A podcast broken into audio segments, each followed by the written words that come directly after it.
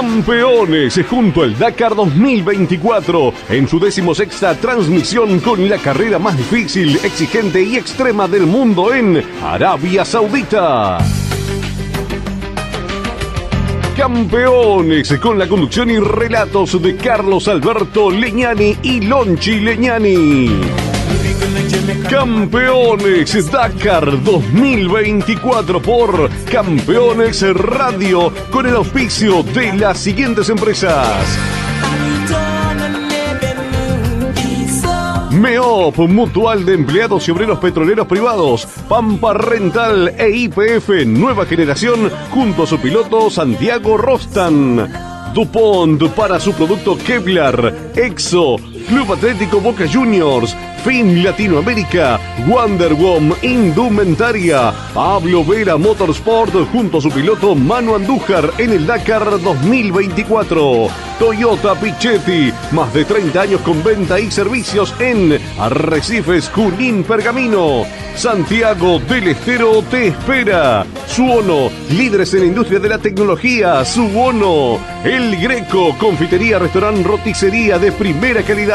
El mejor pan dulce y el mejor precio. Combustibles para la exigencia más salvaje. Puma Energy Rally Team. Martín y Alonso, remates feria. Audi RS Cuitron, camino hacia el Dakar 2024. Vega, auspiciante oficial del Rally Dakar. Ahora el filtro S Vega. Río Uruguay Seguros. Asegura todo lo que querés. Morel Bullies, acopio de cereales. Colcar. El secreto del éxito es estar bien acompañado. Campeones Dakar 2024. Llevamos la pasión a tu sentido.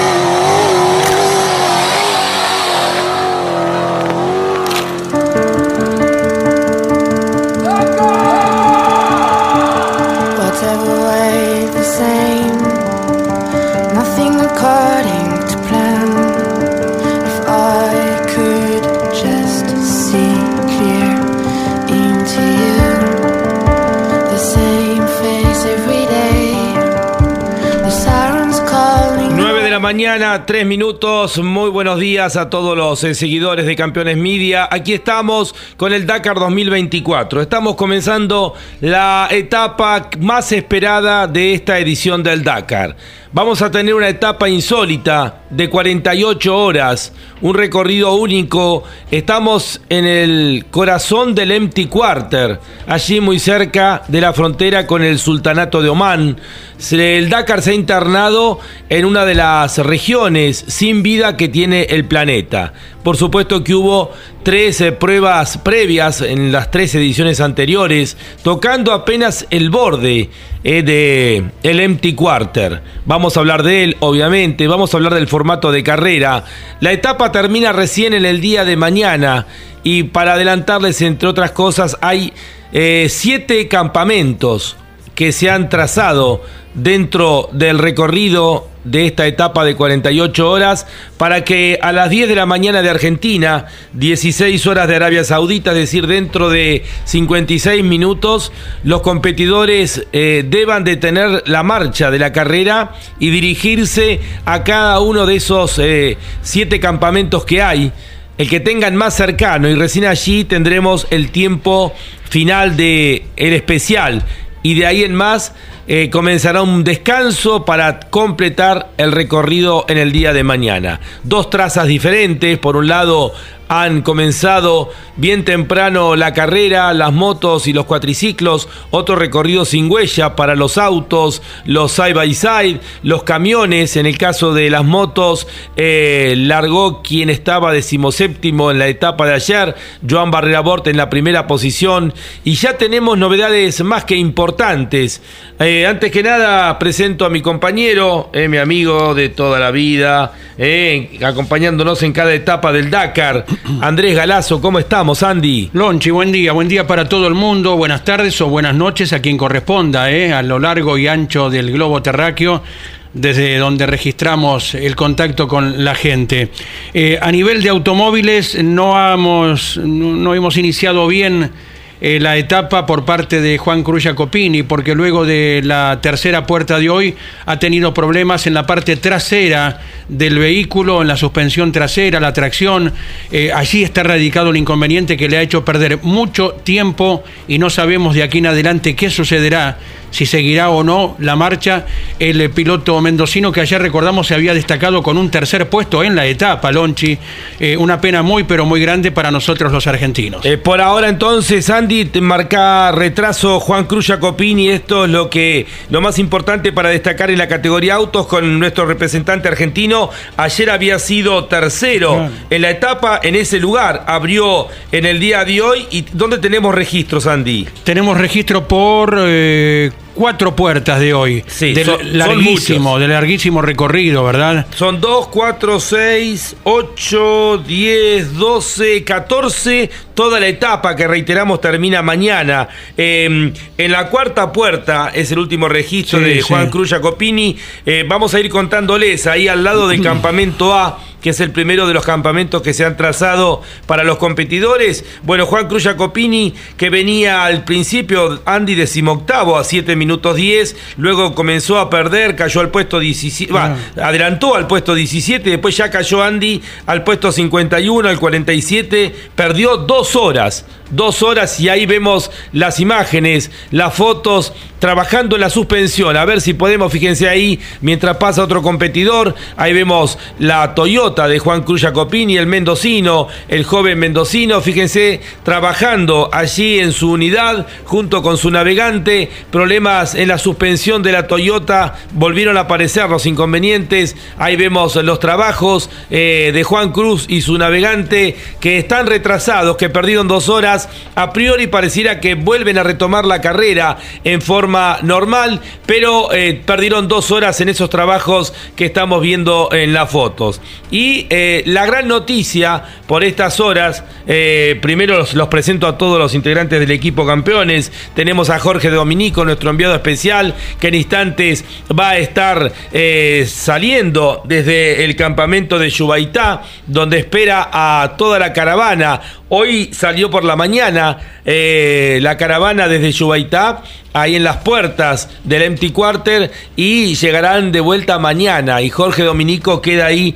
quedó ahí con todos los servicios. La voz comercial es de Walter Berz, la producción de Mariano Riviere, Gino Acosta, la operación del pulpo, Gonzalo Fernández, el pulpo de Villa Ocampo, las redes sociales, ahí a cargo de Miguel Cayetano Páez, Miki Santangelo, Juan Manuel Cardoso e Iván Miori, campeona radio, lo pone al aire nuestro compañero Ariel Dinoco, todos bajo la dirección general de Caíto de Carlos Alberto Leñani. Y decíamos, la gran noticia a esta altura de la mañana es el abandono del líder de la carrera, reitero, el abandono del líder de la carrera en la categoría autos. El local Yacid Al-Raji, que venía ganando el Dakar con su Toyota, volcó en el día de hoy y ha hecho abandono de la competencia. Yacid Al-Raji es eh, la gran novedad de hoy por la mañana, ya dentro del Empty Quarter. Reitero, ha volcado, hay imágenes, hay una foto que vamos a mostrar ahora de Yacid Al-Raji, el líder de la carrera. Ahí está, fíjense ustedes, eh, Yacid Al-Raji observando los daños en su Toyota. Evidentemente ha sido un terrible golpe, eh, golpazo. Eh, vemos destruido a su auto, seguramente en alguna de las eh, tantas dunas. Ha sido un golpe, fíjense, de punta. Está todo el frente destruido, el costado. Han sido seguramente varios tumbos. Y esta es la gran noticia en estos momentos de la sexta etapa abandonó Yazid Al-Raji, el líder de la carrera, el piloto de Arabia Saudita, ha hecho abandono de la competencia y esto es lo más importante para contarles en el comienzo de la transmisión del día de hoy. Walter Bers y comenzamos a desandar toda la información que tenemos de, este, de esta sexta etapa de 48 horas porque estamos dentro del Empty Quarter.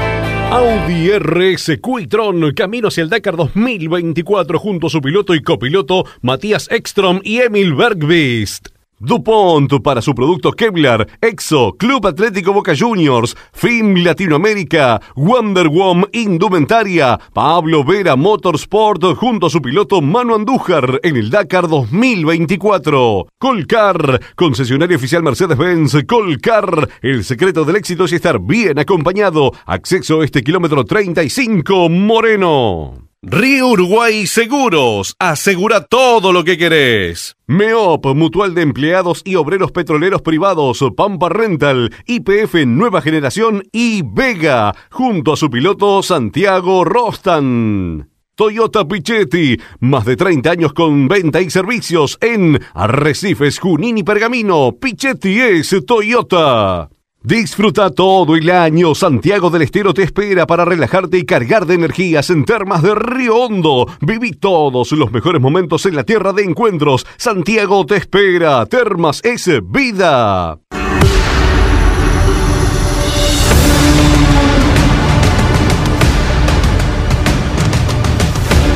Continúa el equipo campeones a través de Campeones Media en esta sexta etapa del Dakar, esta etapa que va a durar 48 horas. Eh, vamos a ir entregando algún tipo de información para eh, los seguidores, porque en definitiva va a ser em, la referencia los siete campamentos que están distribuidos dentro del Empty Quarter. En un, rato vamos a hablar de él, inclusive tenemos previsto algunas notas de gente que ha trabajado en la zona para poder describirnos de qué estamos hablando. Lo concreto es que hay siete campamentos que se han diseñado dentro de la etapa que es eh, larguísima eh, nunca se ha competido tantos kilómetros eh, desde que el Dakar está en Arabia Saudita, nunca se ha hecho tantos kilómetros y creo que tampoco aquí en Sudamérica.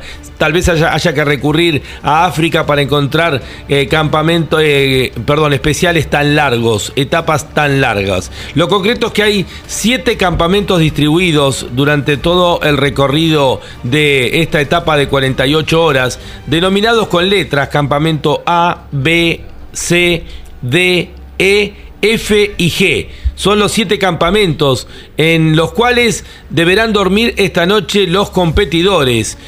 ¿Qué campamento le toca a cada uno? Bueno, en función de la cercanía, dentro de 47 minutos, cuando sean las 10 de la mañana en la Argentina, 16 horas en Arabia Saudita, ahí deberán dirigirse los competidores al campamento más cercano para poder dormir.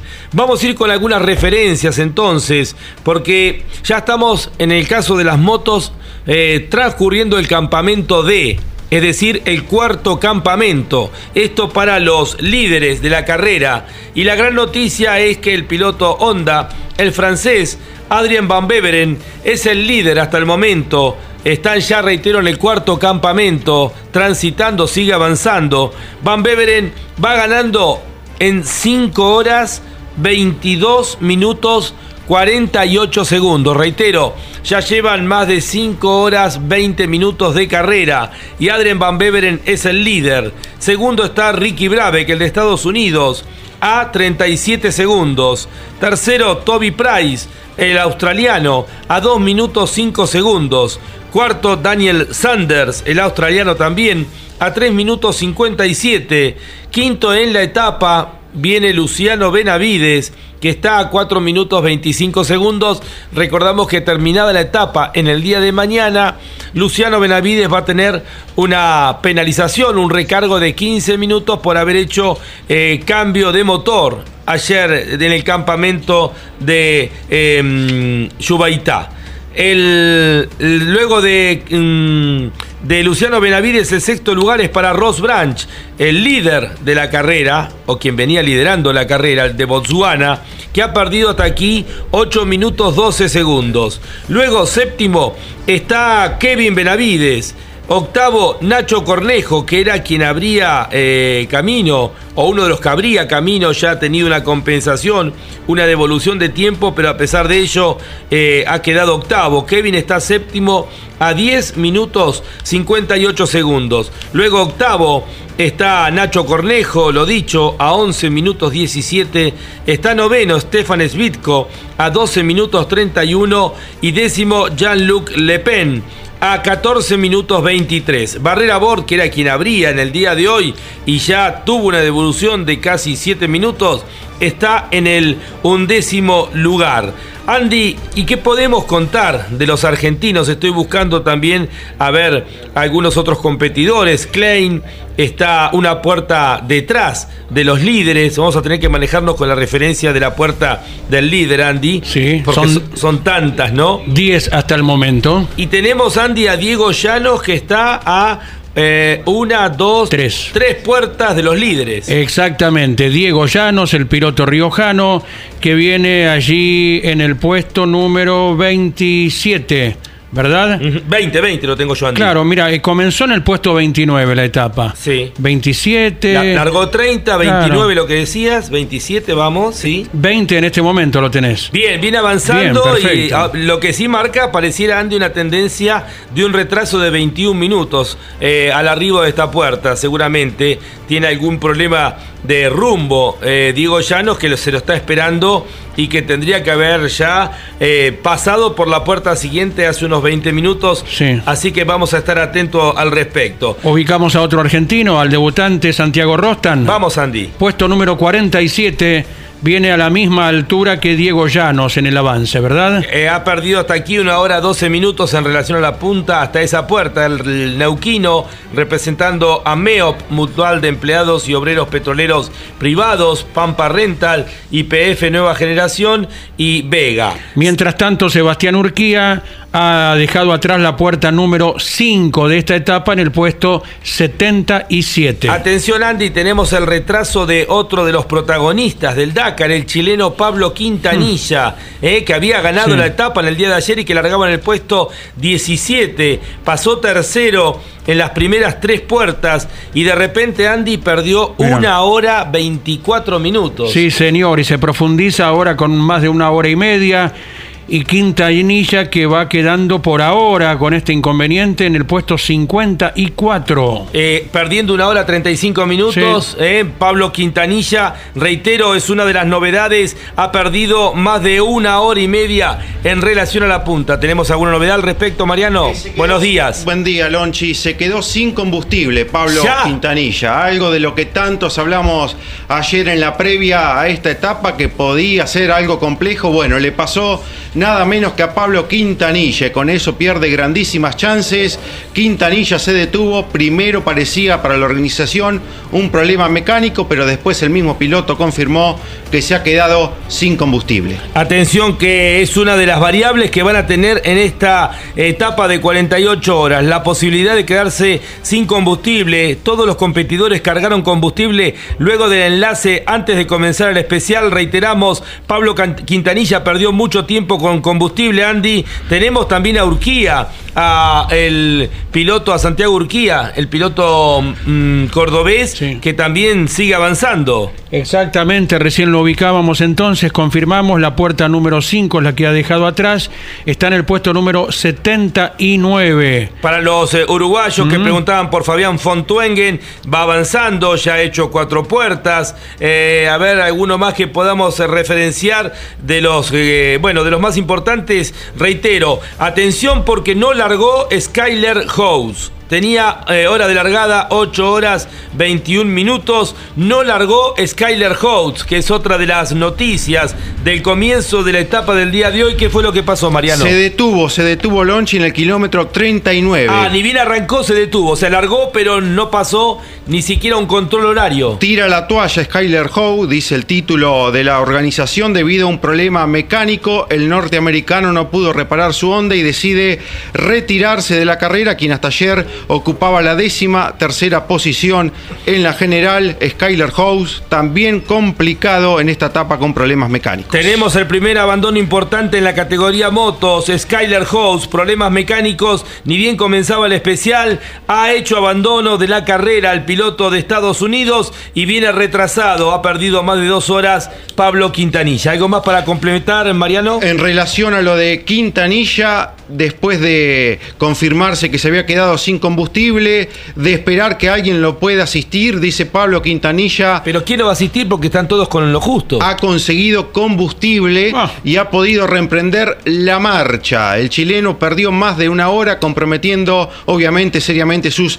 posibilidades ya retrasados en la carrera. Bueno, cuestión que Quintanilla ha sido asistido, consiguió combustible y vuelve retrasado a la carrera. Bien, eh, consiguió combustible, ya después nos vamos a enterar cómo, ¿no? Porque esto tal vez signifique el abandono de otro competidor que le pase su combustible para poder seguir en carrera. Se cargó antes de comenzar el especial y el tema del consumo, evidentemente, bueno, ha tenido o- o una exigencia por demás. Estamos viendo imágenes, fíjense ustedes lo que es eh, la arena, ¿no? Eh, cómo quedan enterrados los competidores. Eh, llega a tener hasta 300 metros de altura las dunas. Bueno, eh, un exceso, fíjense ustedes esto, o sea, lo que es poder desenterrar la moto.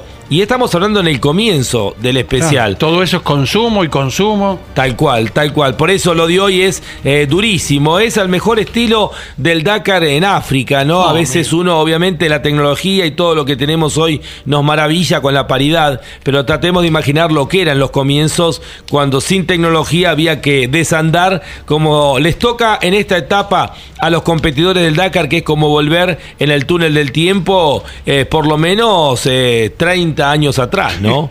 Ahora sí, nos vamos al campamento de Yubaitá, eh, donde está nuestro compañero Jorge Dominico, está en la puerta del Empty Quarter. Eh, estamos, Jorge, a 38 minutos de que suene la sirena imaginaria y se pare la carrera. Eh, son las 15 horas 22 minutos en el Reino de Arabia Saudita. ¿Cómo está, Jorge? Un abrazo. Hola, un cariño grande, un cariño grande. Sí, estamos todos muy expectantes de cómo se va a ir resolviendo la etapa, una etapa de, pruebas, que es esta la etapa de 48 horas, con la situación de, de esperar a las 15.30 para que, eh, dependiendo el lugar en el que esté cada piloto, se vaya a detener la carrera. La verdad es que a las 15.30 no va, no va a parar nadie, porque no va a estar ningún piloto en situación de un campamento a las 15.30. Eh, pareciera que a las 16 horas sí, cuando lleguen, bueno, es prácticamente la hora de cierre para la mayoría de los campamentos, el de las 16, y ahí sí se va a detener la carrera para la mayoría de los pilotos. Eh, el único que tiene horario de cierre a las 15.30 es el último de los campamentos, el último break zone, eh, y por lo que uno intuye siguiendo la carrera de quienes están abriendo pistas, de Joan Barredo, Ignacio Cornejo, eh, difícilmente lleguen a ese último break zone antes de las 15.30, pero eh, sí les va a permitir eh, pasar tal vez el próximo campamento que está unos pocos kilómetros más adelante.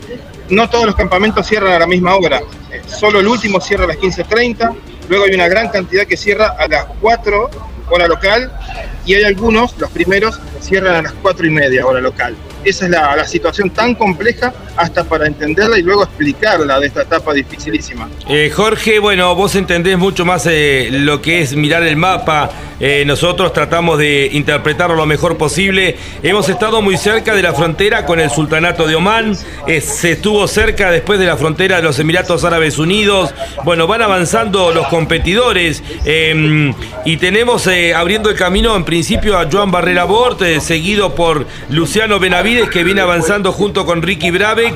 Y luego tenemos a Kevin Benavides entre los cuatro que van abriendo el camino. eh, vamos viéndolo bien. Eh, sí, Cornejo. Cornejo está a la par de, de Joan Barreda. Eh, Cornejo, el chileno, lo fue, lo fue y lo alcanzó y están Ajá. abriendo juntos. De hecho, están recibiendo pequeñas bonificaciones porque van realmente a la par, separados por 5 segundos. O sea, bien- vienen tirando juntos. Eh, un pasito más atrás vienen los hermanos Benavides y Ricky Brave que se les pega eh, de, momentos, ¿no?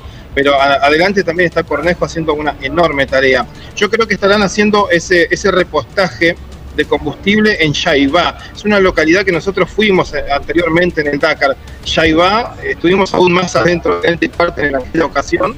y ese sí que es un lugar en donde está solamente la, acción de los trabajos petroleros y la base aérea militar. Eh, ahí seguramente es donde están haciendo ese refueling de tanto de ida como de vuelta, de un rulo que pegan en el medio del desierto. Es el único lugar en donde se podían instalar todas estas cuestiones por, logística en la ruta que del lado saudí va limitando y siguiendo lo, imaginariamente las líneas que del otro lado marcan el territorio emiratí del, del Empty Quarter, donde habitualmente se corre el Abu Dhabi Desert Challenge. En ese límite están corriendo en este momento. Eh, han ya hecho una carga de combustible, lo dicho, Nacho Cornejo se quedó sin combustible para, eh, seguramente algún, competidor lo ayudó, más allá de que cargaron antes de largar el especial, pero evidentemente el consumo en las en las gigantescas montañas de arena eh, es terrible. Y bueno, pareciera, Jorge, ya han pasado el campamento D, que por lo menos los de adelante estarían parando en el campamento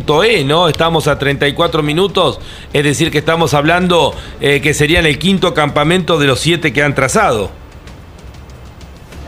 Yo creo que pueden llegar a ir un poquito más, eh, dependiendo de cómo sean estos kilómetros, porque, Porque están cerca ya de- del de D. la, de la zona D, Claro. de la D a la E, hay solo, hay solo 33 kilómetros para las motos. Claro. Y ellos salieron con un margen de, de más de una hora como para cumplir eso. Deberían hacer tranquilamente más de 33 kilómetros en una hora, sí, sí. Sí, de hecho, si uno lo mira, eh, ya los, los pilotos de adelante, eh, Nacho Cornejo, como apuntabas, está muy cerca del campamento D, es decir, que seguramente van a llegar al quinto campamento, al campamento E, y ahí les va a tocar eh, pasar la noche.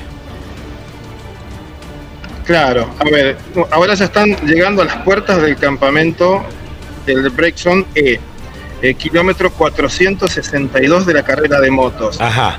De ahí en adelante, de la E, del campamento E al F, tienen 51 kilómetros, que estarían a punto de recorrer 51 kilómetros en 32, 33 minutos. Eh, ahí sí que va a ser más difícil, va a estar muy ajustado. Probablemente ya se detengan en el campamento F. Es más, aunque lleguen con poco margen, ¿quién te dice? Hasta por el cansancio no deciden parar ahí, porque solo ellos sabrán cuánto están exigiéndose con, con tantas, tantas horas de carrera eh, que no sé si lo habían premeditado de esta manera en la organización. Eh, O sea, tantas y tantas horas en plena arena. Sí, o sea, al pasar por la puerta, vamos a poner el campamento F, ellos pueden tomar la decisión, eh, aunque sea antes de las 4 de la tarde, decir, bueno, listo, acá me detengo y se toma el tiempo hasta ese control horario. No es tan así, no es tan sencillo. Uno puede decidir parar, sí, pero eh, te tenés que hacer cargo de la diferencia de tiempo. Si vos decidís parar en el campamento F, que cierra a las 4 en punto hora local, pero resulta que vos llegaste a las 3 y 55, eh, es, se te va a tomar como que llegaste a las 4. Entonces vas a Ah, perder ok, 5 minutos de lo que venías haciendo. Y si llegaras 4 y un minuto, por ejemplo, ¿qué pasa? No pasa nada, es tu tiempo de carrera. Es tu, Llegaste ti- a las es tu 16 tiempo de carrera. O sea que si llegás y te tomás la decisión de descansar, de parar en un campamento anterior, se te toman los minutos que faltan para llegar a las 4 de la tarde, que es el horario en el cual se para la carrera. Claro, claro. Eh, eso es así, es así. Solamente los autos tienen un poquito de recorrido en otra parte del campamento, pero bueno, es una cuestión que, que va a afectar más a los side by side y a los, y a los camiones que otra cosa. Te hace la consulta acá Andy Galazo. Abrazo grande, Jorge. Todo esto en el marco de que Ignacio Cornejo va empleando seis horas nada menos, con algún puñadito de segundos arriba nada más, ya seis horas de esta exigencia y uno piensa en realidad en las motos, ¿no? Con la imposibilidad de, de recargar.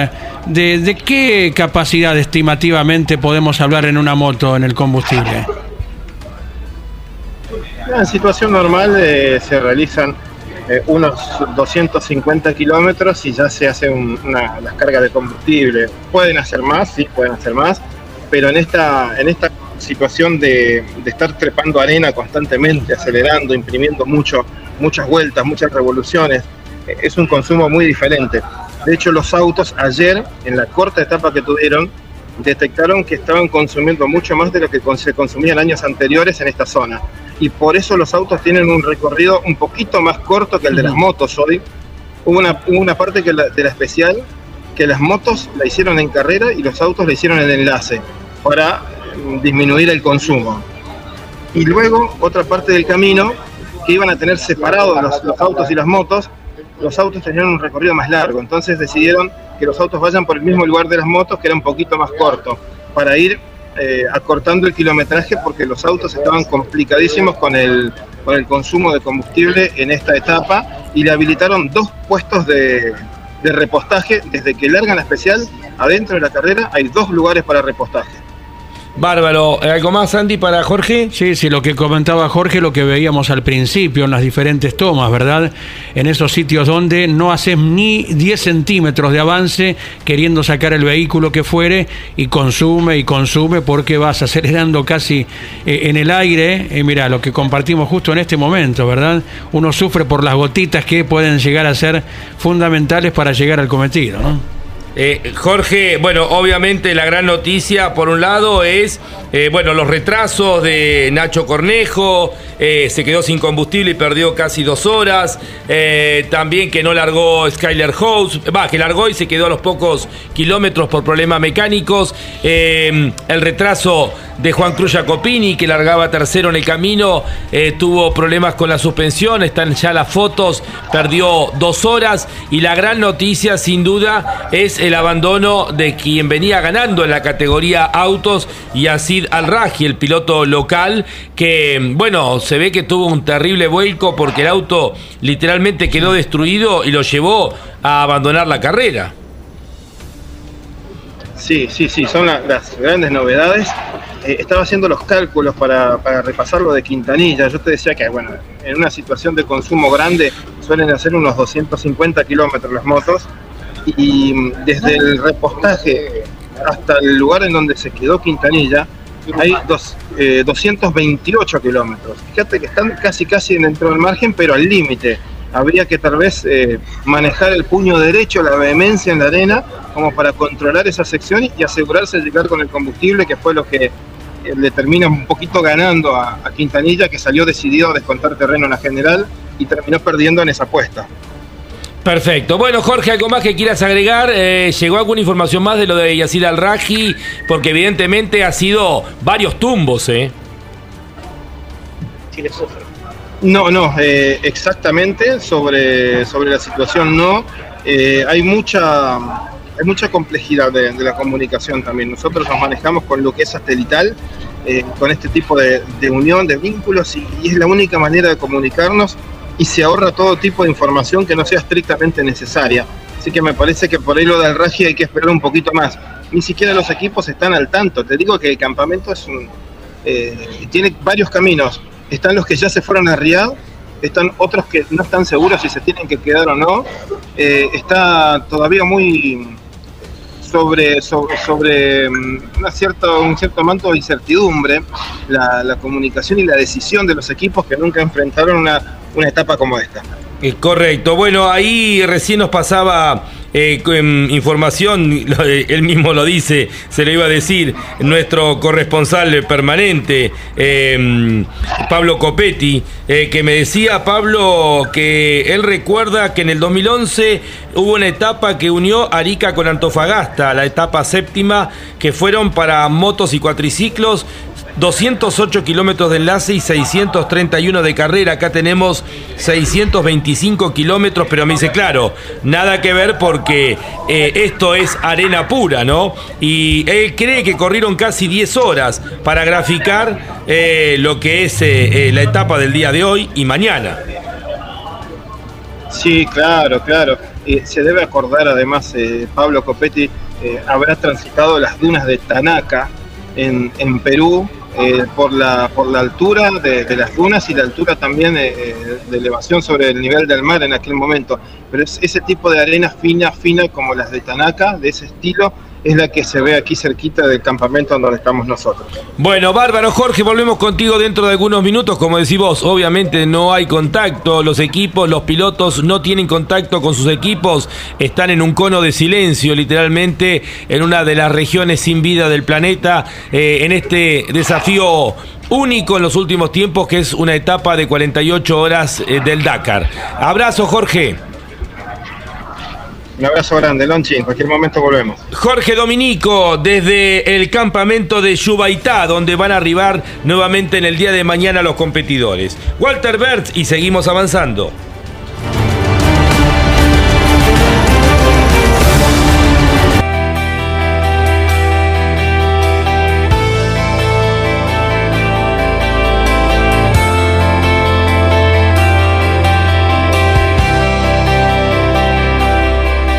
Francisco Arredondo, piloto Puma Energy Rally Team, ya está preparado para el máximo desafío con un combustible de la más alta calidad. Puma Energy Rally Team, calidad para la exigencia más salvaje. Rocker, Soxy, Puma Lubricantes, Sileagro, Colección Gómez, Federación Patronal, Don Antonio, Belona Prieto y Bairoleto junto a su piloto David Sile en el Rally Dakar 2024. MEOP, Mutual de Empleados y Obreros Petroleros Privados, Pampa Rental, IPF Nueva Generación y Transportar, junto a su piloto Santiago Rostan. Atención a los amantes de la tecnología. En Suono vas a encontrar lo último en tecno a precios increíbles. Suono, www.suono.com.ar. Vega, auspiciante oficial del Rally Dakar. Ahora el filtro es Vega. DuPont para su producto Kevlar, Exo, Club Atlético Boca Juniors, FIM Latinoamérica, Wonder Woman Indumentaria, Pablo Vera Motorsport junto a su piloto Manu Andújar en el Dakar 2024. Audi RS Q-tron camino hacia el Dakar 2024 junto a su piloto y copiloto El Matador Carlos Sainz y Lucas Cruz. Río Uruguay Seguros, asegura todo lo que querés. MEOP, Mutual de Empleados y Obreros Petroleros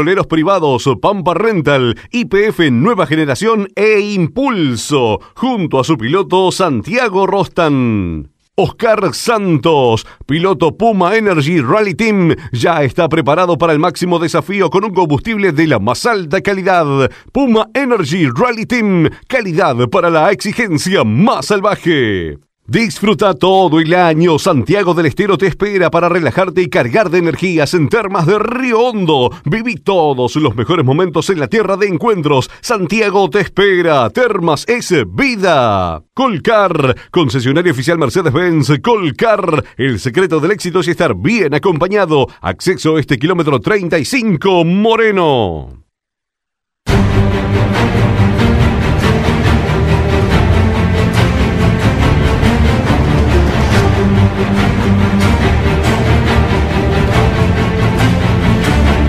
Continúa el equipo campeones con la sexta etapa de 48 horas del Dakar en Arabia Saudita. Estamos dentro del empty quarter a 22 minutos de que suene la sirena imaginaria en cada uno de los autos para detener la carrera. A las 16 horas antes que llegue la noche se detiene la carrera en el día de hoy dentro de los distintos campamentos, de los siete campamentos que están trazados. Cada competidor deberá obligatoriamente ir al campamento más cercano. Vamos, Andy, ahora a la categoría cuatriciclos. La buena noticia es que Mano Andújar ya ha pasado por el campamento C. Eh, Alexander Giroud es el líder en el campamento C con 5 horas 50 minutos 5 segundos. Eh, lo ha superado ahora a Mano Andújar que está a 42 segundos. Vienen ahí juntos, que esto es lo importante, Andy. Van avanzando juntos, que no pierda... Em, eh, distancia. Mano Andújar en relación al francés Alexander Giroud. tenemos tercero a Marcelo Medeiros, el brasileño. En la puerta anterior había perdido 5 minutos 22 segundos. Cuarto, eh, Varga, el eslovaco, que está a 14 minutos 56 segundos. Y quinto, el lituano Cancius a 51 minutos 47. El objetivo de Mano Andújar, Andy, es bien claro: tenerlo ahí a tiro Alexander Giroud. Mientras esté a la vista, mientras se vayan observando en las dunas y ahora en un ratito nomás ya en el campamento, quiere decir que Andújar va manteniendo su posición en el clasificador general que más adelante estaremos detallando. Pero van cumpliendo entonces y en el campamento C será el lugar indicado entonces para la detención de ambos. Estaremos atentos, reiteramos, faltan 21 minutos para detener la carrera. Nos metemos en la categoría autos porque ya están en el cuarto campamento, han superado el cuarto campamento, van rumbo al quinto, al campamento E, seguramente allí pasarán la noche los líderes.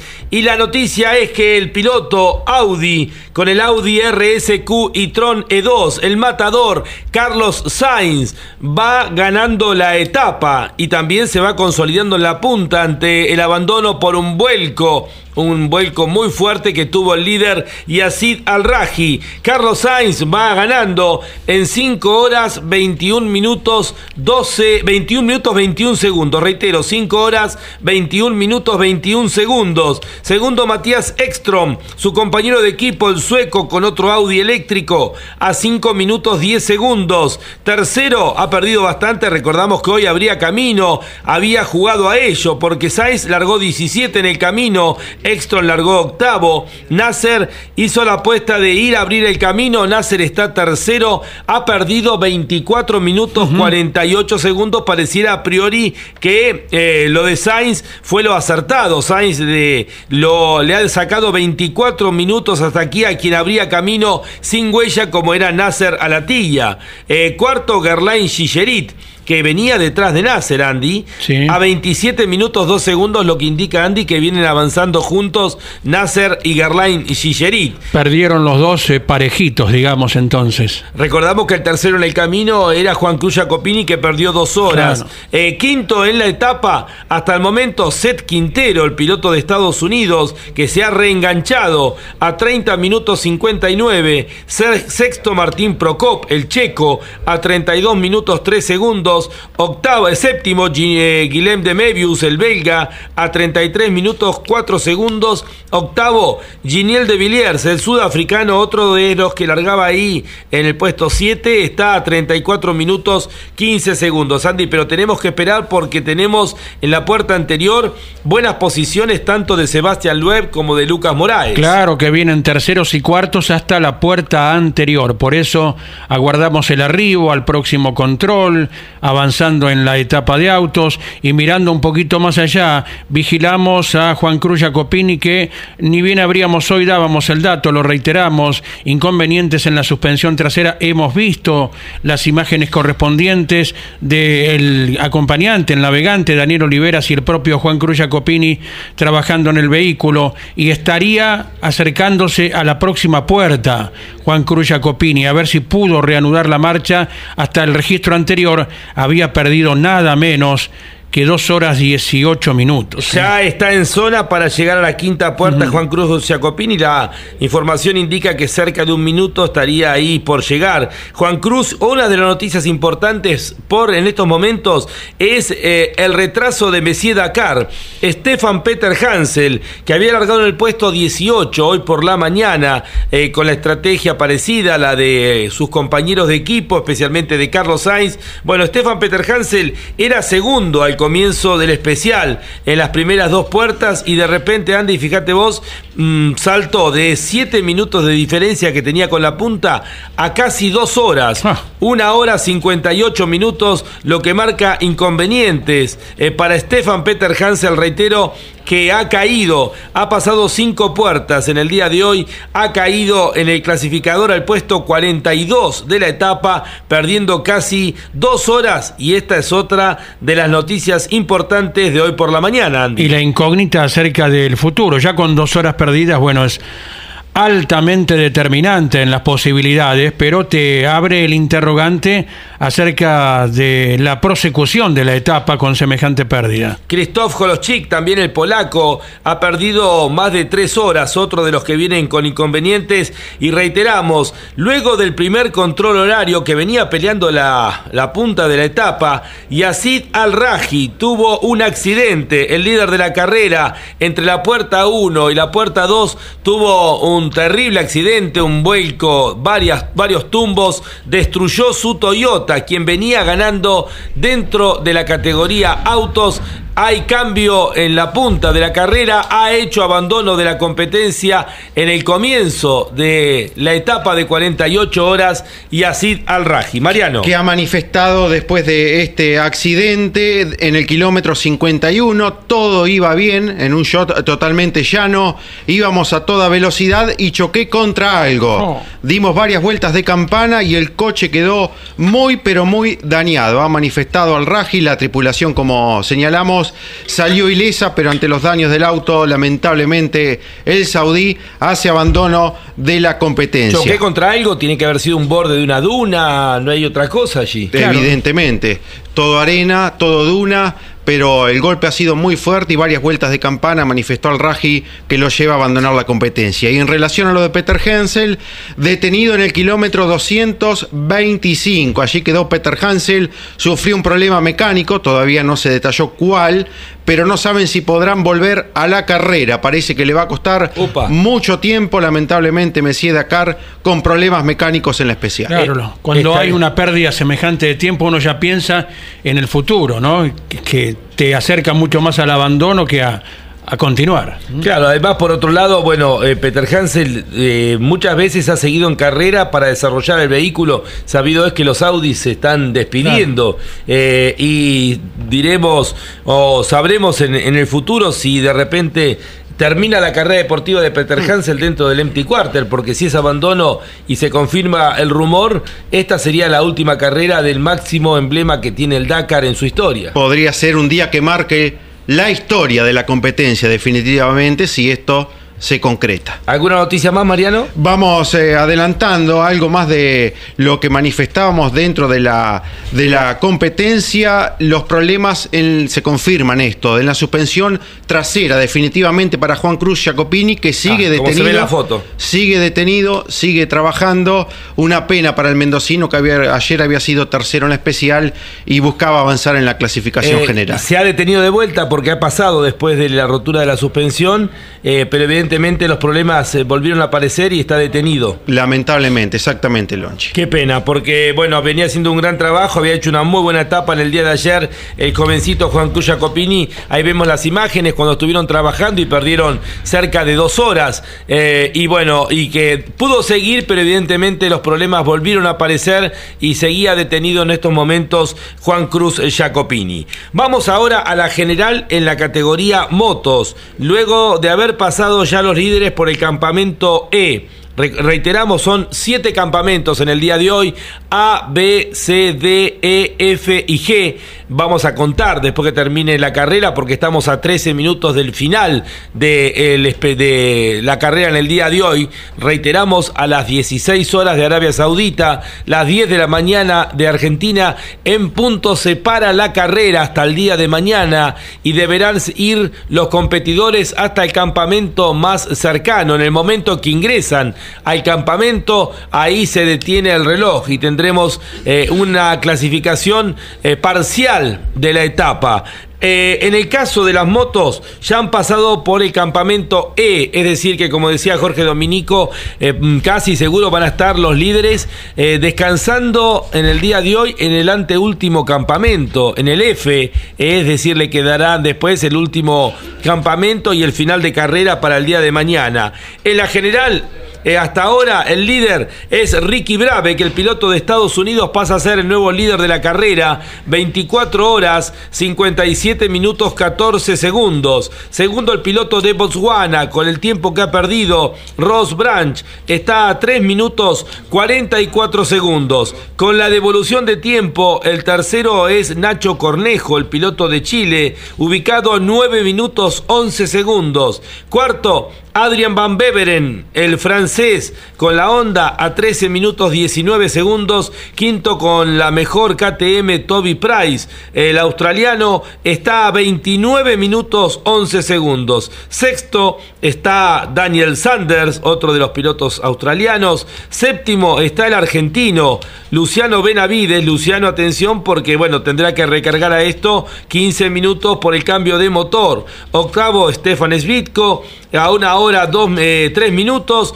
Noveno, Joan Barrera Borta a una hora once con la devolución de tiempo. Pero todo esto, Andy, tenemos que esperar a quien abría el camino en el quinto lugar. Ha perdido tiempo en esta última puerta, pero viene ahí avanzando nuestro Kevin Benavides. Sí, que de confirmar entonces el andar estaría en el quinto lugar en la general, ¿sí? Así es, ha perdido casi 28 minutos Kevin en relación al líder de la general, que es Ricky Eh, Kevin se mantendría en el quinto lugar en la general, eh, bastante lejos de Van Beveren, que reitero, hasta aquí es el cuarto. Está peleando ese quinto lugar en la general. Kevin Benavides eh, lo está peleando con otro ganador del Dakar, como es Toby Price. Las noticias importantes, Andy. Bueno, ubicamos a los argentinos en la general, ¿te parece, Andy? Ocho puertas ha dejado atrás. A ver, Diego Llanos, sí. Está en el 26. 26 de la general. Llegó a estar 20, Andy, en la puerta anterior. Ha perdido unos 8 minutos en esta. No, más de una hora perdió Andy. Sí, sí. Upa, vamos a estar atentos también con lo de Diego Llanos, que ha perdido una hora ocho minutos. Claro, cayó del puesto 20 al 26 en la general, eh, pero ha perdido, y esto es lo más importante, Andy, una hora ocho minutos. Será un problema mecánico, problemas con el combustible, pero lo concreto es que eh, Diego Llanos eh, lamentablemente ha perdido más de una hora en la última puerta. Y una etapa muy pareja la que viene desarrollando Santiago Rostan, dejó atrás siete de los controles de hoy y lo va ubicando esto al debutante en el puesto número 41. Muy bien, Santi Rostan en el puesto 41 y nos vamos Andy para encontrar a Urquía, el quinto piloto de motos, eh, el argentino que está en qué puesto en la general? En el puesto número 80, dejando atrás eh, cuatro controles de la presente etapa reiteramos, estamos cinco, cinco Bueno, igual son muchos, así que todo con mucha calma, ¿no es cierto, Andy? Seguro. Eh, lo más importante también lo que decíamos, eh, el retraso de mm, uno de los eh, pilotos protagonistas de la carrera, como Skyler House. Skyler House, que ha hecho abandono, y Pablo Quintanilla, que ya Andy, del sexto lugar en la general, ha caído lamentablemente hasta el puesto número 19. Walter Berz, y seguimos avanzando.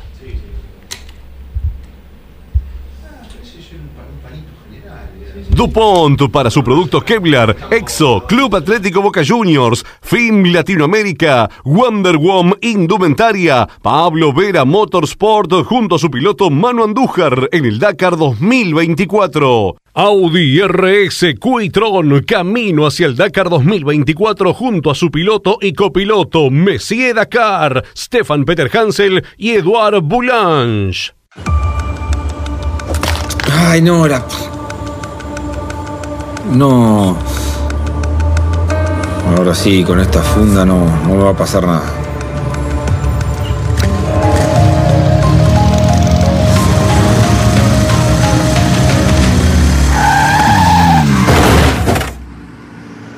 Se preocupó tanto por el celular y no por su cabeza.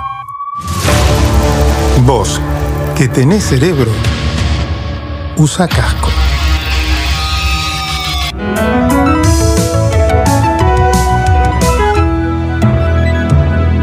Luchemos por la vida. Colcar, concesionario oficial Mercedes-Benz. Colcar, el secreto del éxito es estar bien acompañado. Acceso a este kilómetro 35, Moreno. El Greco, confitería, restaurante, roticería de primera calidad. Contamos con los mejores pan dulces y pavitas para estas fiestas. El Greco, en Avenida Rivadavia 5353. El mejor pan dulce y el mejor precio. El Greco. Disfruta todo el año. Santiago del Estero te espera para relajarte y cargar de energías en Termas de Río Hondo. Viví todos los mejores momentos en la tierra de encuentros. Santiago te espera. Termas es vida. Vega, auspiciante oficial del Rally Dakar. Ahora el filtro es Vega. Río Uruguay Seguros. Asegura todo lo que querés.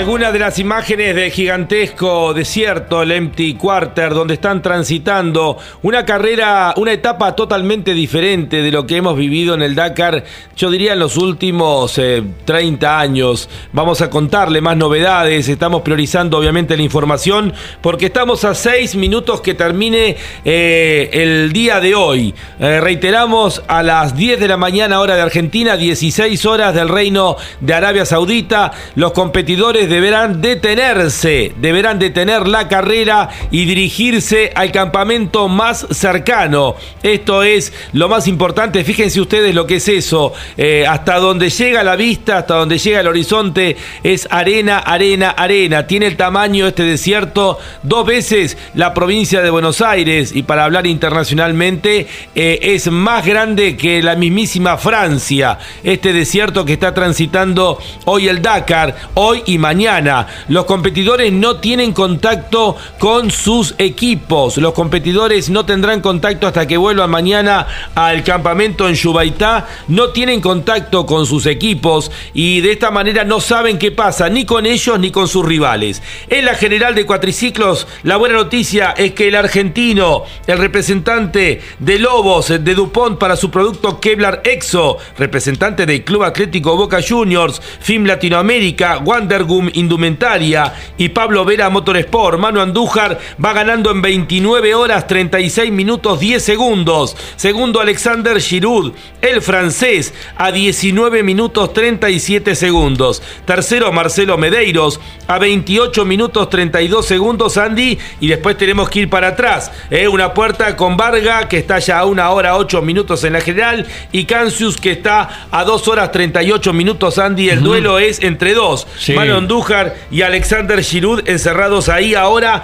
en 19 minutos 37 segundos. Confirmando la presunción antes de que todo comenzara, Lonchi, que eran los principales candidatos y así lo van confirmando, por suerte, con casi 20 minutos de ventaja para nuestro representante ya bicampeón del Dakar. Pero bueno, la importancia de que Manu, eh, que ayer se lo notó muy, muy cansado, eh, exhausto, eh, nos sorprendió verlo tan cansado y la preocupación es que era previo al inicio de esta etapa eh, doble, de esta etapa de 48 horas, nos preocupaba realmente verlo tan cansado a Manu Andújar, que bueno, nos dijo, de hecho se lo dijo a Jorge Dominico, estoy realmente cansado y venía por delante este desafío, Manu, con una sola estrategia bien clara, que cuál es, es eh, no perder de vista a Alexander Giroud, habían largado allí juntos y bueno, esta era la prioridad de Manu Andújar. Clasificamos ahora la categoría la general, porque reiteramos, la gran noticia es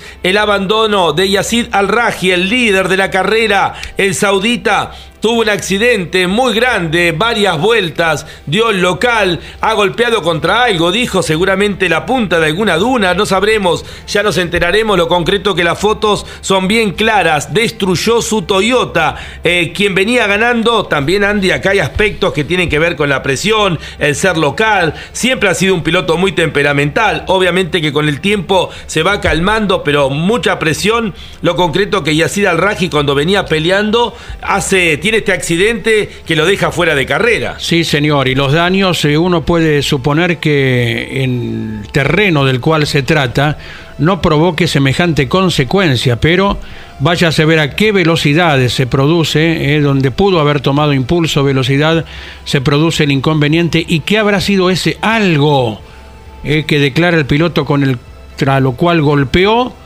y de ahí en adelante lo que presumimos una buena cantidad de tumbos para que el auto, la pickup quedase totalmente dañada, ¿verdad? Mira que hay eh, que, bueno, romper un vehículo para ya directamente no poder seguir, ¿no? Eh, en cualquiera de las especialidades uno siempre piensa que de algún modo u otro pueden seguir remando, pero el local lamentablemente es uno de los abandonos más trascendentes que tiene hasta ahora la prueba. Así es, Andy, vamos ahora con la general entonces ante el abandono de Yacid Al-Raji. El líder es Carlos Sainz, el matador con sus 61 años, va ganando con el Audi RSQ y Tron E2, el auto eléctrico, es la gran noticia, va ganando la general. No solo va ganando la general, sino que van haciendo el 1-2 en estos momentos los eh, pilotos Audi, porque está segundo Matías Ekstrom, el sueco. Sainz lleva empleado hasta el paso por el campamento D. Seguramente van a dormir. Ya estamos a un minuto del final. A un minuto del final de la etapa del día de hoy. Eh, rumbo seguramente al campamento E. Carlos Sainz emplea un tiempo de 22 horas 56 minutos 56 segundos. Segundo Matías Ekstrom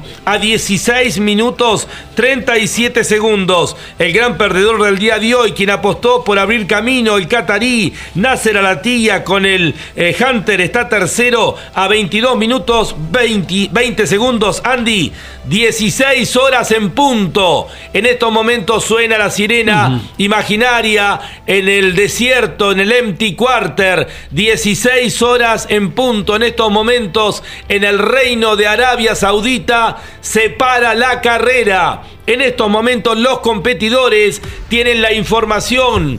Se para la carrera, 16 horas en punto, en el reino de Arabia Saudita, se acerca la noche, las primeras sombras y automáticamente cada una de las tripulaciones deben dirigirse hacia el campamento siguiente para mm, quedar allí dormir durante algunas horas. Vamos a contarles bajo qué condiciones, casi básicas, cada uno de ellos eh, está terminando la primera parte de la etapa de 48 horas. Reitero, las 16 horas en el Reino de Arabia Saudita. Se ha parado la carrera en estos momentos y vamos a tener más información dentro de instantes.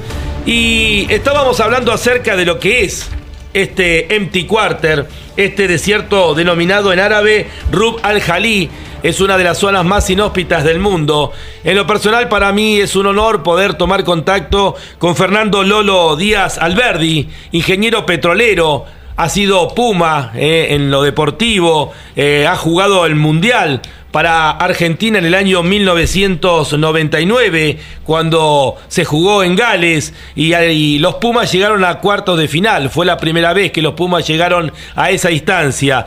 Lolo, esto es campeones, campeones media, estamos llegando a toda la Argentina y el mundo. Un abrazo grande, ¿cómo estás? Hola, ¿cómo andan? Todo bien, por suerte. Bueno, gracias por estar aquí en Campeones. Eh, si bien no es lo tuyo las carreras de auto, Lolo, pero estamos obviamente ligados eh, con el deporte. Y has vivido en la región, eh, has trabajado ahí en el Empty Quarter y te estábamos convocando porque nos gustaría y que puedas graficar y contarle a todos los seguidores de Campeones Media lo que es esa región tan inhóspita donde en estos momentos está corriendo el Dakar. Bueno, es, bueno, probablemente creo que es el, uno de los desiertos más grandes del mundo, ¿no? Tiene una superficie que es más o menos dos veces la provincia de Buenos Aires, eh, mil kilómetros de largo por 500 de ancho, con lo cual es muy vasto y es muy, muy inhóspito, eh, con lo cual eh, entiendo ahí que los pilotos deben estar pasándolo a bastante duro, ¿no? Las condiciones climáticas y las condiciones del desierto siempre son duras, pero ahí son más, ¿no? El tipo de, clima, alta arena.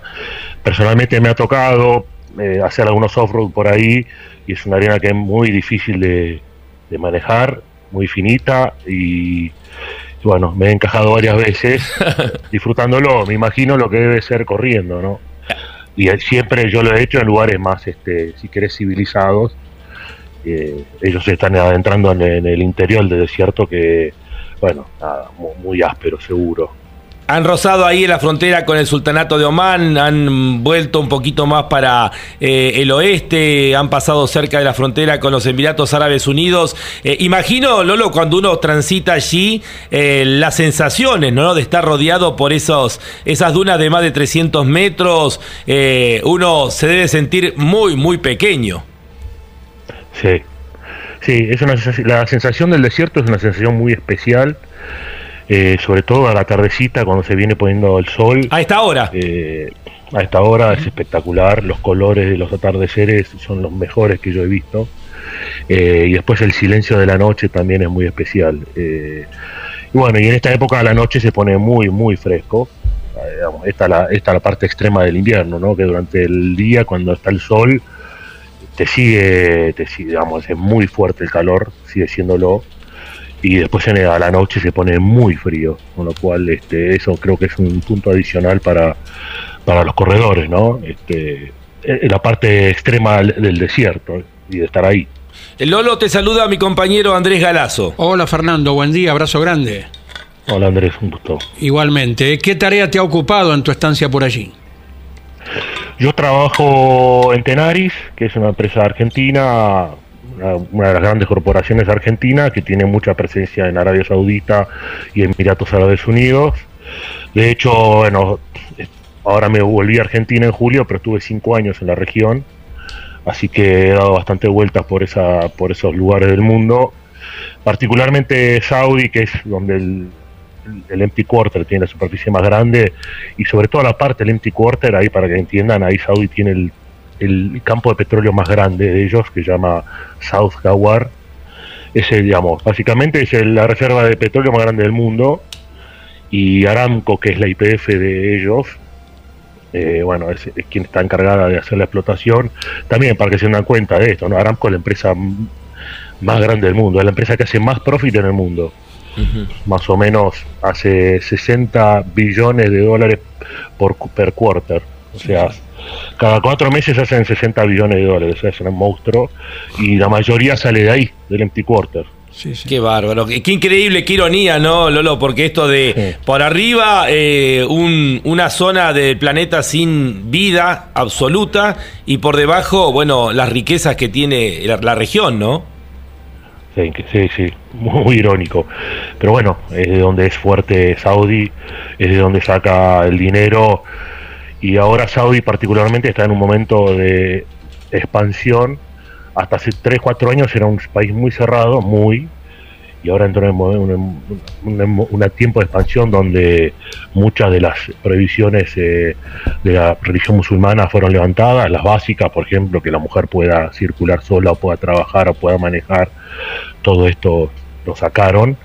Está creciendo muy fuerte, tratando de promover el turismo y tratando de promover inversiones ahí, y lo está logrando porque es impresionante como, como en los últimos 3, 4 años, como eh, el mundo está mirando a Saudi para meterse ahí y Saudi está saliendo afuera, ¿no? Ya lo han visto con, por ejemplo, la parte de fútbol donde han llevado a Cristiano Ronaldo y otras estrellas, digamos, se quieren posicionar ahí, han comprado clubes de fútbol en Europa y todo esto también lo hacen con el poder de- del dinero del petróleo, ¿no? Eh, volviendo un poquito justamente a la extracción, eh, ¿es un sitio determinado o uno puede andando por allí ver las máquinas que aquí le llamamos las cigüeñas, ¿no? las extractoras, que a partir del sur de la Pampa, en la Argentina y en la Patagonia, son muy frecuentes? No, en general los campos petroleros son muy celosos y los tienen este, bastante aislados o custodiados, ¿no? No los vas a ver, no vas a tener acceso a, a verlos. Eso, eso es difícil, tener que pedir permiso. Y en general el sistema de extracción que vos vas a ver en Saudi, vos no vas a ver las clásicas cigüeñas subiendo o bajando, ellos tienen otro tipo de extracción que va por, por abajo de, de la tierra, son Ajá. bombas que no se ven, no se ven. Sí, sí. Pero sí, digamos, son campos que están aislados de donde vos circularías. Y, y es tal cual, o sea, eh, lo que dice la crónica, que no existe ningún tipo de vida. eh, obviamente has tocado los bordes de- del empty quarter, pero literalmente eh, uno ve que no hay ningún tipo de vida. En estos momentos te cuento para, mm, para que sepas y también contarle a toda la, la audiencia de campeones. ellos, los pilotos, salieron hoy por la mañana del campamento allí en, en Yubaitá, que seguramente conocerás, eh, que es solamente un aeropuerto. Y de ahí eh, no tuvieron más contacto hasta que vuelvan mañana, no van a tener más contacto eh, con, el- con el- la civilización, no hay forma de que tengan contacto y están durmiendo en campamentos que se han improvisado, lo que decíamos recién hace ocho minutos, se ha parado la carrera, están obligados cada uno de ellos a ir al campamento más cercano, se trazaron siete campamentos diferentes y cuando lleguen se les van a entregar lo básico, es decir, eh, para que pasen la noche, eh, no va a haber ni baños, ni duchas, ni instalaciones, eh, se les va a entregar una, una vianda de comida, lo básico para que duerman. Y acá estamos hablando de pilotos consagrados como Carlos Sainz, Nasser Alatilla, Stefan, Stefan Peter Hansel, junto con los chicos que corren en motos que hacen un gran esfuerzo, esto de igualarlos y que estén ahí aislados durante esta noche y mm, durante el día de hoy y mañana mundo. Bueno, sí, sí, condiciones dificilísimas. Nosotros cuando hacíamos, yo he hecho estos off-road con amigos y eh, hacíamos campamento a la noche en el desierto, pero bueno, con teníamos, eh, si querés, más comodidades, ¿no? Íbamos con buenas carpas, buena bolsa de dormir, un lindo asado para hacer a la noche, hacíamos un fueguito, me imagino que ellos van con condiciones mucho más extremas. Y yo te digo, hacer un off-road de dos horas en el desierto, que quedas muy cansado, con lo cual me imagino que ellos que han estado muchas más horas manejando a, una, a otra velocidad, en otras condiciones, y durmiendo en las condiciones que van a dormir, mañana van a tener un día muy difícil. Más allá de la amplitud térmica, Fernando, eh, el, el porcentual de humedad, ¿cómo afecta al ser humano? ¿Es muy bajo allí? Y ahí es un desierto muy seco, es un desierto muy seco, porque está en el medio. Cuando vos estás en los desiertos más cerca del mar, ahí se levanta una humedad fuerte a la noche y cae, a veces cae un rocío que parece lluvia, pero ahí en el medio, en el empty quarter, es muy seco. De hecho, creo que es el segundo lugar más seco de la Tierra después del desierto de Atacama. Están Ajá. ahí, digamos. Sí, sí. No, llueve nunca, jamás, y no hay, no hay humedad a la noche, no hay rocío. Eh, vamos a hablar de, bueno, de tu otra faceta. Eh, has sido Puma en el Mundial de 1999, como siempre, mi respeto para cualquier Puma que nos ha representado en alguno de los mundiales. eh, y esto también de vincular lo que es el Dakar con, con el rugby, porque también en la historia, especialmente los franceses, han tenido varios pilotos del Dakar que han sido previamente jugadores de rugby. Ah, no sabía. Sí. Bueno, Francia tiene, tiene una tradición enorme en rugby, ¿no? Este, con lo cual, sí. En- sobre todo en el sur de Francia, ahí es en los pueblos del sur de Francia donde el rugby, los clubes de rugby son muy fuertes. Y tendrá que ver también con lo que es eh, la preparación física. Eh, Cristian Califano, ¿jugó contigo, Lolo, en esa época? Es, eh, yo soy un poco más grande que él. Ajá, Eh, bueno, Cristian Califano ha corrido el Dakar y bueno, eh, sabemos que ha jugado en la selección francesa, ¿no? Mira, sí, sí, sí, sí. Reconocidísimo jugador, sí. Este, no, no, no, creo que no jugué con él, porque yo soy un par de años más grande y yo terminé mi carrera por una lesión en el cuello bastante temprano. Yo jugué ese mundial del 99, o fue parte, fui parte de ese plantel del mundial del 99 y en el año 2000 eh, jugué unos partidos más y después ya no, no pude jugar más por una lesión en el cuello, con lo cual mi carrera terminó temprano, si querés. Correcto. Bueno, ingeniero petrolero eh, Fernando Lolo Díaz Alberdi, eh, gracias por estos minutos para campeones. Queríamos a través tuyo que has vivido lo que es la experiencia del Empty Quarter, eh, tratar de ampliar eh, lo que estamos tratando de graficar y que están viviendo en estos momentos los competidores. Como dijiste también ahí al pasar, en estos momentos, a esta hora, están viviendo una de las sensaciones más agradables, que es el atardecer con los colores que entrega este desierto eh, único en el mundo. Sí, seguramente van a tener una linda tardecita y una noche un poco más dura, pero esta, este momento lo deben estar disfrutando mucho. Eh, dijiste del silencio, eh, que es único. A mí me ha tocado la experiencia del silencio en, em, en el sur de, de, de Mendoza, ahí cerca, en, en el Niguil. La sensación de un desierto, el silencio, es una de las cosas que marcaste que te llamó la atención. Y sí, en esta vida que hay mucho ruido alrededor, de en todos lados, cuando vos estás solo en un lugar así, eh, es como es casi como que el silencio hace ruido, ¿no? Es lo que te llama la atención. Qué bueno. Entonces, eh, sí, eh, ya, para mí fue una, es una, por eso me encantaba ir al desierto a, a esa tardecita. A veces iba hasta ir a tomar unos mates con, con mi mujer, solamente a tomar unos mates ahí un rato solos, a mirar el atardecer y ya eso este, nos pagaba el día. Qué bueno. Incomparable. Eh, Fernando, has hablado del yacimiento más grande del mundo en la zona de- del Dakar. ¿En qué lugar ubicamos a nuestra vaca muerta?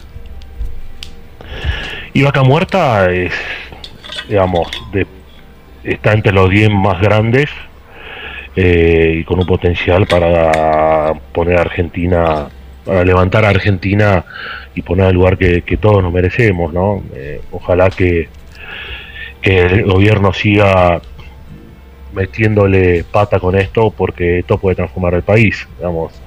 Yo creo que se han hecho bastante bien las cosas y IPF ha hecho bien las cosas también y las empresas privadas también lo han hecho. Ahora hay un nuevo management en IPF que yo los conozco y sé que son personas muy serias y ojalá que puedan hacer todos los, los proyectos que tienen pensados. Si esto sucede va a ser un gran impulso para el país. Y como ingeniero petrolero, ¿cómo ves estas alternativas que van apareciendo de energías limpias? De, alter- de hecho, el Dakar tiene su propia categoría tratando de promover vehículos con otras energías. Eh, ¿Cómo lo ves vos? Bueno, es algo que se viene, eh, hay una decisión mundial, por ahí no al ritmo que, que, el, que, la- que el planeta lo requiere, pero bueno, ahí va, Eh, va a llevar sus años y, y como es, y, pero bueno, es, es importante que los países eh, le pongan atención a esto y, y- y metan, metan desarrollo. Eh, siempre el principio es más difícil porque en general cuesta más plata de lo que da. Entonces, invertir así a largo plazo tanta, tanto dinero para, para producir, este, bueno, no, no es tan no es tan intuitivo, ¿no? Los gobernadores o los gobernantes no a veces no, no están este, pensando en poner guita hoy para lo que va a pasar dentro de 20 años. Tal cual. Desde hace mucho tiempo a esta parte se escuchaba, en el mundo hay petróleo para 10, 12 años y creemos que eso se va prolongando. ¿Se puede estimar eh, cuál es la reserva, cuál es el límite, Fernando? No, digamos, hay mil, mil teorías y mil, este, yo creo, digamos, todos esperamos que para digamos, 30, 40 años más hay, eh, y bueno, en el medio hay que desarrollar lo otro, las alternativas. Eh, ahí hay dos partes, ¿no? Una que es el más el, si querés, el gas y el petróleo. El gas es menos contaminante, el petróleo es lo que más rápidamente el mundo debería ir saliendo. Ujú. ¿Y, y cuál es el camino, en tu opinión? ¿Hidrógeno o la energía solar? Para el caso de los vehículos. Los autos eléctricos. Sí, eh, la energía solar es muy difícil en el sentido que, pero, digamos, eh, le- la- los paneles, la superficie de los paneles, eh, la, la infraestructura que vos tenés que tener para producir cierta cantidad de energía es, es, es, es- no es compatible por ahí con un auto, ¿no? Entonces eh, parecería que el hidrógeno sería el camino, eh, pero bueno, pero todavía falta para desarrollar una solución práctica para el hidrógeno. Los japoneses les Y, y aparte, el, vieron y aparte el hidrógeno lo que te pasa. sí, lo que pasa ahora con el hidrógeno que la forma que vos producís hidrógeno también necesitas gas. Ah, Entonces, claro. Entonces vos tenés lo que llama hidrógeno azul y hidrógeno verde. El hidrógeno azul todavía es el que vos usás produciendo hidrocarburos. Usando hidrocarburos vos producís hidrógeno. Entonces, eh, lo que está pensando en 20 años es el, el hidrógeno verde, que es el que sale de usando energías este, no, digamos, alternativas, como la solar o el, el viento, hidráulica, etcétera. Bueno, la verdad que estaríamos toda la mañana haciéndote preguntas, Lolo. Que queríamos hablar del ente y cuarta y nos vamos enganchando con un tema. Nos fuimos eh, a No, no, políticas no. energéticas. No, no, ya aparte cuando tiraste la, la cifra de que cada trimestre eh, genera Arabia Saudita 60 mil billones eh, de dólares, bueno, ahí te das cuenta la, la pobreza en la que estamos, ¿no? Sí, sí, sí. Pero bueno, obviamente que tienen que, bueno. tienen que tienen plata, pero tienen que eh, ganar en otros terrenos culturalmente, obviamente, y bueno, desarrollos, porque bueno, eh, arrancaron también de muy atrás, ¿no? Sí, sí, hay un... Pero bueno, como te decía, hay un cambio, digamos, si querés, político, cultural Sí. viniendo en Saudi. Y bueno, y, y lo, lo que es muy impresionante es la velocidad, ¿no? Porque te digo, esto te decía, hace tres años las mujeres no podían salir a la calle solas. Sí. Ahora en la empresa nuestra tenemos eh, mujeres eh, trabajando como, como en cualquier otro lugar del mundo. De hecho, hay mujeres corriendo. Te cuento, Dania Aquel, que es una chica de Saudita, es una de las Ah, figuras de, de la carrera. ¿Te imaginás para lo que significa para ellos? No solo tener corredores, eh, venía ganando hoy uno local que volcó, Yacid Al-Raji, pero tiene una chica, Dania Aquel, que corre en los UTV, en los side by side, que es protagonista. Lo que significa para ellos eh, como revolución, ¿no? Una mujer corriendo y peleando la punta de una carrera a nivel mundial. Sí, sí, sí, muy impresionante. Muy impresionante. Bueno, Lolo, te agradecemos por estos minutos eh, para campeones. Eh, queríamos eh, compartir tu experiencia. Desde ya, gracias por estar en esta mañana. Bueno, mil gracias a ustedes, disfruté mucho la charla, un saludo ahí a, a todos, a la producción y a la audiencia. Fernando Lolo Díaz Alberdi, ingeniero petrolero, eh, ex Puma también, ha jugado, ha formado parte del plantel del Mundial de 1999 en Gales, ha sido pilar eh, de Cuba y bueno, obviamente con muchos años eh, viviendo ahí en la región, eh, transitando el Empty Quarter, me encantó eso de nos juntábamos con los muchachos a comer un asadito en el desierto, ¿no? Uno, claro, los sargentos que vuelcan sus tradiciones ahí y bueno, y a tomar unos mates eh, con su mujer Claro. al atardecer, ¿no? Aspectos que uno eh, ni imagina, pero claro, viviendo ahí hay que, hay que disfrutar y aprovechar esos privilegios con nuestros hábitos, Andy. Seguro, atardeceres que ya hemos disfrutado en más de una ocasión en todas nuestras redes con las fotografías que nos envía Jorge Dominico y atardecer que en este momento Lonchi ya se está produciendo, ¿verdad? Así es, Vein- hace 20 minutos que se ha parado la carrera. Vamos con Walter Bertz y vamos avanzando con la clasificación porque ya tenemos final eh, parcial de la etapa.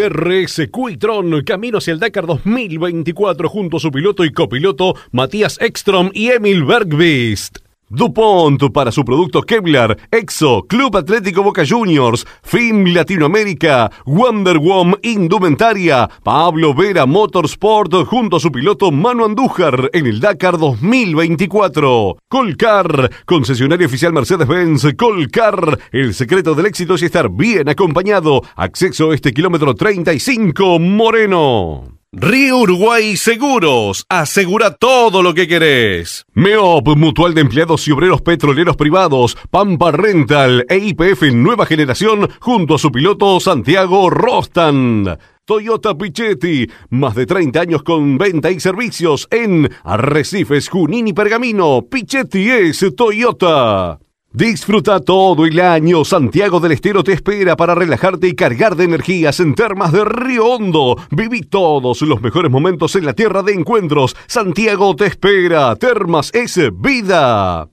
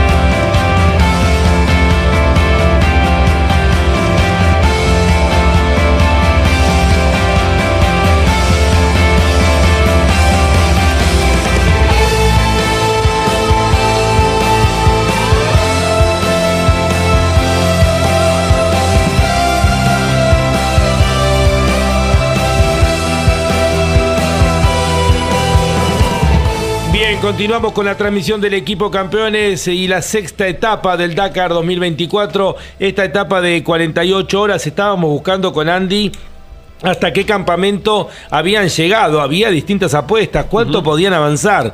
Reiteramos, vamos Estiramos un poquito más y le damos a uno más, pensarán y los vamos, pilotos y seguí- Claro. Eh, Vamos avanzando, avanzando. Eh, les vamos a contar esta parte de la carrera del día de hoy. Tenemos mucho para después ir ampliando. Eh, son siete los campamentos diagramados. Claro, por un lado salieron eh, los autos, los side by side y los camiones sin huella, un camino solamente para ellos. Por otro lado salieron eh, las motos y los cuatriciclos. Se trazaron siete campamentos. Eh, el primero situado en el kilómetro 200. Ahí seguramente van a ir a parar los camiones, eh, los vehículos que hayan tenido problemas, Claro. pero tienen que hacer por lo menos 200 kilómetros para llegar al campamento A.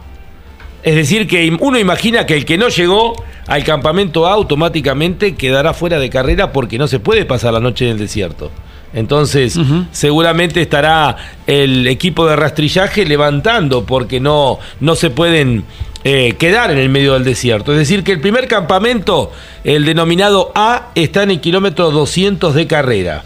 Después el segundo campamento, denominado B, está en el kilómetro 310. El campamento C en el kilómetro 362 de carrera. El cuarto campamento, el D, en el kilómetro 410. Luego tenemos el campamento E, F y G, que están separados entre 30 y 60 kilómetros cada uno de ellos. Por eso el último campamento era el G, por si alguno llegaba al, séptimo campamento. Pero los líderes de las motos han llegado, Andy, y acá tenemos la información. Rápidamente tuvieron que irse para el campamento porque esa era la obligación, porque aparte recién ahí se cronometraba el tiempo. Han llegado, Andy, al campamento F Exacto. al sexto campamento previsto. Ahí han llegado, tenemos por ahora 10 motos. Es decir, que ahí van a dormir 10 competidores en el campamento F. Entre los cuales están nuestros dos salteños, los hermanos Benavides. Fíjate vos que tenemos, eh, como decías bien, Andy, los, eh, entre ellos tenemos a los hermanos Benavides y tenemos los máximos referentes de la carrera. Adrian Van Beveren hasta el momento va ganando la general. Eh, tenemos el tiempo de Van Beveren, a ver. ah, ah. Estamos complicados con, con- porque al, ser tan largo, Claro. vos lo tenés a Adrian Van Beveren, ¿no? Como líder hasta el momento. Eh, a ver, ya podemos hacer algo. Te colaboro con el tiempo total, Lonchi. A ver, a, a ver, tengo kilómetro 2.45, sería un poquito más adelante. A ver, Andy, vamos con el tiempo. ¿De la general me decís o Sí, de la etapa? De la etapa. Ah, bien. Ahí estamos con la etapa. ¿Tres horas, tres minutos puede ser? No, no, no, Es, no, es más larga esta. Más larga. No, ya superó las seis horas. Ajá.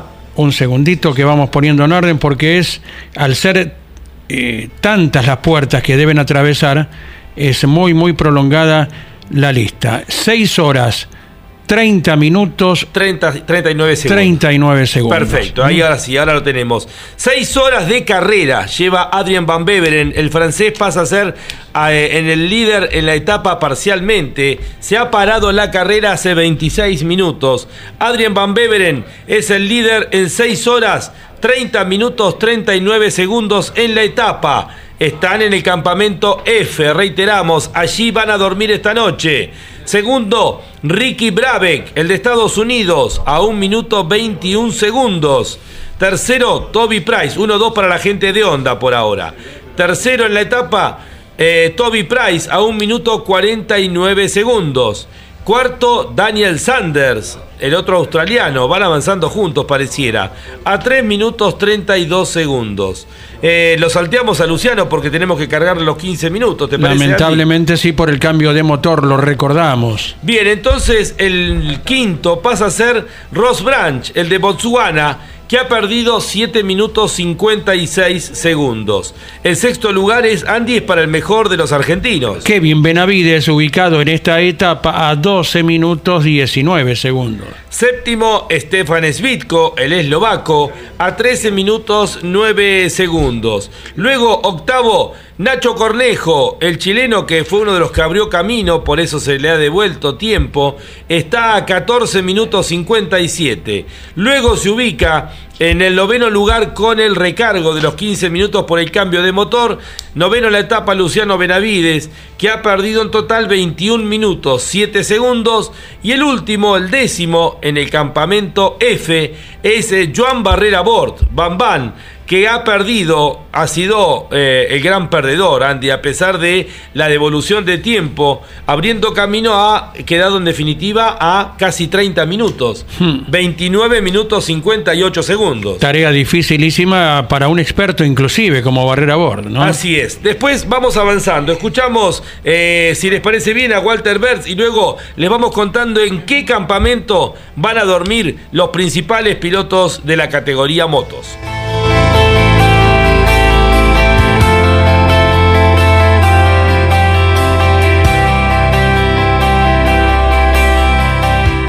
Francisco Arredondo, piloto Puma Energy Rally Team, ya está preparado para el máximo desafío con un combustible de la más alta calidad. Puma Energy Rally Team, calidad para la exigencia más salvaje. Rocker, Soxy, Puma Lubricantes, Sileagro, Colección Gómez, Federación Patronal, Don Antonio, Belona Prieto y Bairoleto junto a su piloto David Sile en el Rally Dakar 2024.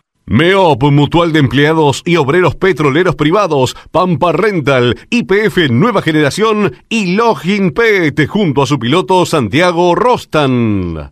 Atención a los amantes de la tecnología. En Suono vas a encontrar lo último en tecno a precios increíbles. Suono, www.suono.com.ar. Vega, auspiciante oficial del Rally Dakar. Ahora el filtro es Vega.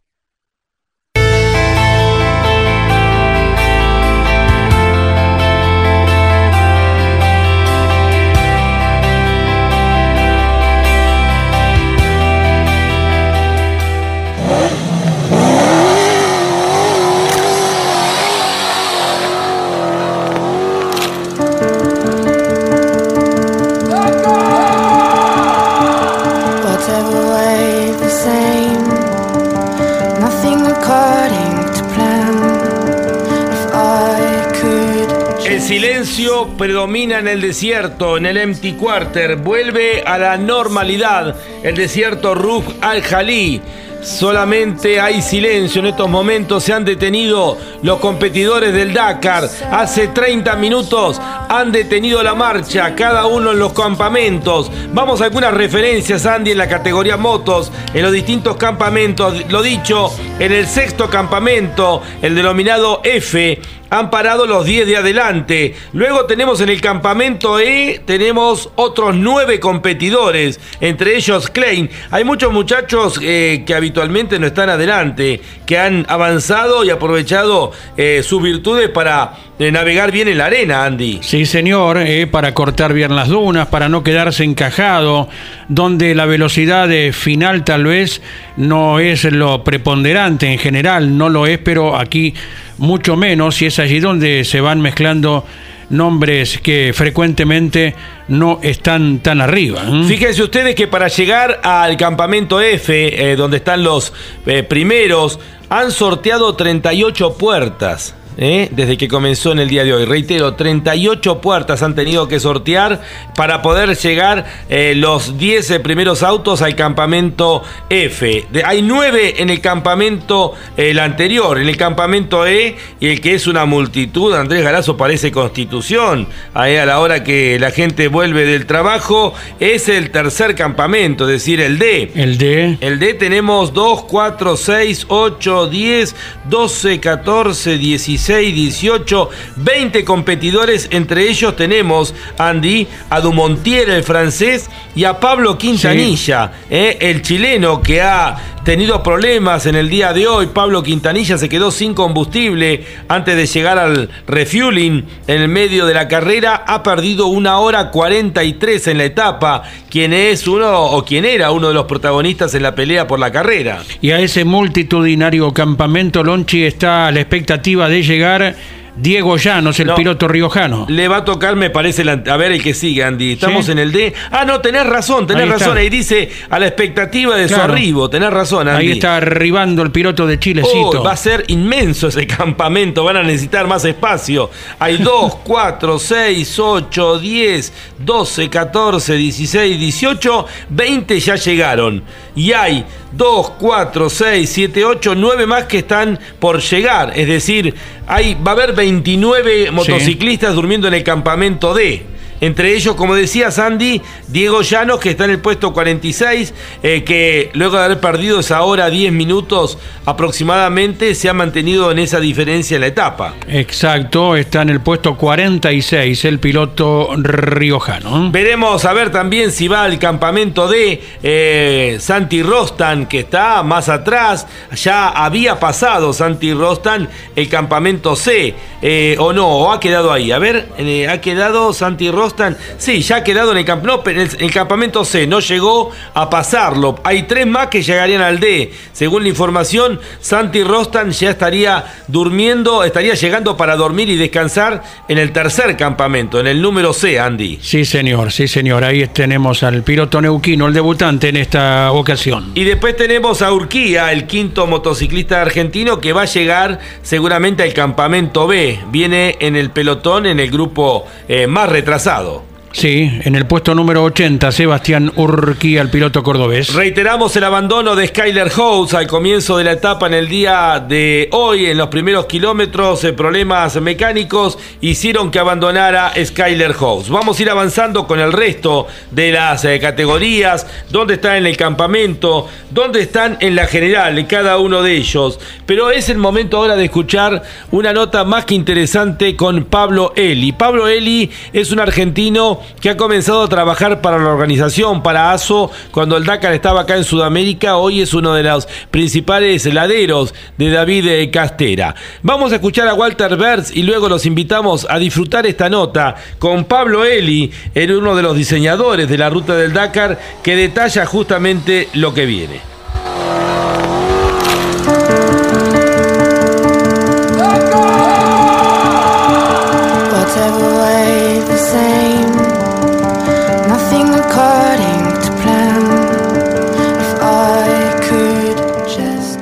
DuPont para su producto Kevlar, Exo, Club Atlético Boca Juniors, FIM Latinoamérica, Wonder Woman Indumentaria, Pablo Vera Motorsport junto a su piloto Manu Andújar en el Dakar 2024. Audi RS Q-e-tron camino hacia el Dakar 2024 junto a su piloto y copiloto, el matador Carlos Sainz y Lucas Cruz. Río Uruguay Seguros, asegura todo lo que querés. MEOP, Mutual de Empleados y Obreros Petroleros Privados, Pampa Rental, IPF Nueva Generación y Farmacia Costabel, junto a su piloto Santiago Rostan. Oscar Santos, piloto Puma Energy Rally Team, ya está preparado para el máximo desafío con un combustible de la más alta calidad. Puma Energy Rally Team, calidad para la exigencia más salvaje. Disfruta todo el año. Santiago del Estero te espera para relajarte y cargar de energías en Termas de Río Hondo. Viví todos los mejores momentos en la tierra de encuentros. Santiago te espera. Termas es vida. Colcar, concesionario oficial Mercedes-Benz. Colcar, el secreto del éxito es estar bien acompañado. Acceso a este kilómetro 35 Moreno. Como siempre, con la gentileza de, Pablo Eli eh, para tratar temas delicados de la organización y en este caso para adelantar eh, algunos de los muchísimos detalles que van a hacer a, esta jornada doble de 48 horas en el Empty Quarter.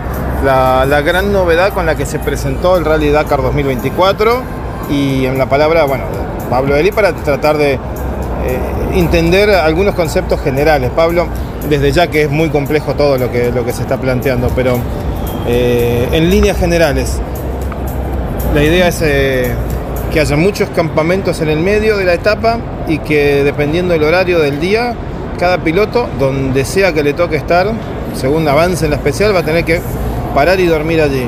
Eh, más o menos así, cuál es el detalle de la cantidad de campamentos, lo- los horarios límite para pasarlos, algo que podamos entender por arriba contándolo así eh, en la radio. Sí, todos los. la largada del especial va a ser como todos los días, con su, con su intervalo entre, entre motos, autos y quad, etcétera, todas las categorías. Y luego hay unos ocho campamentos distribuidos en, en el recorrido de los dos, de los dos especiales, que en algunos lugares, sobre todo en los campamentos, se juntan los recorridos de auto y de moto para optimizar la logística, digamos se va, vas a tener que parar porque es una etapa de 600 kilómetros, 620, 630, depende de la categoría si es automoto, y es imposible hacerlo en un día. Entonces, sí o sí, dependiendo del campamento, los horarios van a, van a estar entre las 4 de la tarde, 4.15, 4.30, esos son los horarios elegidos. Al momento de pasar por ese campamento, si llegaras cerca de esta hora, vas a tener que detenerte ahí. A las 4, máximo las 4.30, la hora máxima del, del campamento que cierra más tarde, uno se tiene que parar y va a neutralizar y se va a parar hasta el día siguiente donde se le va a dar un nuevo horario de largada para continuar el especial hasta terminar. Acá se van a juntar autos y motos en un mismo campamento, al día siguiente se va a hacer una largada mezclada entre autos y motos. No es aleatorio, va a ser de acuerdo al orden que fueron llegando, un auto, una moto, un auto, una moto y cada uno entre ellos cada 30 segundos. Si hubiera, por ejemplo, más motos que autos, van a largar intercalados motos y autos hasta que terminen todas las motos y, y si quedan solo autos, largarán todos esos autos que quedan cada un minuto. O sea que el intervalo entre autos va a ser de un minuto y el intervalo entre motos también de un minuto.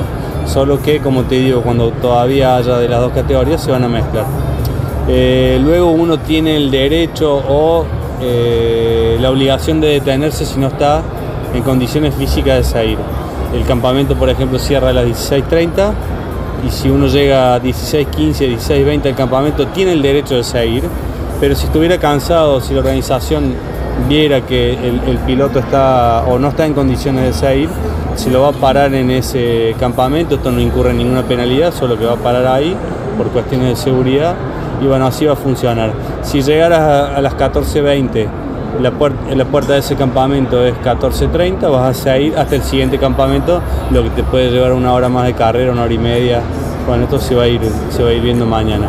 Y al día siguiente se va a hacer una evaluación de la cantidad de pilotos en cada campamento para determinar el horario de salida de cada uno para que luego no, no se amontonen, digamos, que no llegue el primero del campamento A y todavía estén largando los, los últimos del campamento B. Entonces hay que prever, hay mucho trabajo en la noche para ver cómo, cómo quedaron diseminados todos los participantes y en función de eso determinar los horarios de largada. Así que bueno, un desafío nuevo y, bueno, como primera vez hay que ver cómo sale, pero creeríamos que va, va a ser un éxito. ¿Cómo es el, tipo de comodidad que van a tener en esos campamentos los pilotos? Eh, uno le dice campamento, pero no va a ser como estos que acostumbramos acá con los, el lugar de catering gigantesco y, y otras comodidades. No, no, no, sin duda son campamentos muy austeros. Eh, va a haber una carpa, una carpa grande donde seguramente se va a comer, se va a dormir.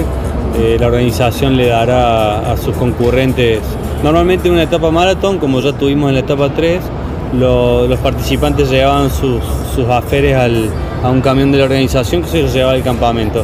Acá como nadie sabe en qué campamento vas a caer, la organización te va a proveer una bolsa de dormir, un, alguna especie de colchoneta y vas a dormir ahí todos juntos como se hacía en África hace muchos años. Eso es un poco lo que me gusta también que se vuelve al, al espíritu del Dakar eh, histórico, digamos.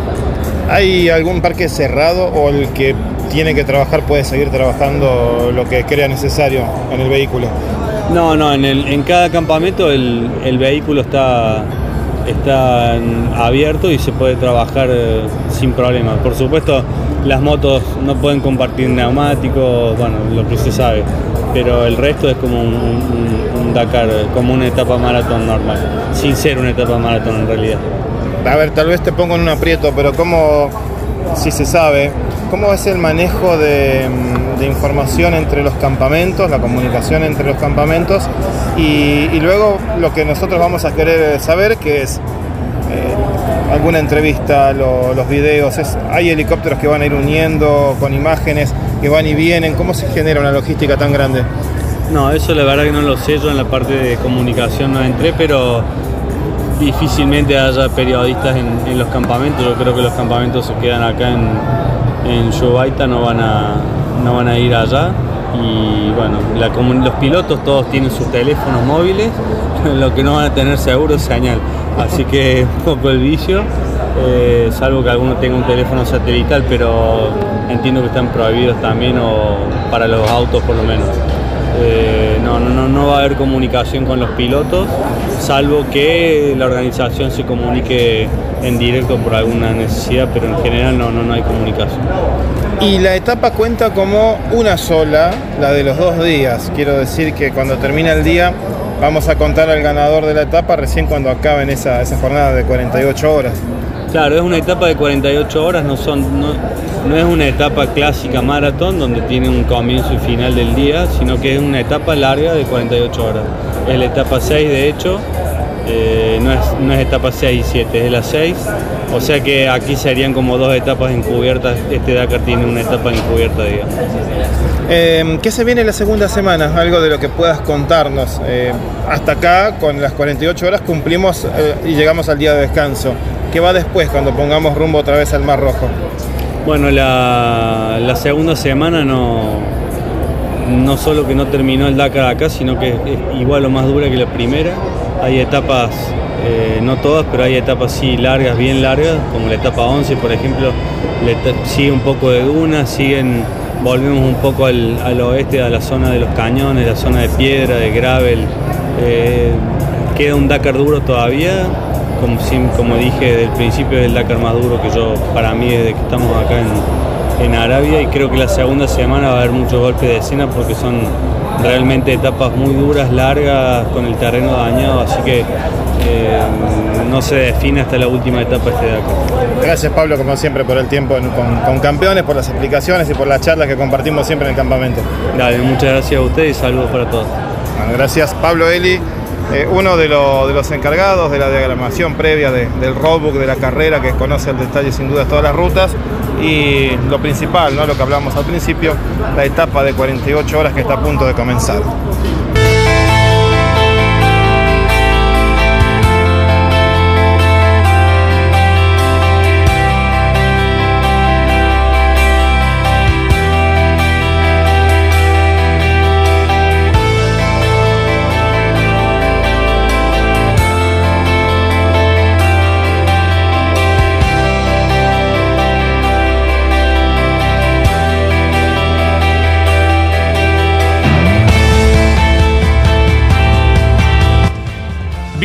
Eh, bien clarito, ha sido riquísima la información. En la nota que hiciera Jorge Dominico con Pablo Eli, uno de los argentinos orgullosamente que trabaja en la organización y que a su vez también nos anticipa que sorteando eh, esta etapa de 48 horas en el Empty Car Quarter queda mucho y muy duro por delante. Nos vamos justamente ahora a tomar contacto, son las eh, 16 horas 46 minutos, ya han, tenido, han detenido la marcha hace 46 minutos los distintos competidores, pero nosotros nos vamos a la puerta ahí del Empty Quarter eh, en el campamento de Yubaitá, donde está nuestro enviado especial Jorge Dominico y eh, también eh, los equipos de asistencia esperando el final de la etapa en el día de mañana sin contacto con las tripulaciones. Te escuchamos Jorge.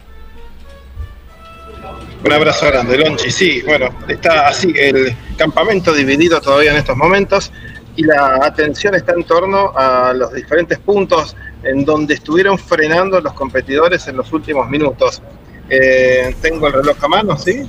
Bueno, claro, ya está ahora absolutamente toda la carrera detenida porque algunos, algunos puntos todavía tenían habilitación hasta las 16.30 hora local, hace unos eh, 17 minutos que ya está absolutamente cerrada la carrera, pero, a ver, los que están en un tramo intermedio entre un campamento y otro, todavía tienen que hacer ese tramo a velocidad de carrera hasta llegar al siguiente campamento. Recién ahí es cuando se detiene la, competencia para ellos. Estaba siguiendo de cerca a Giroud y Andújar en los cuatriciclos, que venía el francés adelante en la ruta y luego el argentino lo alcanza ya para detenerse en uno de los mejores campamentos probablemente porque está en una zona de refueling donde hay un poblado y tal vez tengan algún tipo de comodidad mayor que otros, vaya uno a saber. El campamento igualmente va a ser reservado. Se puede trabajar en los vehículos, recordemos eso, sí se puede trabajar Se puede trabajar durante toda la noche solo con los elementos mecánicos o herramientas que lleven eh, encima de los vehículos. Lo único que no van a poder hacer, a diferencia de los campamentos habituales, es eh, subirse y probar a ver si está todo bien, que es algo que habitualmente se hace.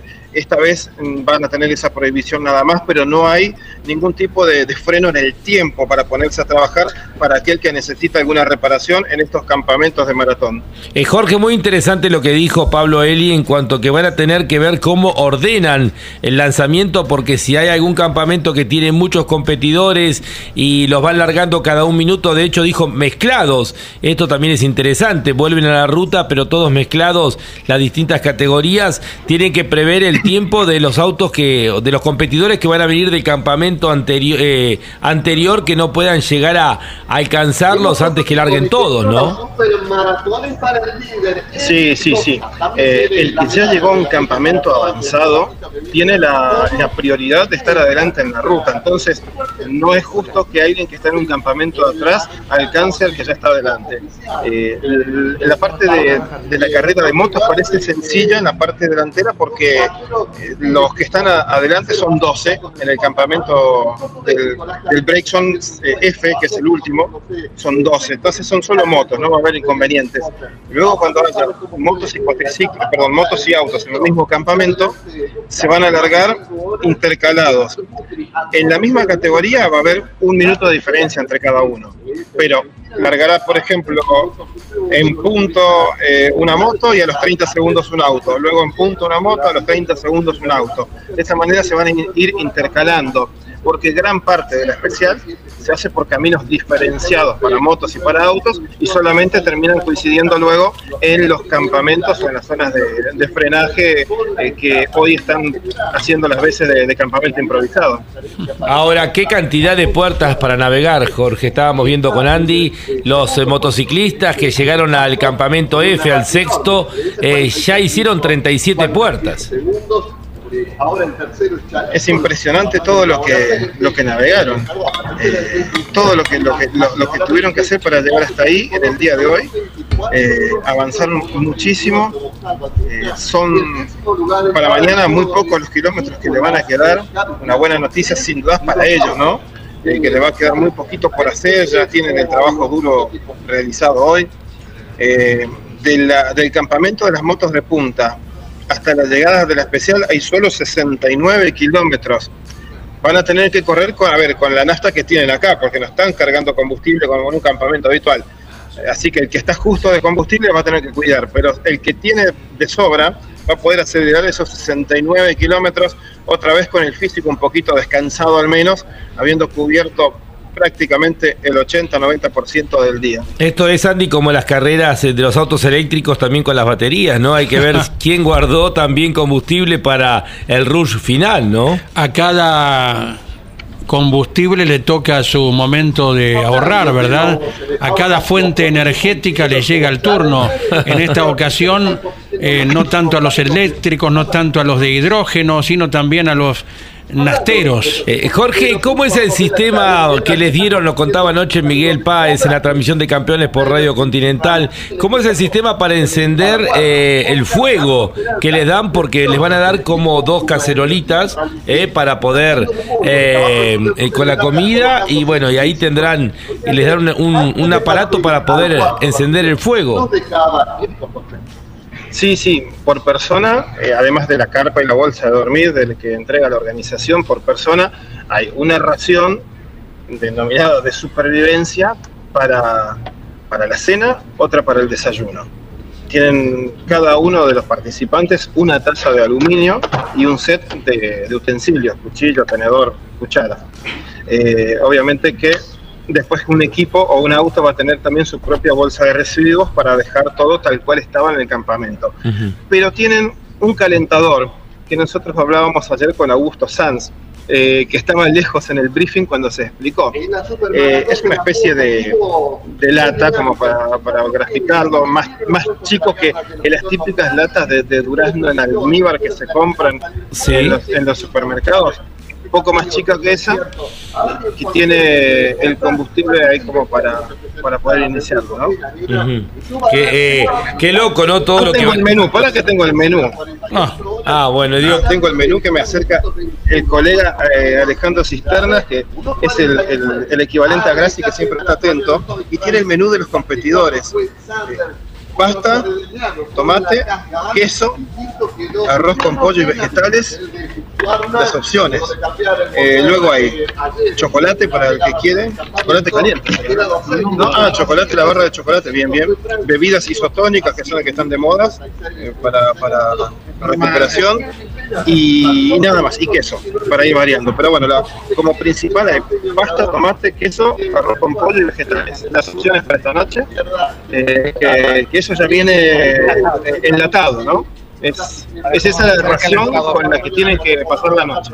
Eh, vos sabés que recién tuvimos una charla muy linda eh, junto con Andy, eh, con Fernando Lolo Díaz Alberdi, que más allá de que ha sido Puma en el Mundial de Gales del 1999, es ingeniero petrolero y ha vivido y vive, de hecho, está hace unos meses, está aquí en Argentina, pero viaja nuevamente para Dubai donde tiene base, pero él trabaja en el Empty Quarter.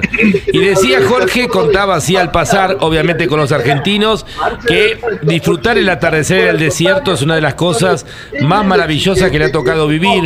Se junta con otros amigos argentinos porque trabaja para Tenaris, una empresa argentina eh, que justamente extrae petróleo en esa zona.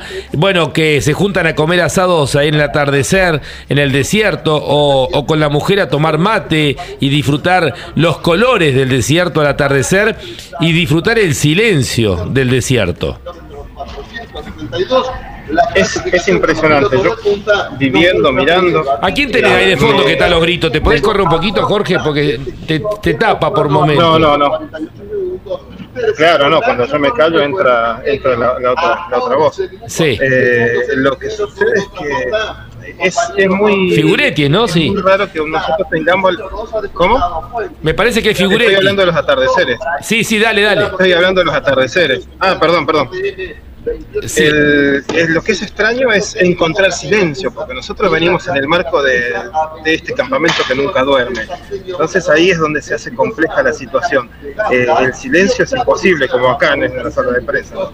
pero es imposible encontrar un silencio. eh, a la tarde siempre hay un camión, siempre Claro. hay gente que está trasladando, siempre hay alguien que está eh, transitando, volviendo del camino, otro que viene tocando bocina, pero lo- la vista, los colores, es increíble, es, es, es increíble. Ver el sol cuando se pierde en el horizonte como se ve en el que tuvo la chance de ver alguna vez en el océano. Pero aquí en el desierto, los reflejos son otros, es, es un, un- un rojizo único, un rojizo que me hace recordar el fuego. Es, no hay otra sensación que el fuego. Qué lindo, qué, qué, qué maravilla, qué maravilla, Jorge. Bueno, algo más para compartir con toda la audiencia de campeones en esta salida allí en el campamento de Yubaitá.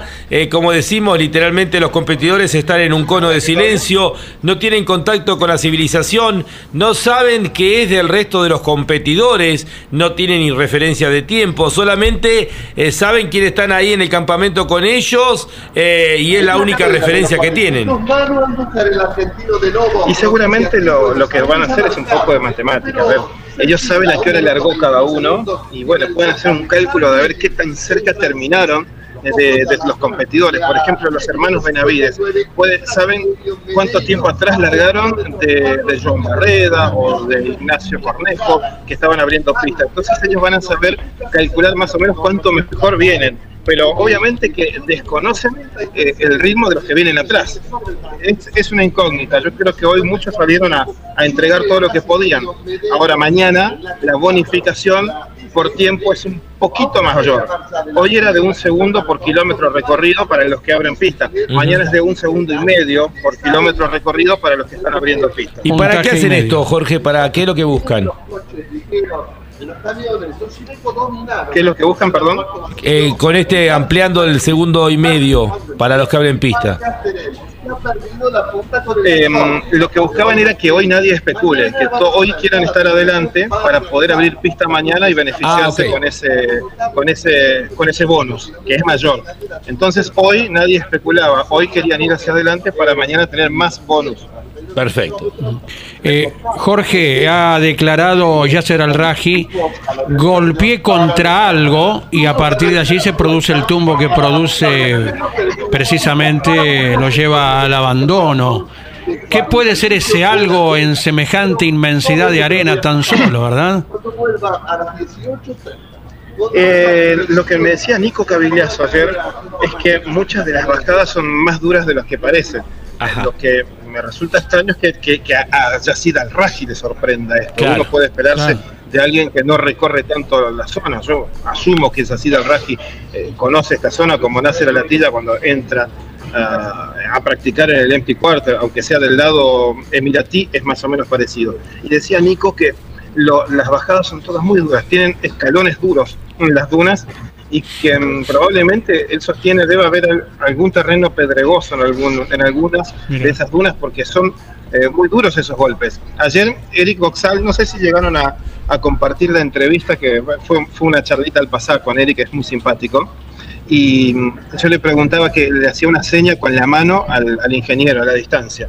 Y me decía, sí, le estaba pidiendo que me eleven un poco más la suspensión porque en la etapa de ayer estaba golpeando mucho abajo el frente del, del Challenger, del Taurus.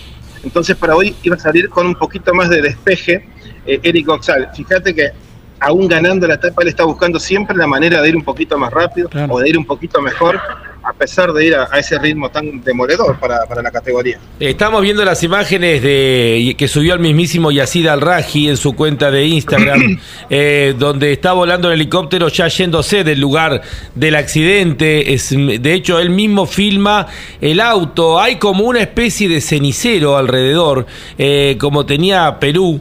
Eh, tal vez eh, salió de ese cenicero, o bueno, ahí vemos inclusive el casco, cómo golpeó, cómo rompió su casco eh, contra la jaula. Es impresionante, arrancó parte del casco, eh, pero también lo que es la cultura árabe, ¿no? Porque la sonrisa no se le borra, eh, acaba de perder la posibilidad de ganar un Dakar en su tierra.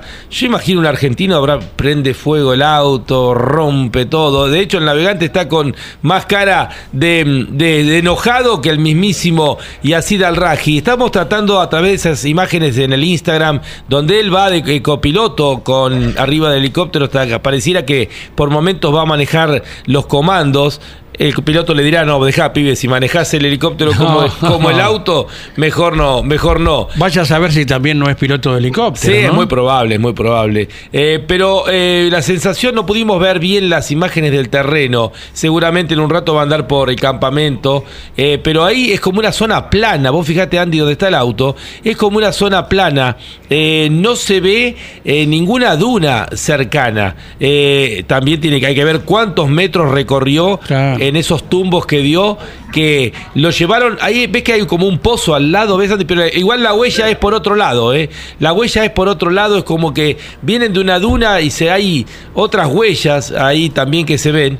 Pero bueno, no, ya vamos a tener más información cuál fue el motivo por el cual, bueno, evidentemente venía más rápido de lo que se podía y termina volcando y abandonando Yacid al-Raji, que inclusive cuando se está yendo va viendo otros autos, otros competidores que van avanzando en el medio del desierto y todas estas imágenes que estamos viendo son de su propia cuenta, va a contramano de la carrera y va viendo a, lo- a los competidores. Y, Y bueno. bueno, la foto de cómo quedó el auto. Eh, espectacular que tenga, bueno, la voluntad, eh, el carácter como para colgar estas imágenes cual. Y, y nutrirnos a todo el mundo, inclusive, bueno, él a sus seguidores, por ende a todo el mundo, eh, demostrando justamente que ya pasó, ya estará pensando en la edición 2025 Mirá la sonrisa. y una, una linda forma de comunicar, ¿verdad? Sí, Del pero local. más preocupado en las redes sociales que en lo que le pasó, ¿no? Yo, esto de que hablábamos Claro. ayer, ¿no? Eh, con el chino Freire, ¿no? Hoy, cómo son los deportistas en muchos casos. Por eso, los que son apasionados y extremistas eh, son los que triunfan, ¿no? Uno lo ve en la Fórmula 1, que son animales con un instinto salvaje, como un Verstappen, un Hamilton, un, un Alonso. Pero está más preocupado por mostrar los videos. Fíjate la sonrisa. Yo me mato. Acabo de perder un Dakar. Voy ganando por un error. eh, me estoy perdiendo un Dakar en mi tierra, eh, peleando contra los monstruos que está peleando, pierde una oportunidad tal vez única. Y sonríe y, y se filma como si nada, ¿no? Pero bueno, a nosotros nos viene bárbaro porque se lo puedo mostrar a los seguidores, pero no es lo que uno imagina de un deportista. Tal vez por eso también abandonó y volcó, ¿no? Porque no se toman eh, de- tan, eh, tan profesionalmente lo que es una, una carrera, ¿no? Obviamente tiene las virtudes el hombre, conoce el terreno, tiene, tenía un auto increíble, el Toyota había hecho un gran año en el Mundial de, mm, de, de la categoría y bueno, pero ha, ha abandonado en el día de hoy en la primera parte. Bueno, Jorgito, lo que quieras agregar y ya vamos con, con más eh, información. Ya, ya lo dijo Charlie Menditegui, ¿no? Qué Eso hubiera meló, pasado a nosotros. cual, ahí todo. Ahí en todo. Quémelo. Linares.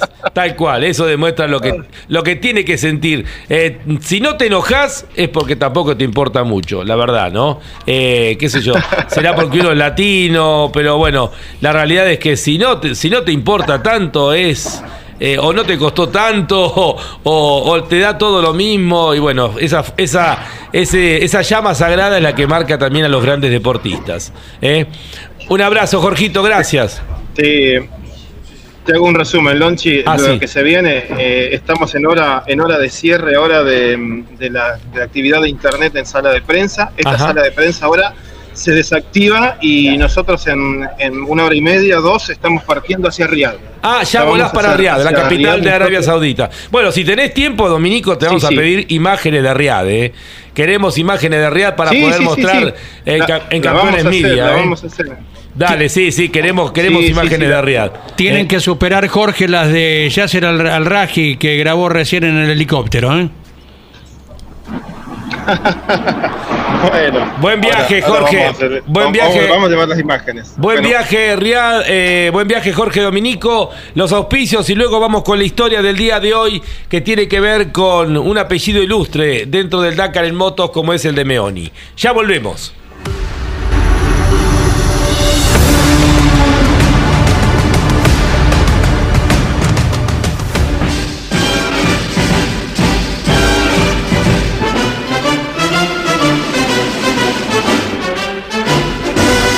Campeones junto al Dakar 2024 en su decimosexta transmisión con la carrera más difícil, exigente y extrema del mundo en Arabia Saudita. Campeones con la conducción y relatos de Carlos Alberto Leñani y Lonchi Leñani. Campeones Dakar 2024 por Campeones Radio con el auspicio de las siguientes empresas. MEOP, Mutual de Empleados y Obreros Petroleros Privados. Pampa Re IPF, nueva generación, junto a su piloto Santiago Rostan. DuPont para su producto Kevlar. EXO, Club Atlético Boca Juniors. FIM Latinoamérica. Wonderwom Indumentaria. Pablo Vera Motorsport junto a su piloto Manu Andújar en el Dakar 2024. Toyota Pichetti, más de 30 años con venta y servicios en Arrecifes, Junín, Pergamino. Santiago del Estero te espera. Suono, líderes en la industria de la tecnología. Suono, combustibles para la exigencia más salvaje. Puma Energy Rally Team. Audi RS Q-e-tron, camino hacia el Dakar 2024. Vega, auspiciante oficial del Rally Dakar. Ahora el filtro S Vega. Colcar, el secreto del éxito es estar bien acompañado. Río Uruguay Seguros, asegura todo lo que querés. Morel Bullies, acopio de cereales. Campeones Dakar 2024. Llevamos la pasión a tus sentidos.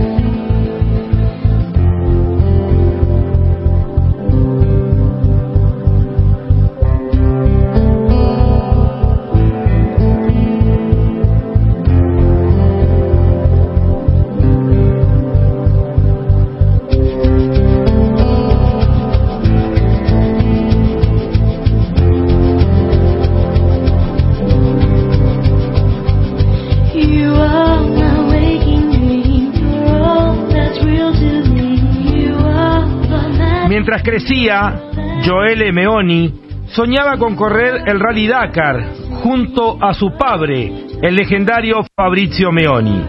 Fabrizio Meoni es ganador del Dakar durante dos ediciones en África. Trágicamente eso nunca se hizo realidad, ya que Fabricio falleció después de una grave caída en la edición del año 2005. Pero Joele espera continuar el legado de su padre, dos décadas después.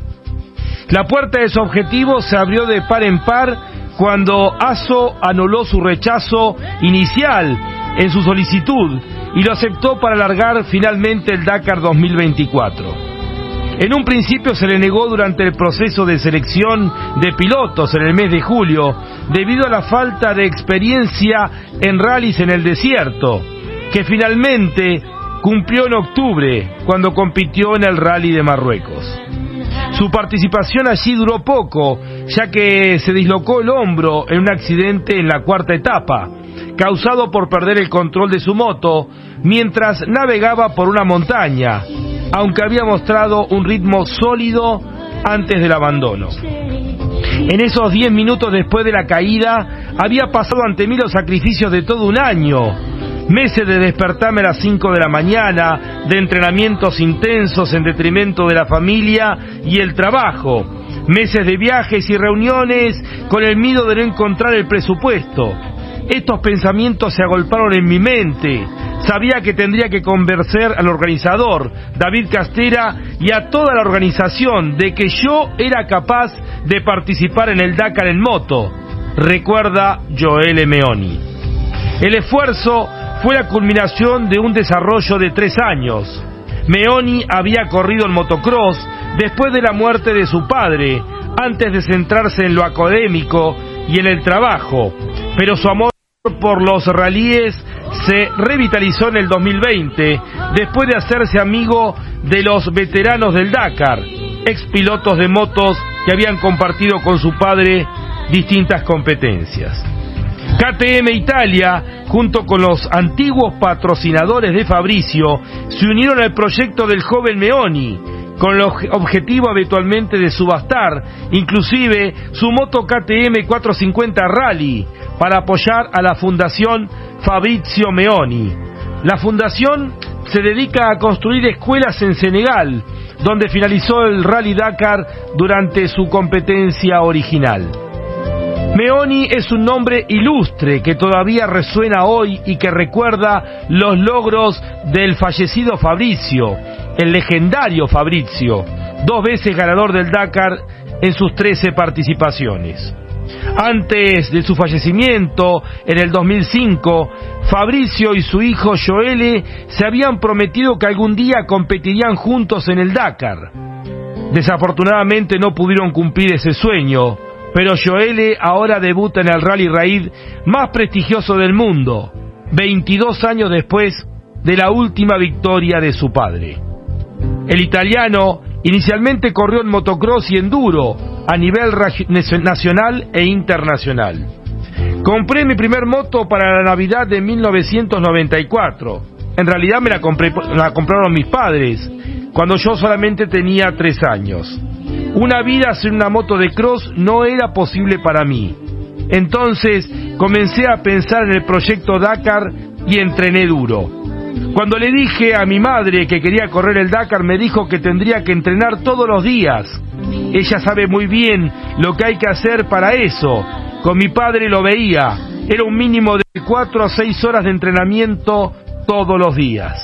Empecé poco a poco y ahora, después de una semana de entrenamiento con mi amigo Cyril Despré, entendí que nunca es suficiente. Sin duda, mi objetivo para el Dakar es terminar cada etapa con un buen ritmo, sobre todo preservando mi cuerpo y la moto. Sé que la categoría original será dura, así que debo escuchar a mi mente, no a mi acelerador. El proyecto Dakar comenzó cuando tenía solamente 13 años. soñé con mi padre con correr el Dakar juntos cuando cumpliera los 18. El sueño ha cambiado ligeramente, pero todavía está ahí. Bienvenidos al Dakar, la carrera que crea leyendas.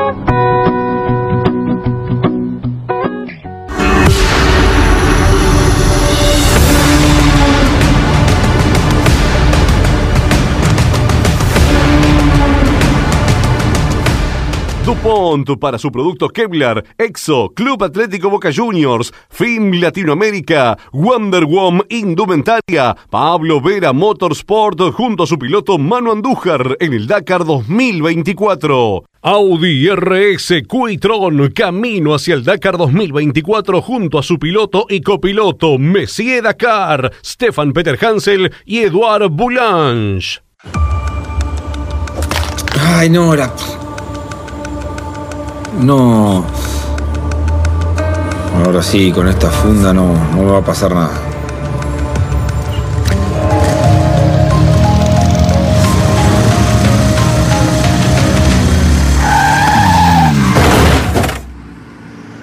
Se preocupó tanto por el celular y no por su cabeza. Vos, que tenés cerebro, usa casco.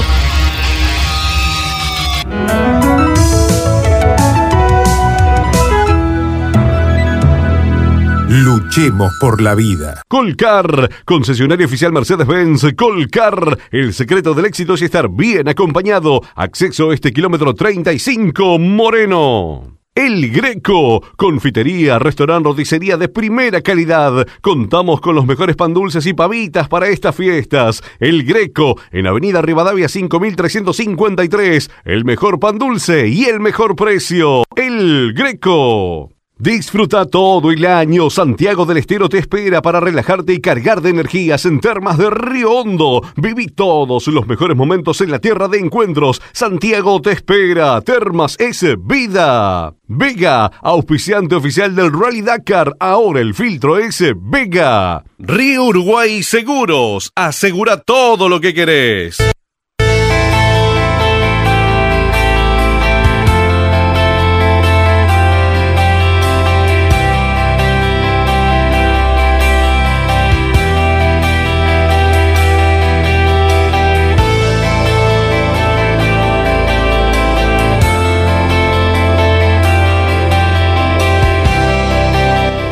Minutito tendremos contacto con un experto piloto de las categorías Rally Raid. También estaremos actualizando especialmente pilotos y navegantes argentinos que van corriendo en las especialidades Challenger y T4. Golpe de escena en diferentes eh, categorías del Dakar con protagonistas importantes en autos al Raji tras ese vuelco que lo ha dejado fuera de competencia a quien lideraba la general.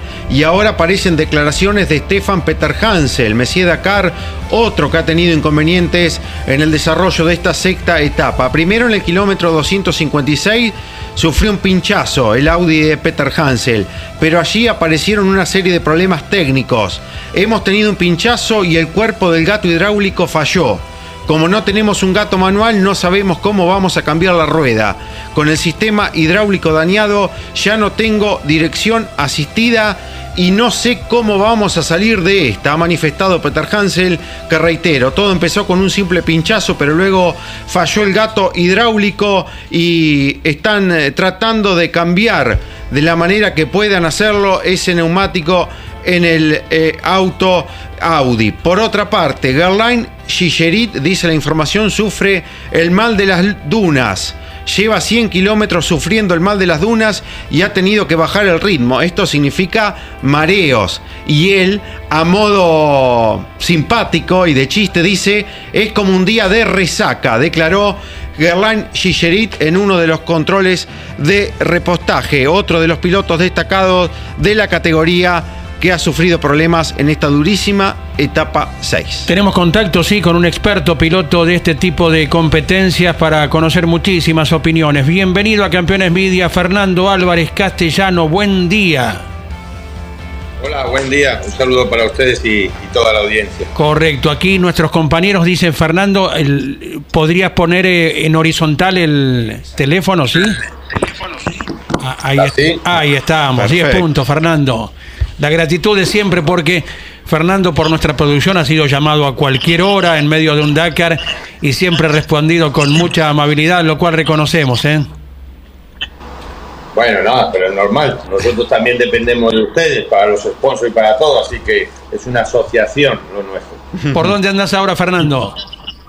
No, estoy en Buenos Aires, así que Este año me toca verlo en televisión, lo cual no me desagrada porque yo creo que ya he comentado una vez, también es una carrera que la he hecho ya varias veces, la he acabado, anduve bien, todo, pero no me gusta. No, no es una carrera que se disfrute, lo que pasa que bueno, que los equipos un poco te obligan después de todo el año como que, que para tener una serie de, ventajas y eso y de privilegios, pues bueno, que vayas al Dakar, pero este año con los problemas que tuvimos en Argentina, eh, expliqué cuál era la situación, de, de que no estaba muy con, contento estando allá, estando como está aquí, estaba aquí el país. Y también el tema de la guerra de Medio Oriente tampoco me hacía mucha gracia, pues ya en el Campeonato del Mundo, las últimas fechas, ya Jordania ni Dubái nos fuimos por eso, porque eh, Jordania se, se, canceló porque está frente de Israel, ¿no? Entonces, no, no tengo ganas de meterme en líos y ya digo, y el Dakar voy muchas veces porque me empuja, porque si fuera por mí prefiero estar aquí hablando con vosotros. Ah, bueno, bueno. ¿El Dakar en su conjunto o la dificultad que esta carrera a priori iba a ofrecer y se está comprobando que es así, Fernando? Todos los Dakar son duros, yo los últimos tres que he hecho, eh, recuerdo sí, el de 2021 no fue tan duro, pero el de 2022 sí fue duro, o sea, muy complicado, todos, todos son duros y a cualquiera que corre el Dakar, si le preguntas, ahora cuando vuelvan, te va a decir que fue el más duro de todos, o sea, todos, por, porque depende también de las circunstancias que tenga. Yo hice uno que lo hice hace dos años, que, que fui limpio hasta el final, que era el que iba tercero y luego el último día se rompió el motor y nada más que tuve un pinchazo, entonces cuando te sale una carrera así que que todo, todo surge bien, no tienes problemas y eso, entonces no es tan difícil la carrera, pero cuando empiezas un día a tener problemas, te retrasas o llegas de noche, ahí es cuando eh, empiezas a odiarla, ¿no? Entonces es una carrera, digo, compleja, pero bueno, yo entiendo y veo como, pues, como Meón y, y gente así, que para ellos es un reto hacerla, pero para mí nunca fue un reto porque yo siempre la corrí para intentar hacer un buen resultado, pero ya digo, cuando estás ahí, cuando la acabas es muy bonita, pero durante que estás es, es, es, muy desagradable por todo el ambiente, frío por la noche, los enlaces hace mucho frío, eh, la comida en nuestro caso el equipo, eh, tenemos nuestro propio catering, pero también si no, ir a ducharte, o sea, es, no es cómodo dormir en un motorhome cuando nos gusta a todos dormir en la cama, ¿no? Eh, para algunos es una aventura dormir en un motorhome, para mí es una tortura. Sí, sí, y si te hubiera tocado el armarte tu propia carpa, como en muchas ocasiones de esta edición, ni te cuento.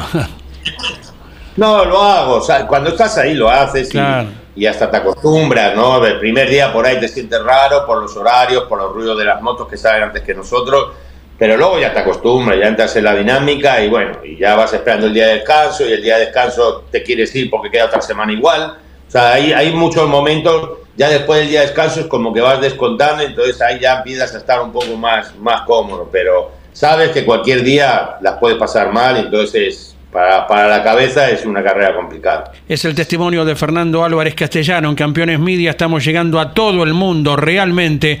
¿Desde cuántos países hemos tenido mensajes, Mariano Riviere?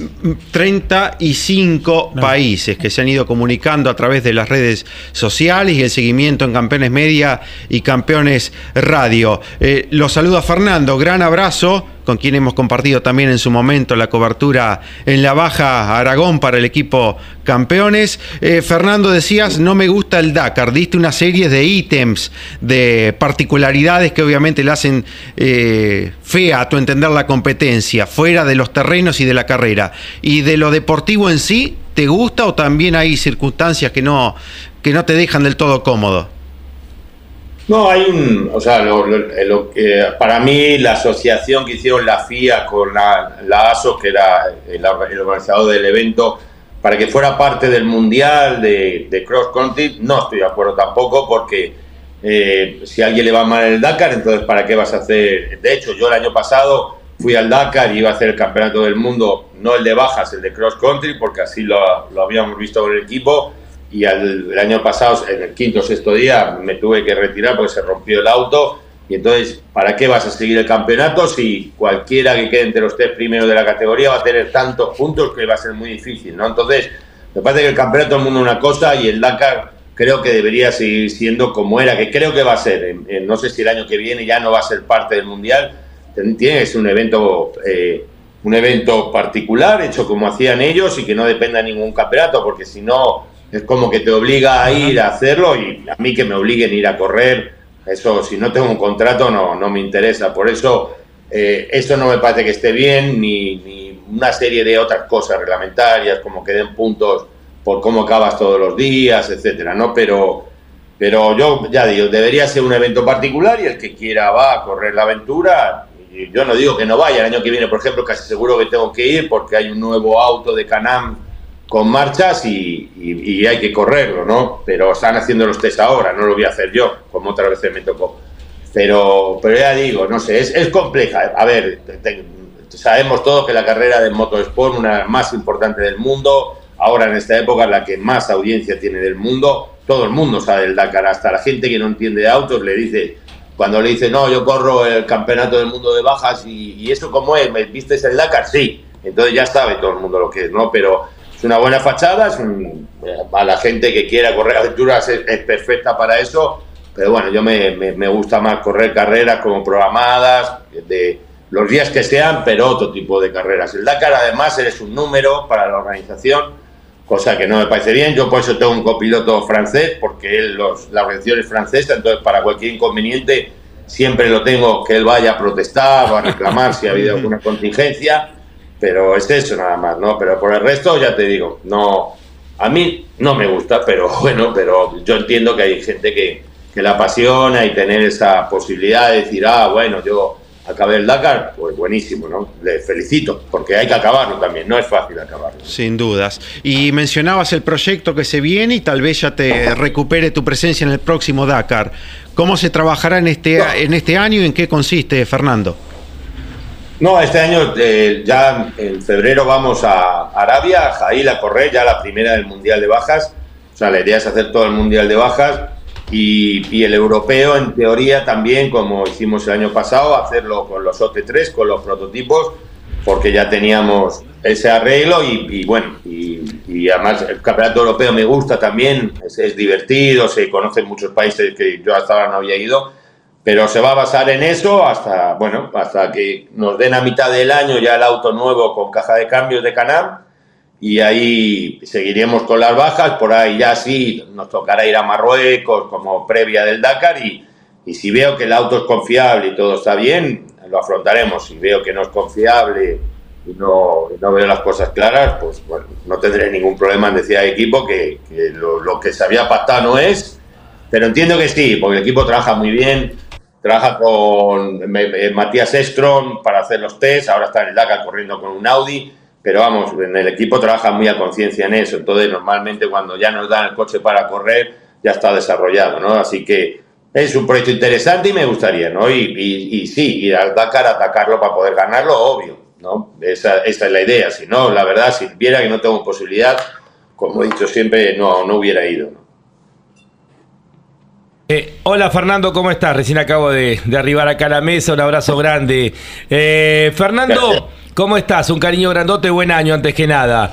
Eh, Fernando, ¿qué Gracias. análisis haces del Taurus que pareciera a priori como que está en estos momentos, o por lo menos en este Dakar, un paso por delante del Canam, eh, o tiene que ver con la estrategia de carrera, o este chico Eric Oxal que va muy rápido? ¿Qué comparación podés hacer y qué pasó con el proyecto de, de Mebius, eh? ese, ese auto feo pero que andaba rápido, porque de Mebius ahora se pasó a la categoría autos?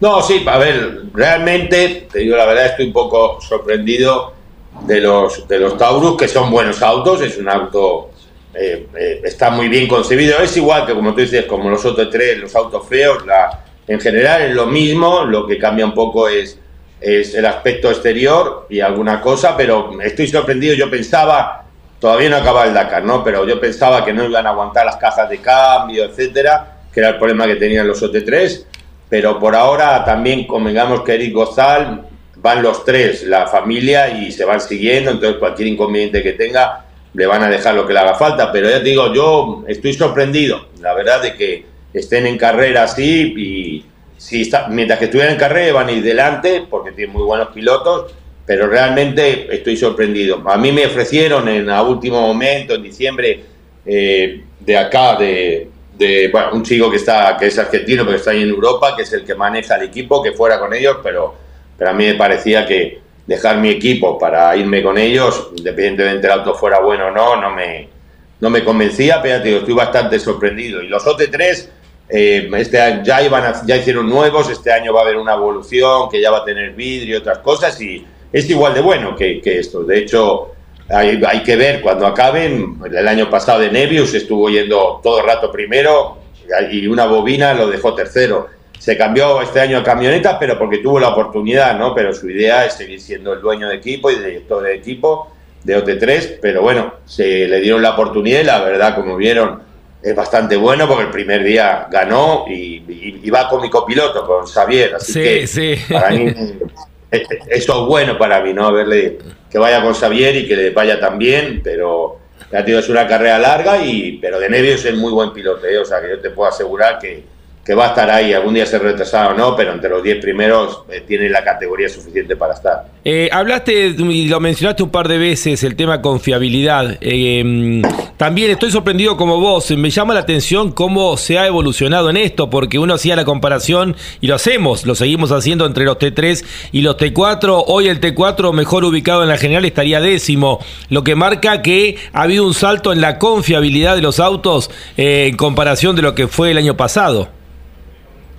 Sí, no, en, en general, yo- mira, yo en el 2000, el primer DACA que hice, que fue el 2021, eh, corrí la T4 y acabé 13 o 12 la general y, y si hubiera corrido en T3 era- hubiera sido el segundo.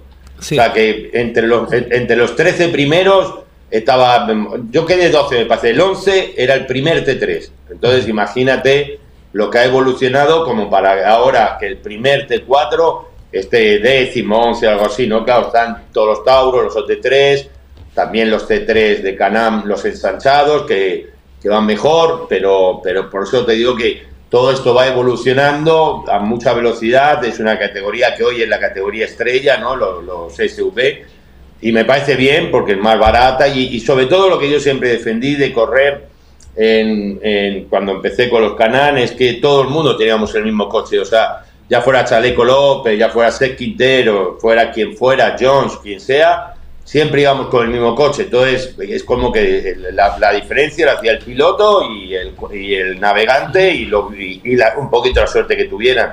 Entonces, por eso me, siempre me atrajo esta categoría, ¿no? En las otras, la de autos, como veréis, son equipos oficiales y ya es más difícil, ¿no?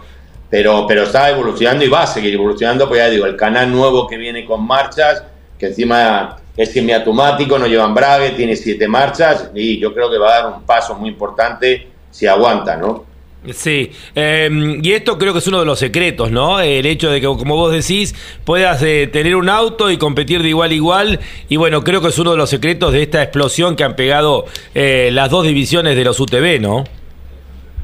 No, no, obvio, porque aunque tú digas, bueno, los Towns están bien, pero hoy los Towns están delante porque los pilotos lo llevan delante. Que quiere decir, la familia Gosal siempre han estado ahí peleando la punta y más jugando en equipo los tres van a llevar a Erin, que es el, el más joven, pero es muy buen piloto, siempre lo demostró. Ya el año pasado ganó la T4, así que eh, la evolución de ellos es también que todos los pilotos que tienen son de primera categoría. Mitchell Goodkey, del americano, también es muy bueno. Casale, o sea, tienen pilotos muy buenos. Entonces también está Cristina Gutiérrez con ellos, o sea que realmente antes que el gran equipo era Canam y este año, pues bueno, sí tiene a Chaleco, Jones, Baciuska, pero no tiene mucho más, o sea que si bien tiene a privados, pero realmente la gente esta se ha propuesto como que poner en valor eh, ese auto y digo, bueno, pero es un reto lindo, ¿no? Porque ya te digo, no es mucho mejor que un Canam ni mucho peor, pero bueno, habrá que contraatacar y, el- y en el próximo Dakar aparecer todos nosotros con los canales nuevos y bueno, y vamos a ver quién evolucionó más o no, porque Canan es una empresa muy, muy fuerte, seria, y ya te digo, ya, ya están vendiendo los nuevos Canan con marcha, lo que pasa es que nosotros para correr hay que pasar 5 o 6 meses porque le hacen como 10.000 kilómetros de prueba para ver qué se va rompiendo en cada momento para luego poder tener una carrera limpia, porque si no haces eso, luego ya es a la carrera, como les pasaba a los OT3 hace dos años, que se vivían rompiendo las cajas de cambio, ¿no? Entonces, es- son carreras duras y estos coches son muy buenos, aguantan mucho, pero también el ritmo últimamente del Dakar, los últimos años lo hemos comentado, muy fuerte. O sea, se sale todos los días que parece que estás corriendo una baja. No, no, no hay momento de relajo, ni de nada, ni de pegue. Si hay un pozo, le vas a pegar igual que si tuvieras una baja que te está jugando la carrera ahí. Y cuando van al polvo del otro, se matan por pasarlo. O sea que es una carrera que, que a la gente de adelante, no a la gente que quiere ir a acabarla, te, obliga a llevar un ritmo importante. Eh, Fernando, vos sabés que ayer hablábamos eh, con Pablo Copetti, que está cada vez con, lo ve con más cariño a los UTV, eh, quien ha corrido en cuatriciclos. Me decía, fíjate el tiempo en la arena. ¿Te imaginás si se le sacara la limitante de velocidad hasta dónde podrían llegar?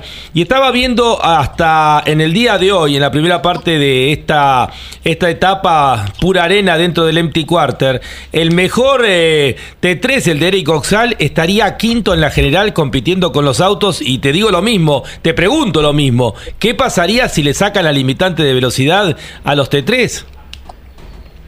Sí, obvio, imagínate que si en vez de ir a 135 pudieran ir a 150, que, que van bien ya. Antes con la correa del variador podía romperse, ahora con las cajas de cambio no. Pero, pero eh, tampoco hace falta tanto. Yo el año pasado la baja a Dubai corriendo a Raj, a apretar todos pilotos de Lucas Moraes, que está aquí.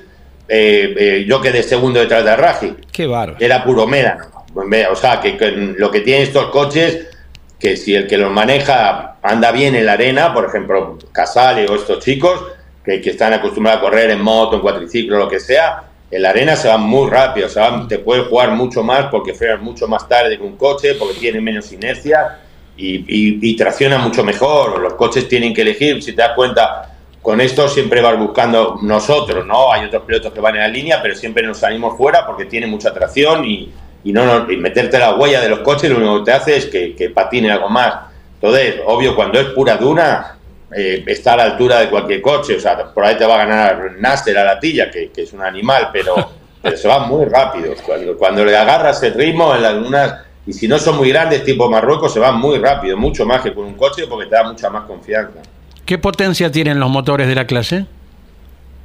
Sí, de esos unos 180 caballos más o menos, pero, pesan 1200 kilos. O sea que, Una buena que tienen, no, no, por eso, porque la limitación sí, te limita el turbo, que te quita potencia. O sea, por ahí uno de calle, normal, de calle, como es más liviano de ruedas, eso hasta corran más que esto. Pero bueno, el tema es que tienes que estar 400 kilómetros cada día dándole, dándole, porque vas todo el rato acelerando a tope. Entonces, yo no sé ni cómo aguantan los motores ni las cosas, porque a estos realmente a estos coches se les esfuerza muchísimo por eso mismo, porque están limitados. Eh, hablaste varias veces del equipo Goxal, eh, obviamente va Eric, el Benjamín de 19 años, su papá y su tío ahí eh, cuidándolo. Pero, ¿qué te parece como piloto el chiquito polaco?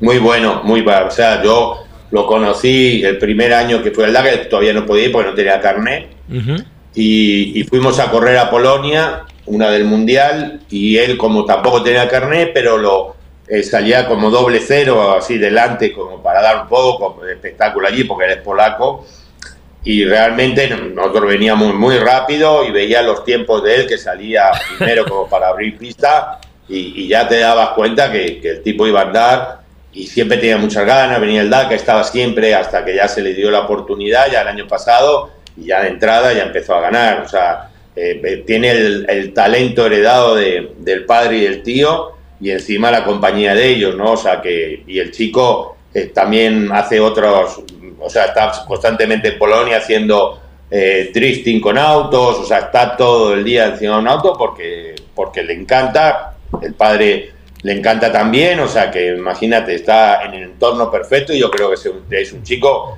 para mí que tiene mucho futuro porque si le ves no rompe el auto, tiene la velocidad, sabe hacer las cosas bien. Yo creo que, y aparte es buen pibe, la verdad que, que ver estos chicos así que, que crecen y que son muy respetuosos, humildes y, y andan como andan, la verdad que da gusto ver que, que se viene alguien, ¿no? que, tenemos relevo porque ya, pues Carlos, todo, hay, muchos que ya no, dentro de poco nos vamos a ir y necesitamos que haya chicos pues que empiecen a subir a la T1 con los autos, como subió a las Quinteros, como va, no creo que tarde mucho en subir este chico y eso es lo que necesita también este deporte. Bueno, Fernando, eh, para cerrar, eh, uno los ve visualmente mientras vos estabas hablando ahí, obviamente los Taurus, los Canam, eh, han mejorado mucho en lo que es la fisonomía, que era uno de los puntos en contra que uno ve- veía habitualmente, ¿no? Eh, muchos autos eran feos, pero ahora se han puesto realmente muy lindos y esto también la termina como que redondear de todo lo que le está pasando hoy a, a la categoría, tanto la T3 como la T4, ¿no?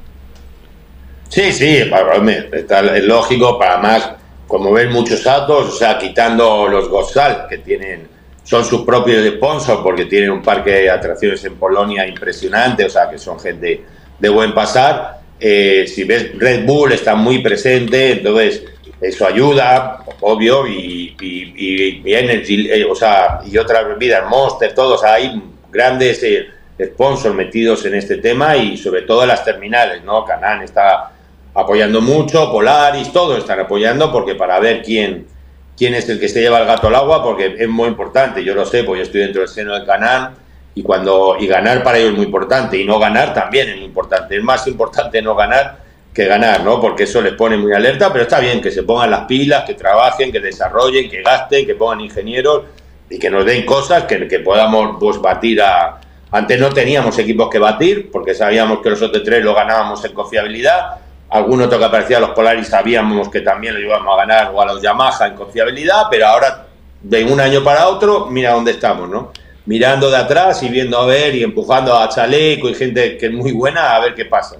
Bárbaro. Bueno, Fernando, el equipo campeones también tratamos de evolucionar como el Dakar. Hemos empezado con lo que era la radio AM, luego implementamos también Campeonas Radio que nos permitía llegar a todo la Argentina y al mundo más allá del alcance de la AM. Y ahora estamos estrenando este año Campeones Media con un éxito increíble. Eh, ya hemos superado los 200.000 espectadores en las transmisiones del Dakar y con eh, seguidores y con audiencia en 34 países. Eh, todo América impresionados por la cantidad de gente de toda América que permanentemente nos contacta. España es increíble, ahí tenés un mapa inclusive, fíjate vos, de los distintos países en los cuales hemos tenido contacto, gente que va siguiendo la transmisión y esto también nos llena de orgullo porque tratamos de agregarle valor agregado eh, a lo que es eh, las transmisiones de cada año.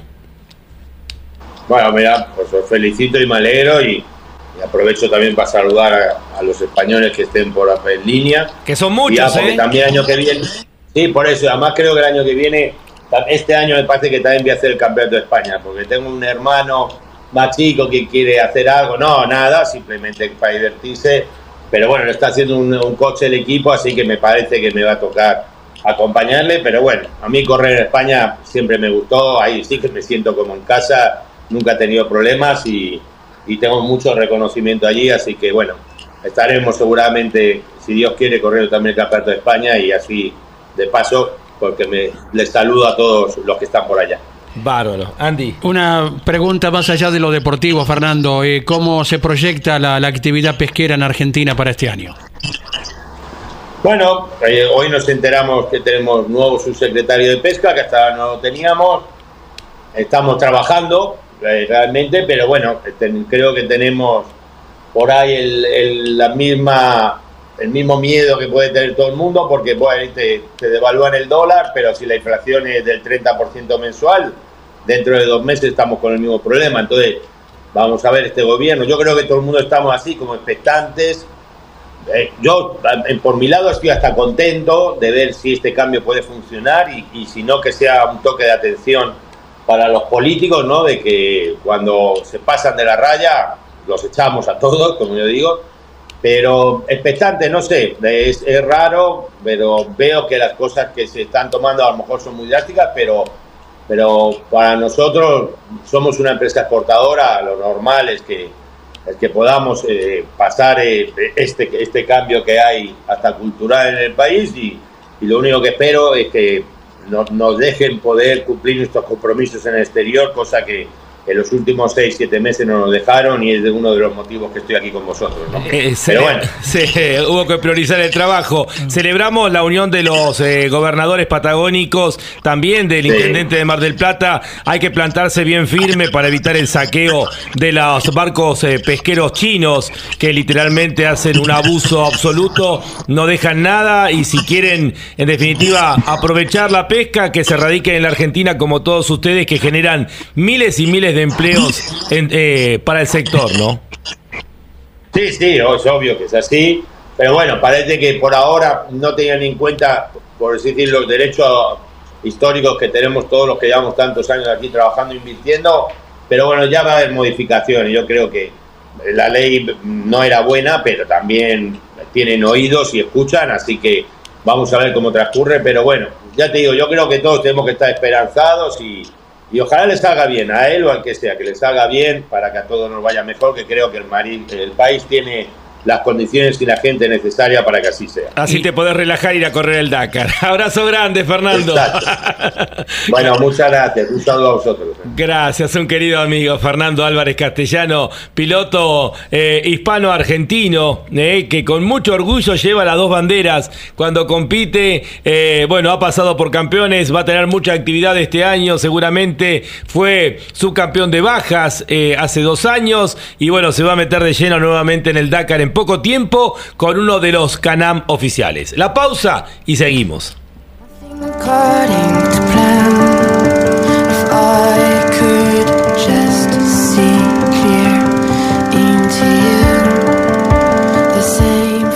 Audi RS Quitron, camino hacia el Dakar 2024 junto a su piloto y copiloto Matías Ekstrom y Emil Bergvist. DuPont para su producto Kevlar, Exo, Club Atlético Boca Juniors, FIM Latinoamérica, Wonder Woman Indumentaria, Pablo Vera Motorsport junto a su piloto Manu Andújar en el Dakar 2024. Colcar, concesionario oficial Mercedes-Benz, Colcar, el secreto del éxito es estar bien acompañado. Acceso a este kilómetro 35, Moreno. Río Uruguay Seguros, asegura todo lo que querés. MEOP, Mutual de Empleados y Obreros Petroleros Privados, Pampa Rental, IPF Nueva Generación y Master Gráfica, junto a su piloto Santiago Rostan. Toyota Pichetti, más de 30 años con venta y servicios en Arrecifes, Junín y Pergamino. Pichetti es Toyota.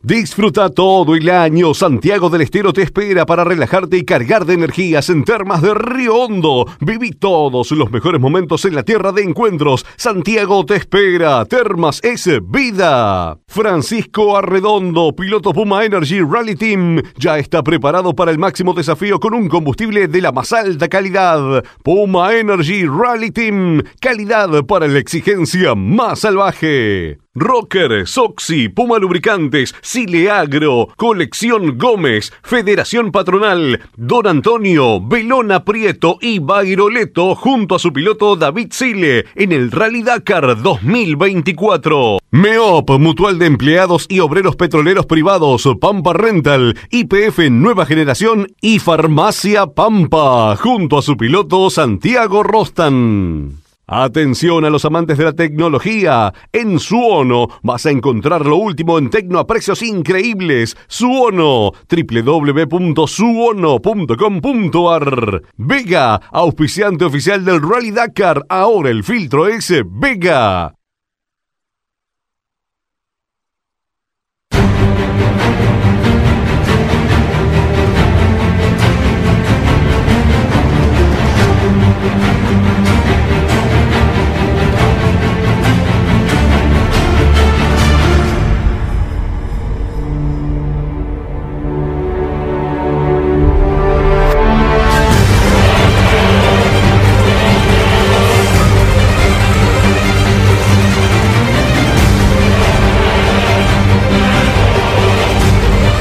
Continúa el equipo campeones y el Dakar 2024 en la etapa de 48 horas. Estamos dentro del Empty Quarter, uno de los desiertos más grandes del mundo, eh, un desierto sin vida, una de las zonas sin vida eh, del planeta y ahí están ya acampados, ya es la noche eh, en el Reino de Arabia Saudita. Vamos a mostrar una imagen de Santino Pairetti, el nieto del glorioso Carlos Alberto Pairetti, que hace un par de días nos mandaba estas imágenes. Quisimos contactarlo a Santino para preguntarle de qué empresa. Me, dice, mira, Lonchi, en nuestra empresa estamos trabajando y en este televisor gigante, que en realidad son cuatro televisores, vemos ahí la pantalla, eh, Andrés Galazo, lo vemos a Jorge Dominico, en la transmisión de campeones. Esto se replica en muchos lugares de Argentina y del mundo. Gracias, Santino Pairetti, por esta imagen que nos han enviado de la transmisión del equipo campeones a través del canal de YouTube. Ahora Andrés Galazo nos va a mostrar el producto Suono. Sí, señor. Eh, porque estamos eh, participando del concurso el día domingo. Vamos a estar diciendo quién gana eh, los auriculares de Suono. Ahí los te, te estamos viendo. La consigna es quién ganó el primer control horario del el Dakar en la categoría autos en, este, en esta edición 2024. ¿Quién ganó el primer control horario del Dakar de este año? En la categoría autos, piloto y eh, marca. Quienes acierten eh, van a participar del concurso el próximo día domingo a través de Radio Continental. Y le mostramos algunos otros productos de Suono, porque si tenés un negocio o sos revendedor, hacete distribuidor oficial de Suono y no pares de crecer. Para más información, ponete en contacto por Instagram en Suono Arg o por WhatsApp al 11 27 41 29 11. ¿Tenemos la pochoclera ahí para mostrar?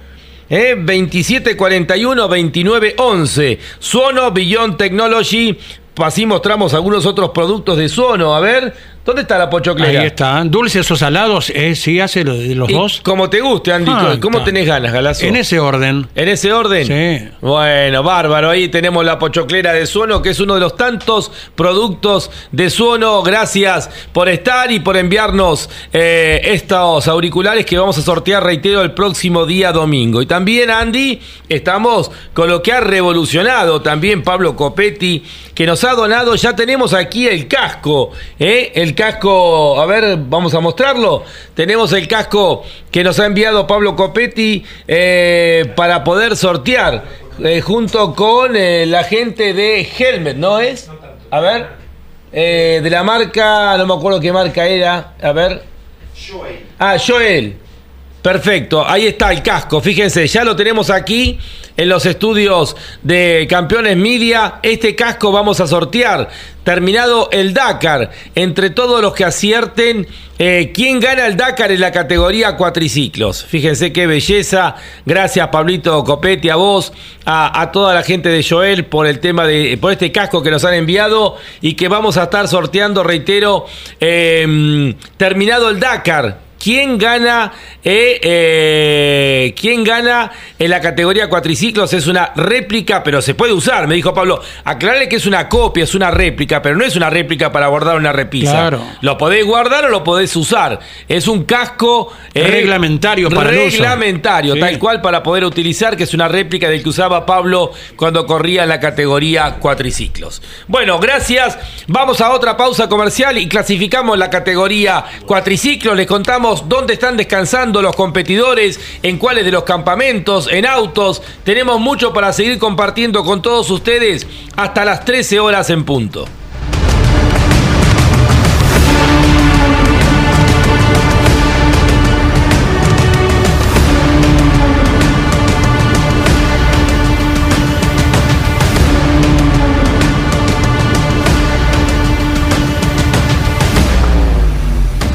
Para su producto Kevlar, Exo, Club Atlético Boca Juniors, Film Latinoamérica, Wonder Woman Indumentaria, Pablo Vera Motorsport junto a su piloto Manu Andújar en el Dakar 2024. Audi RSQ y Tron camino hacia el Dakar 2024 junto a su piloto y copiloto El Matador Carlos Sainz y Lucas Cruz. Río Uruguay Seguros, asegura todo lo que querés. MEOP, Mutual de Empleados y Obreros Petroleros Privados Pampa Rental, IPF Nueva Generación y Prades, junto a su piloto Santiago Rostan. Oscar Santos, piloto Puma Energy Rally Team, ya está preparado para el máximo desafío con un combustible de la más alta calidad. Puma Energy Rally Team, calidad para la exigencia más salvaje. Disfruta todo el año. Santiago del Estero te espera para relajarte y cargar de energías en termas de Río Hondo. Viví todos los mejores momentos en la tierra de encuentros. Santiago te espera. Termas es vida. Colcar, concesionario oficial Mercedes-Benz. Colcar, el secreto del éxito es estar bien acompañado. Acceso a este kilómetro 35 Moreno. DuPont para su producto Kevlar, Exo, Club Atlético Boca Juniors, FIM Latinoamérica, Wonder Woman Indumentaria, Pablo Vera Motorsport junto a su piloto Manu Andújar en el Dakar 2024. Audi RS Quitron camino hacia el Dakar 2024 junto a su piloto y copiloto Messier Dakar, Stefan Peter Hansel y Eduard Boulange. Ay, no, la... No. Ahora sí, con esta funda no, no me va a pasar nada.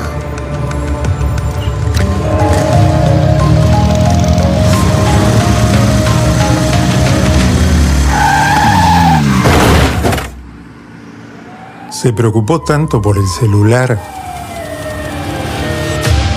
y no por su cabeza. Vos, que tenés cerebro, usa casco.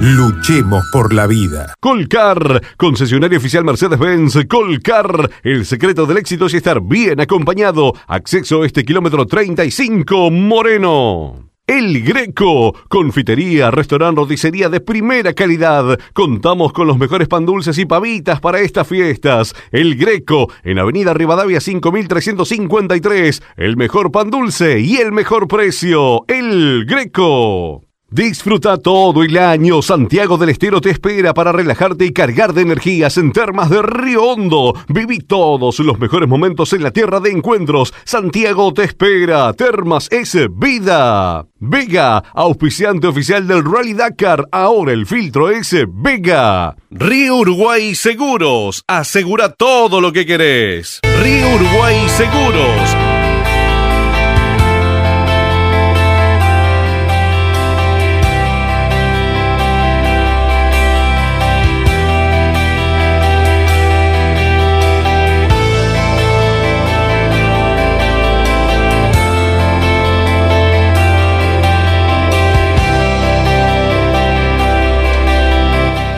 Hace una hora 54 minutos se detuvieron los motores en el desierto de Rub al-Jalí, el empty quarter, el cuartel vacío, eh, así se le dice en español.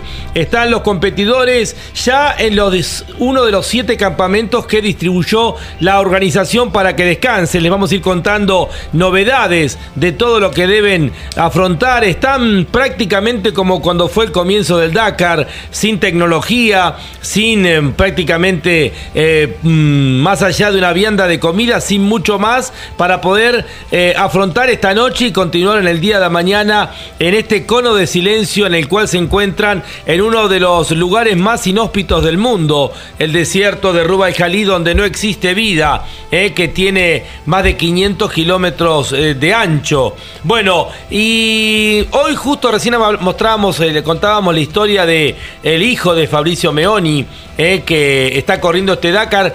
Hoy se cumplen 19 años de la muerte de Fabricio Meoni en una de las etapas del Dakar en la categoría motos. Uno todavía ve las imágenes, impactan. Un jovencito Cyril Desprez que hoy entrena a su hijo eh, llorando desconsoladamente como tantos porque como pasó con, eh, con Paulo González que murió en Arabia Saudita hace ya de esto cuatro años. Eh, los motociclistas, y si bien obviamente que todas las vidas tienen un valor especial, pero cuando le pasa a uno de los referentes de moto, eh, todo se hace mucho más eh, vulnerable y el dolor desgarrador de los competidores de aquella época ante eh, la muerte de alguien que había ganado dos veces el Dakar, como Fabricio Meoni, y que golpeaba su cabeza contra una piedra y perdía la vida. Hoy hace eh, 19 años, fue un 11 de enero del año eh, 2005. Eso es lo que tiene esta carrera también, ¿no? Cuando siempre recuerdo la frase de Nicky Lauda que estaba viendo una carrera muy jovencito, está en su libro y se entera por los parlantes que había muerto Jim Clark en una carrera de Fórmula 2 y dijo Nicky Lauda, ese día me di cuenta que si se moría Jim Clark podía morir cualquiera de nosotros, que éramos mucho más vulnerables de lo que imaginábamos. Estamos hablando de uno de los dos mejores pilotos de todos los tiempos. Eh, bien, vamos ahora a la categoría cuatriciclos. Eh, vamos a ubicarnos, Andy. Lo que decíamos, hay siete campamentos. Alexander Giroud va ganando la etapa hasta aquí en 6 horas 43 minutos 46 segundos. Y se fue al campamento D, es decir, al cuarto campamento, que era el más cercano que tenía en el momento que se cumplió la hora límite de las 16 horas. Está segundo en la carrera Manu Andújar a 2 minutos 14. Tercero Marcelo Medeiros. Hoy el brasileño perdió 14 minutos 14 segundos. Está en el cuarto lugar eh, Varga. Eh, a 26 minutos 3 segundos y quinto Cancius a 59 minutos 50, siendo sexto Canopquinas el lituano a 1 hora 21 y el saudí Hani está a 3 horas 4 minutos. Pero Andy habrá dicho Giroud, a este lo veo hasta en la sopa. Ajá. Y me refiero a Manu Andújar. Claro. Están durmiendo en el mismo campamento los tres pilotos que están peleando la carrera en cuatriciclos. Alexander Giroud, Manu Andújar y Marcelo Medeiros. Sí, señor, y ya excedió las eh, 30 horas y media el compromiso para los cuatriciclos con Manuel Andújar, que es el líder de la general. Andújar que tiene la siguiente representación. Es del 7240 Team del Lobos, Dupont para su producto Kevlar Exo, el Club Atlético Boca Juniors, FIM Latinoamérica, Wandergum Indumentaria y Pablo Vera Motorsport. Manu Andújar va ganando la general, Andy. Andújar que tiene el apellido de un arquero de la selección argentina, que fue titular, que fue suplente en su momento, y Giroud que tiene el apellido de un delantero de Francia que salió en el primer tiempo en la final del mundo. ¿Te Así acordarás, es, el- Lonchi, el eh? 9 de Francia. Ah, está ubicado a 18 minutos 5 segundos de nuestro compatriota Andújar. Y en el tercer lugar, Medeiros. No lo emparentamos con ningún jugador brasileño, al menos que uno conozca. Está ubicado a 33 minutos 41 segundos. Los tres pilotos en el mismo campamento en este momento. El identificado con la letra D. Eh, es decir, Andy, que han caído en el multitudinario campamento D. El campamento D es el campamento multitudinario, porque ahí están la mayoría de los pilotos de moto Ajá. y hay tres pilotos de cuatriciclos. Luego en el campamento C, un campamento más atrás, Andy, quedaron Varga y Cancius. Y en el campamento B ha quedado Cano- Canopquinas, el piloto lituano. Y en el caso del, del saudí, directamente que lo saquen de la carrera. Pero está en su casa. Sí, sí, pero pues, salió a pasear en, en el cuatriciclos, no llegó todavía en el campamento B, quedó entre medio del campamento A y el campamento B, habrán dicho tapalo con diarios. Eh, está perdiendo solamente en esta etapa tres horas y da mucha bronca porque en definitiva no se le dio eh, la autorización a pilotos argentinos con mucho más talento y que podrían haber mejorado la calidad de los competidores dentro de cuatriciclos. Eh, vamos a tomar contacto hoy con otro eh, televidente, otro oyente de Campeones Media, y como estamos haciendo cada día, hemos estado en Jerusalén, en Israel, hemos estado en el sur de Brasil, en Garopaba, hemos tomado contacto con República Dominicana, con su capital, Santo Domingo, y hoy nos vamos a Múnich, eh, hace frío, mucho frío, imagino, nevado, Ezequiel Chiarotti, en la bellísima ciudad de Múnich. ¿Cómo estás? Un abrazo grande. ¿Cómo andamos, Donchi? ¿Todo tranquilo? Hola, ese. Hace un poco de frío. Va. No sé si se verá ahí. Sí, sí, sí, sí, vemos medio- todo nevado Ah, ese.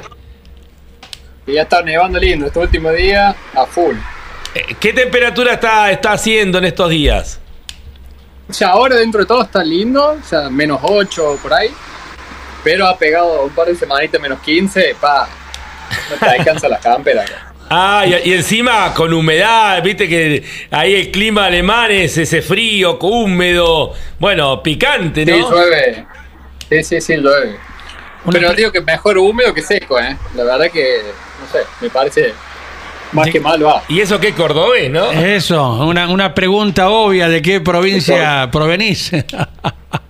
Eso, no hay forma de perder el acento, ¿eh? Donde vayas. Hasta tiene un parecido con José María Pechito López. ¿De Córdoba capital sos ese?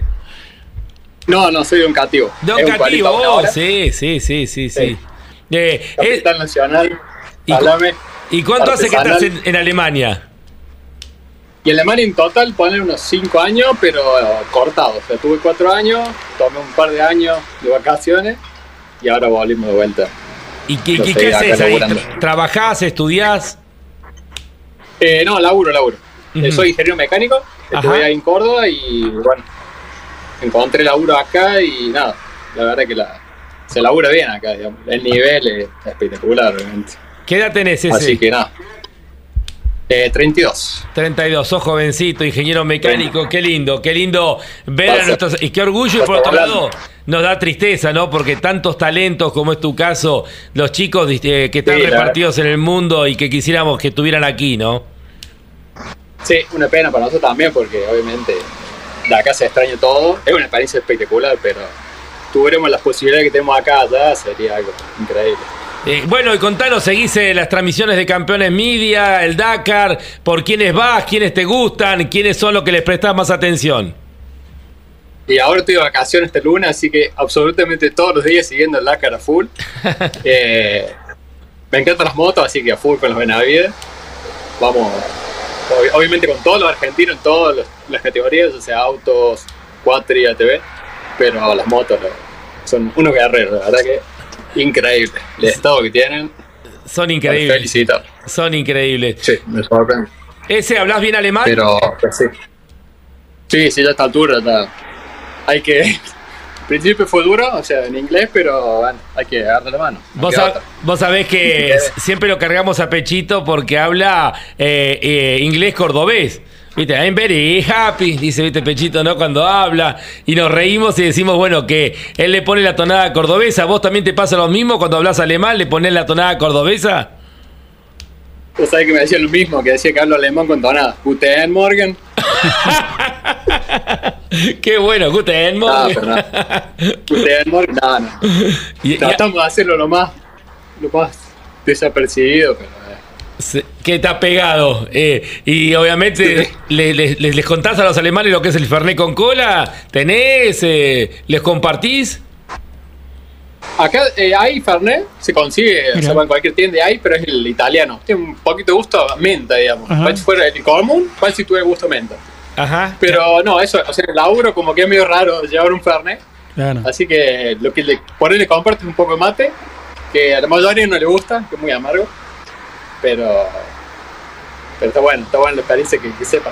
Ah. De cuatro que le mostré, uno solo le gustó, así van 25%, ahí medio, medio flojo el promedio. Andy. ¿En qué tipo de industria te desempeñas?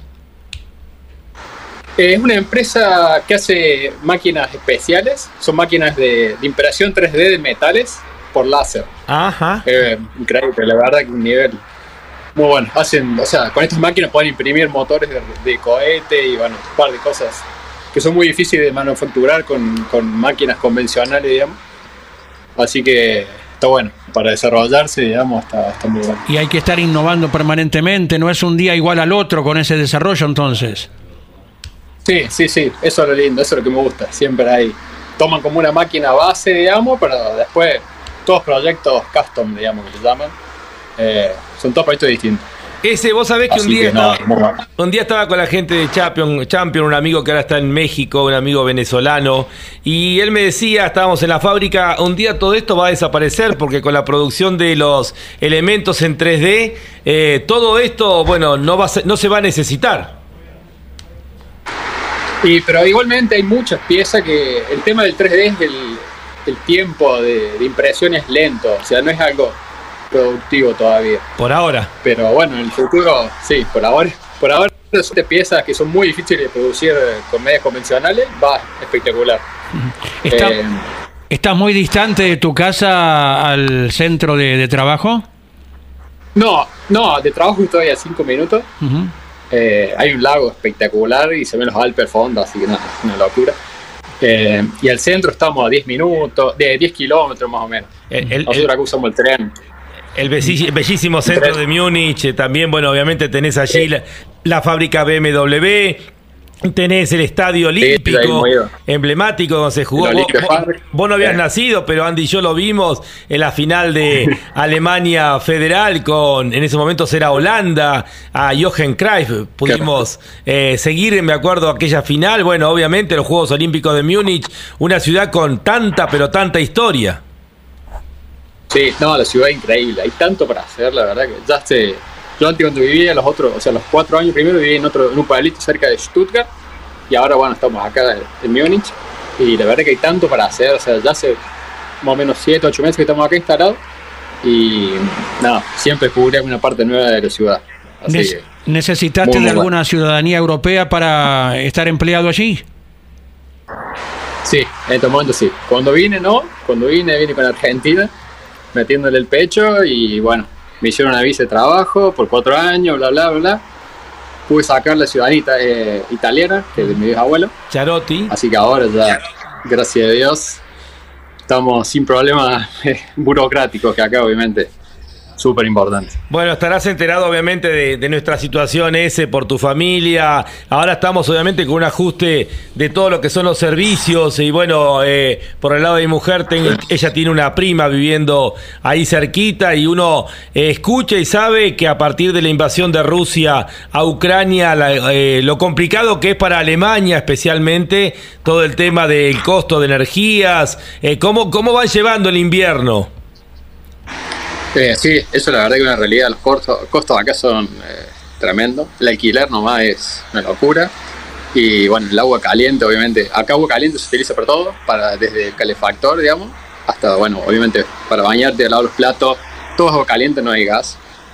Así que el tema de costos hay que tenerlo en cuenta. Eh, se habla también de inflación acá, que algo que nunca me había pasado. Sí, es verdad. Eh, pero bueno, acá tienen, tienen 3%, 4% anual. Y hay, No que, nada, hay digamos. que cuidar mucho, ¿no? El tema de la calefacción y todo por los costos que tiene. Sí, sí, sí, es algo. O sea, acá es muy de la, de cultura de los alemanes cuidar todo, todo tipo de recursos, eh, ya sea agua, calefacción, electricidad, todo. Por más que, que sea algo que a lo mejor no es tan costoso, igualmente la filosofía de ellos. Y eso está muy bueno, se aprende mucho, digamos. Eh, cuando vivías acá mucho tiempo, te, te vas mimetizando y creces día a día sin darte cuenta, digamos, obviamente. Después llega a Argentina y vas a tirar la basura, todo tira todo junto y, Claro. así qué mierda pasa acá. Acá separamos paneles de cartón, son cosas sencillas, pero bueno, mismo. allá no. Sí. Eh, ese, no-. ¿Y vos trabajás ya en lo que es el diagrama de los elementos en 3D? ¿Ya estás metido en eso? Sí, sí, sí, lo que, estoy en la parte de construcción se llama. Eh, trabajo siempre con software 3D y eh, es lo que me gusta, digamos. Es lo que vengo haciendo desde que me recibí. Eh, diseñar cosas, hacer planos, eh, eh, espectacular.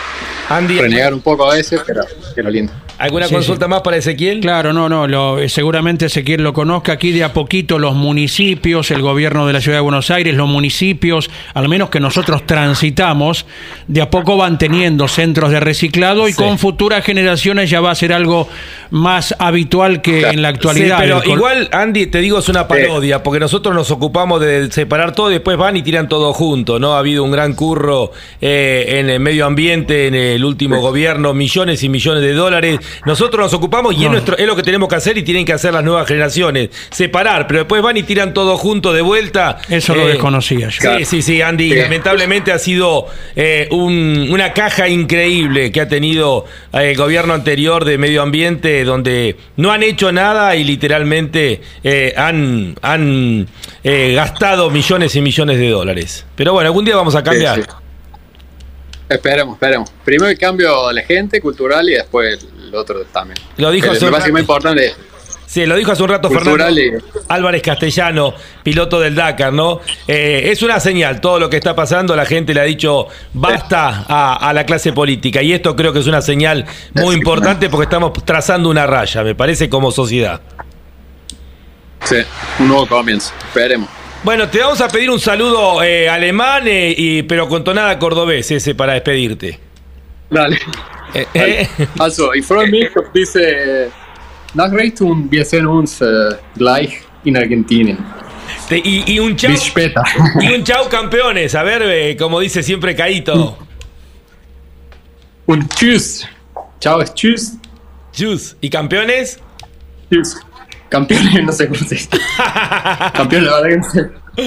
Bueno, ese querido. Palabras técnicas te las digo. pero- Un, gustazo. eh, esto ha sido producción de Dale, Mariano Riviere, Ezequiel Charotti, desde la bellísima Múnich, en Alemania. Abrazo grande ese, cariño grande a la distancia.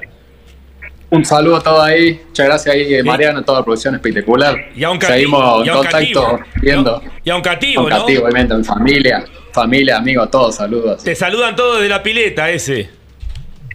Sí, ni me acuerdo. Abrazo grande, gracias por estar.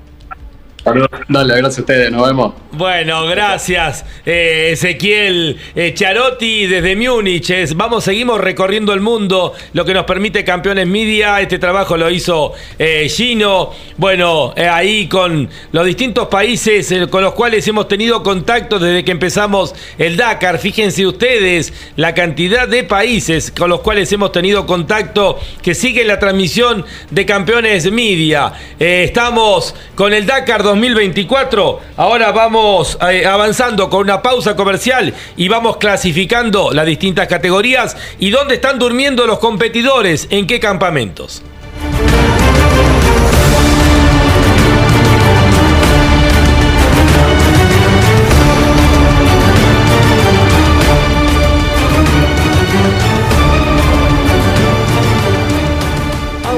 RS Quitron camino hacia el Dakar 2024 junto a su piloto y copiloto Matías Ekstrom y Emil Bergvist. DuPont para su producto Kevlar, Exo, Club Atlético Boca Juniors, FIM Latinoamérica, Wonder Woman Indumentaria, Pablo Vera Motorsport junto a su piloto Manu Andújar en el Dakar 2024. Colcar, concesionario oficial Mercedes-Benz, Colcar, el secreto del éxito es estar bien acompañado. Acceso a este kilómetro 35 Moreno. Río Uruguay Seguros, asegura todo lo que querés. MEOP, Mutual de Empleados y Obreros Petroleros Privados, Pampa Rental, IPF Nueva Generación y Vega, junto a su piloto Santiago Rostan. Toyota Pichetti, más de 30 años con venta y servicios en Arrecifes, Junín y Pergamino. Pichetti es Toyota.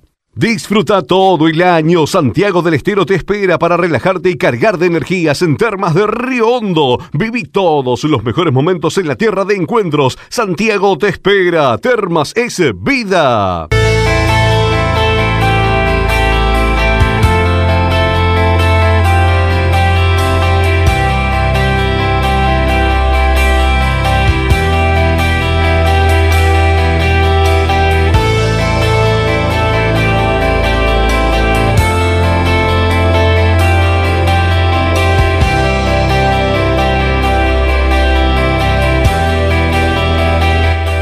Seguimos avanzando con el Dakar 2024, la etapa de 48 horas. Los pilotos están en campamento. Mariano, ¿qué novedades tenemos? En relación a Gerard Farrés, que ayer fue uno de los protagonistas del día, no por pelear adelante, como lo venía haciendo habitualmente, sino por un fortísimo accidente. Y ha manifestado y amplió algo más los conceptos el español que lideraba en la categoría 6 by 6. Dio miedo y el susto me duró por varias horas. Dice Gerard Farrés, navegado por Diego Ortega. Ahí vemos las imágenes del accidente. Iba transitando Gerard Farrés delante del camión de Pascal Valdebar, de cual se puede observar el impresionante vuelco del piloto español que, que ahí vamos a ir viendo. En el aire viene. ¡Uh! Ahí está. ¡Qué impresionante, por Dios!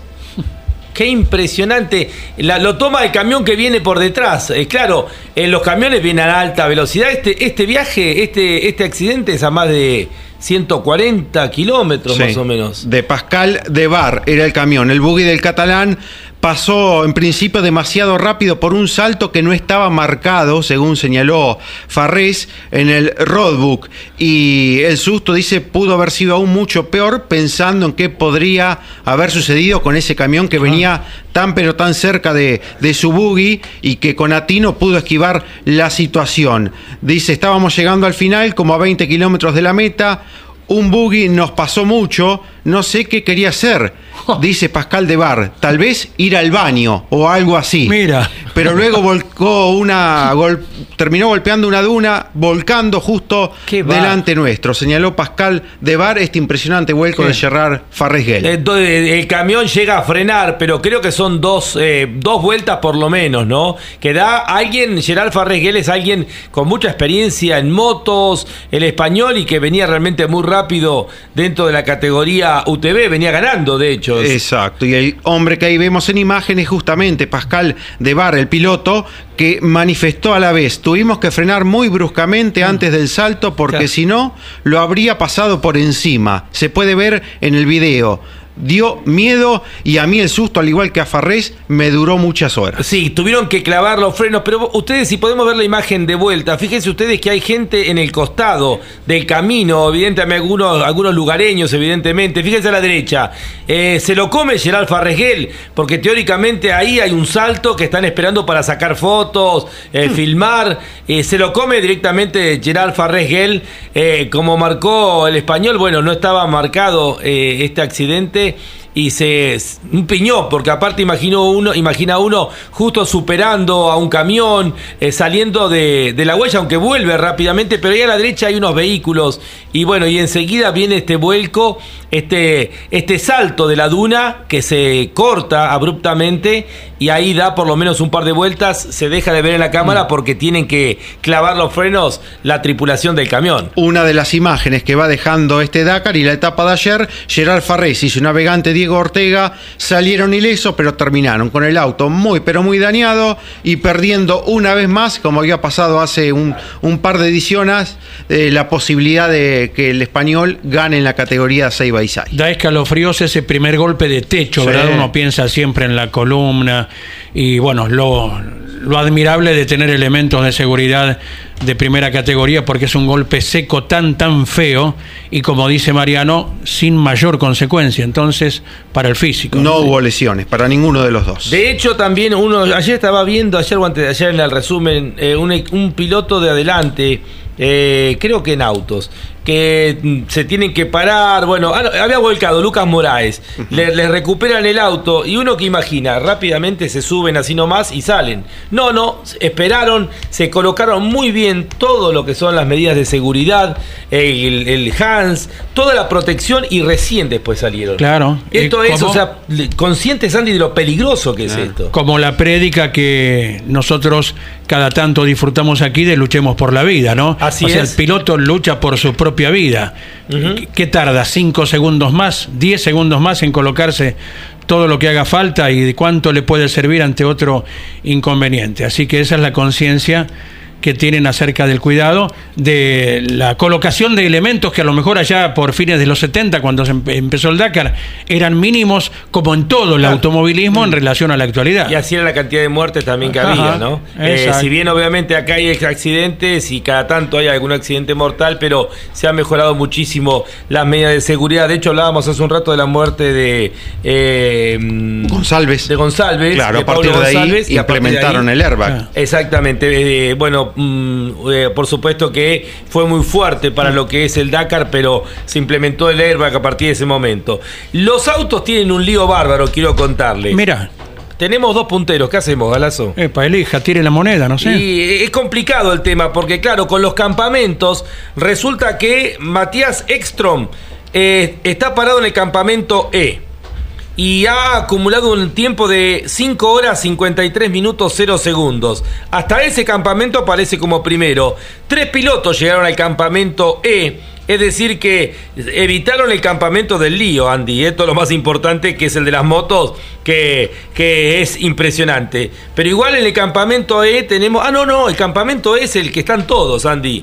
El que es en, en la categoría motos tenemos... Ah, no, no, solamente 2, 4, 6, 7. Siete están en el campamento E de la categoría motos. No llegaron ahí los cuatriciclos. Y a, este, eh, a estas siete motociclistas se suman eh, tres pilotos de autos. Matías Ekstrom, que va ganando hasta esa parcial. Nasser Alatilla, que está a 19 minutos 28 segundos. Nasser perdió mucho abriendo camino en el día de hoy. Y Gerlain Gigerit, el francés que lo siguió a Nasser y está a 27 minutos 24. Así que es un campamento de 10. Ahí eh, van a ser poquitos eh, en el campamento E. Y detrás, en el campamento D, que es el campamento anterior, aparece y ahí está el matador, Carlos Sainz que hasta la puerta del campamento D es el líder de la etapa. Por eso te digo, Andy, tenemos dos punteros, porque tres han llegado al campamento E y ahí aparece Matías Ekstrom. Pero en realidad, si vamos al campamento D, ahí con el paso inclusive de Ekstrom, Carlos Sainz, el matador, es el líder en la etapa con 5 horas 22 minutos 0 segundos. Segundo, Matías Ekstrom. Tercer lugar para Sebastián Loeb, que ha quedado en el campamento D. Eh, el cuarto lugar corresponde a Lucas Moraes y la, la quinta posición es para Nasser Alatilla. En el campamento E, entonces, tenemos solamente tres autos que duermen ahí. Eh, Matías Ekstrom, Nasser Alatilla, Garlán Gigerit en el campamento D tenemos a Carlos Sainz, a Moraes, Quintero, Procop, de Mebius, de Villiers, Baungar, Boterril, Roma, Banagas, Baungarnat, Chabot, Laville, Serradorí, Pelillet, Coloc, Dumas, Estepujol, Laia Sanz, Amos, Krotov y Balut. Tenemos unos cuantos competidores y luego para atrás siguen estando el resto de los eh, pilotos. Y acá, Andy, eh, tenemos la incógnita de saber qué pasó con Juan Cruz Jacopini. Mariano decía que estaba detenido luego de haber pasado por el campamento A. Entre el campamento A y el campamento B está detenido Juan Cruz Jacopini. Eh, seguramente la organización irá a buscarlo porque no puede quedar en el desierto Así que tenemos registro por el campamento A y después no tenemos más información de Juan Cruz Jacopini. Dependemos de la organización porque ni siquiera el mendocino puede tomar contacto con su gente. Sí, señor, ha pasado nada más que cuatro puertas de este día y por eso lo que a las nueve y minutitos comentábamos, Lonchi, eh, con mucho pesar eh, presumíamos que ya puede transformarse en un abandono lo de Juan Cruz Jacopini por esa semejante pérdida, más de dos horas, ¿verdad? Cuando recién iban cuatro puertas de la etapa y reforzado esto con las imágenes que hemos compartido de Juan Cruz y su navegante español Daniel Oliveras trabajando en la parte trasera del vehículo. Iván Miori, ¿cómo estamos? Buenas tardes. ¿Cómo te va, Andy? Buen día, buen día para la audiencia. Yo de soy yo, Media. Lonchi y él es Andy. Sí, señor, ¿cómo les va? Un gusto, un gusto. Me uno porque estaban hablando de accidentes, de imágenes y finalmente lo encontramos, Lonchi. ¿eh? Lo encontramos a, a una foto al piloto que se hizo viral Ah, por una foto. ¿Lo encontraste? Sí, que mm, sacó, por supuesto, los, los fotógrafos oficiales de la categoría del Dakar. La moto número 87, que corresponde al piloto de República Checa, Libor Podmol, que en la etapa número 5, o sea, la de ayer, tuvo una fortísima caída. Que tenemos las, las imágenes para compartir con la audiencia de Campeones Media. Y así largó la etapa de hoy. Fíjense todos los puntos que recibió en su ojo derecho. ¿Qué va? Las costuras en el párpado, casi llegando a la ceja. No me atrevo a decir la cantidad de puntos que le habrán dado. Y esto fue producto, reitero, en la etapa 5, en la de ayer, la etapa que unió al Jofuf con Yubaitá. Y acá está parte de lo que ya había sido la caída. Fíjense, asistido por distintos eh, rivales que pasan a ser compañeros en esta situación. Ahí vemos la moto número 87, el ojo derecho sangrando, la sangre que cae sobre las piedras, ahí lo pueden ver. Y después si llega la asistencia de la categoría para comenzar con lo que es eh, la, etapa de, coser, de enfriar el párpado que estaba todo hinchado. Imagínate hoy, porque siempre las horas posteriores son las peores, ¿no? Bueno, en las imágenes ahí están justamente. Él tenía puesto el casco y sangraba, sangraba. Y le decían, no, no, no podés seguir así. Y él dice, se ponía alguna gasa y decía, no, puedo seguir así. Y bueno, y después en definitiva, lo, ahí llegan la asistencia, lo cosen. Eh, y ahí sí lo autorizan a seguir corriendo. Fíjense ustedes, primero no quería sacarse el casco y caía la sangre. Exacto. y el agua que le tiraban. Eh, y bueno, por suerte después, eh, bueno, pudieron eh, coserlo ahí bien casero y pudo seguir adelante, ¿no? Estas cosas que pasan. Es el, entonces el piloto checo. Libor Podmol. Libor Podmol. eh, Moto 87. Moto 87, Libor Podmol. eh, eh, y que el que tuvo el accidente, pero sigue en carrera. Sigue en carrera, largó la etapa de hoy. En un ratito brindamos detalles en qué puesto quedó provisoriamente por esta etapa de 48 horas. Y lo que daba mucho pavor también en la piedra en la cual apoyaron la moto mientras atendían al piloto, piedra que puede ser la que te ocasiona en una caída la, la herida que tuvo el piloto de República Checa. Esas piedras que existen a lo mejor en no gran cantidad, pero que por obra del destino se te cruza y te provoca este tipo de, de impacto. ¿no? Y aparte, en definitiva, de los que tanto los usuarios de motos como de los quads se venían quejando, sobre todo en la primera etapa, lo que fue el prólogo Ah. de aquellas piedras. Pero bueno, este es el recorrido que entrega este año esta edición 48 del Dakar.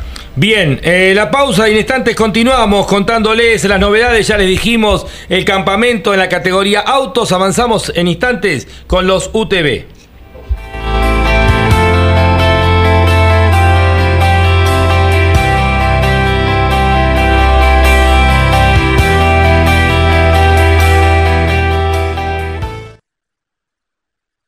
Francisco Arredondo, piloto Puma Energy Rally Team, ya está preparado para el máximo desafío con un combustible de la más alta calidad. Puma Energy Rally Team, calidad para la exigencia más salvaje. Rocker, Soxy, Puma Lubricantes, Sileagro, Colección Gómez, Federación Patronal, Don Antonio, Belona Prieto y Bairoleto junto a su piloto David Sile en el Rally Dakar 2024.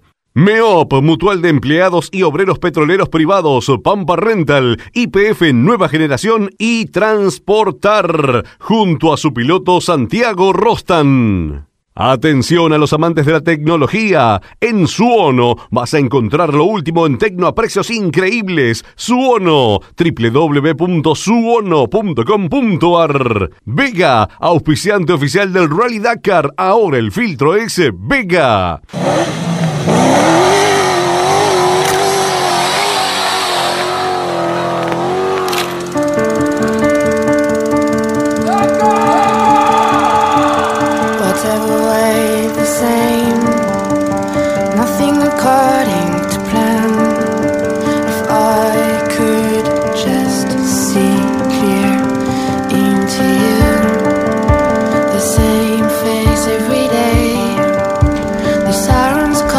Vamos ahora con la categoría T3, eh, donde el polaquito Eric Oxal también va ganando la etapa. Llegó al campamento D, al multitudinario campamento D, Galazo, ahí están, medio Dakar. Eric Oxal, segunda está Cristina Gutiérrez a 14 minutos 3 segundos, lo va aplastando el chico de 19 años. Tercero, Marek Oxal, su papá, a 15 minutos 42. Cuarto, Michelle Gutrier a 16.52. Quinto, Rosca Basiuska a 19 minutos 42. Sexto, Chaleco López a 20 minutos 40. Séptimo, está el argentino Andy Nicolás Cavigliazo. Acompañado por su esposa Valentina Pertegarini en la navegación. Séptimos en la etapa, a 21 minutos 10 segundos. Octavo, Austin Jones a tre- 25 minutos 12. Noveno, Al Saif, el saudita, a 30 minutos 42. Y luego está eh, una puerta más atrás, eh, en el décimo lugar, el perro Ignacio Casale.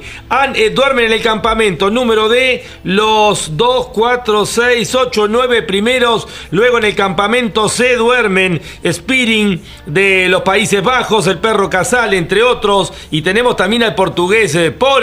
Ricardo Porem, que cuenta con la navegación de Augusto Sanz. En el campamento B va a dormir el tío Goxal, eh, quedó atrás y ahí está también el pampeano de Coronel 20 de Colonia 25 de Mayo. David Sile con la navegación de Sebastián Cesana. Bien, están entre otros ahí avanzando. Andy, también en el mismo campamento en el B está el colombiano Vélez. Con Javier Vélez con Gastón Mataruco, su navegante argentino. Dani Aquel está en ese campamento, Camelia Liparotti. Bien, eh, Lucas Lauda, el hijo de Nicky Lauda, ha llegado al mm, primer campamento. Va a dormir en el campamento A. Ahí van a estar varios pilotos de los by y seguramente algunos de los camiones. Lo dicho, Chris Mick, que también ha perdido mucho, eh, ha perdido casi tres horas en el día de hoy. Y Lucas Lauda están en el campamento A.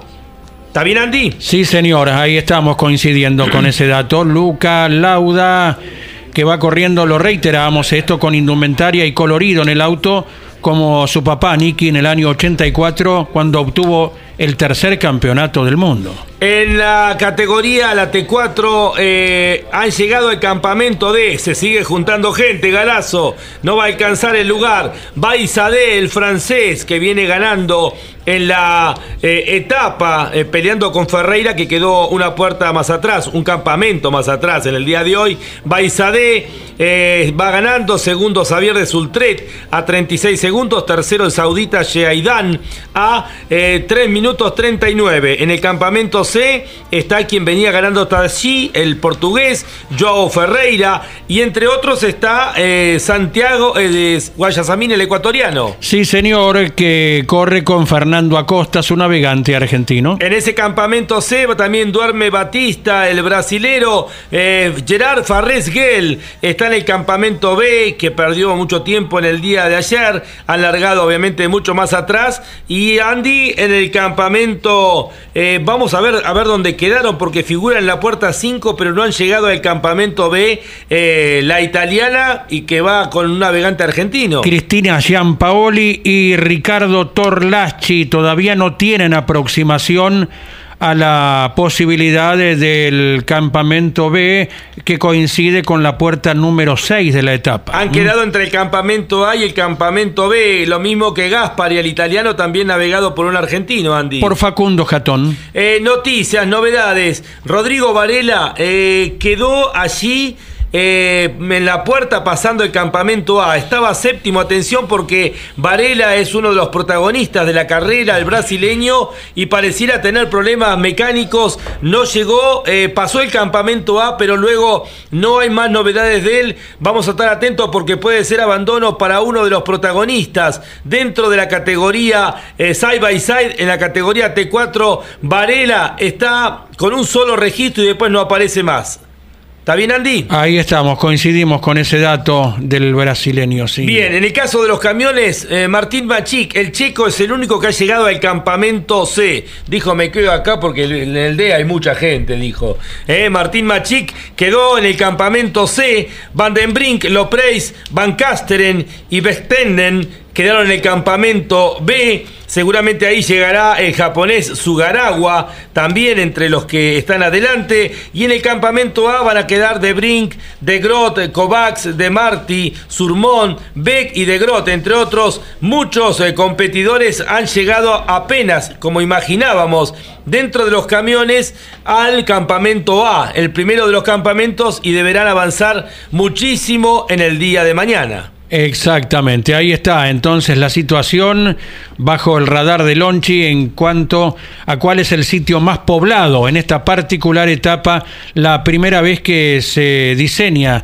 eh, de esta manera y el tener que finalizar a partir de determinado recorrido y elegir la mejor situación posible. Recordando algo que nos anticipaba en parte eh, Jorge Dominico hoy en el primero de los contactos y que se relaciona con la alimentación que tendrán los protagonistas brindada por la organización. Claro está, dentro de las limitaciones de movimiento, cuando quieras lo podemos llegar a destacar. Bárbaro, escuchamos a Walter Bertz y luego Andy nos cuenta porque ya es de noche allí en el campamento de Ruf Al Jalí, en el Empty Quarter. Son las 18 horas 35 minutos. Luego de repasar los vehículos, cada uno de los competidores va a comer y en instante Andy nos cuenta cuál es la pequeña razón, ración de comida que tienen para el día de hoy.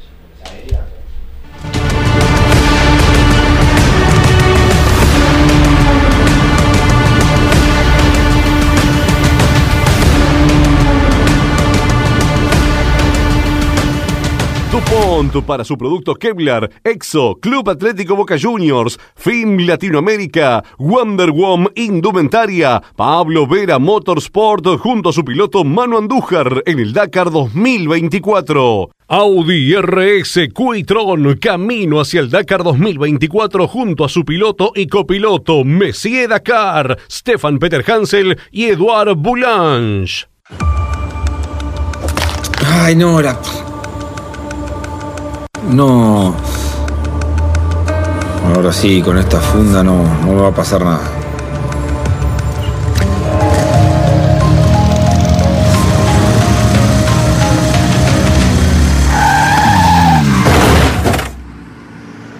Se preocupó tanto por el celular y no por su cabeza. Vos, que tenés cerebro, usa casco.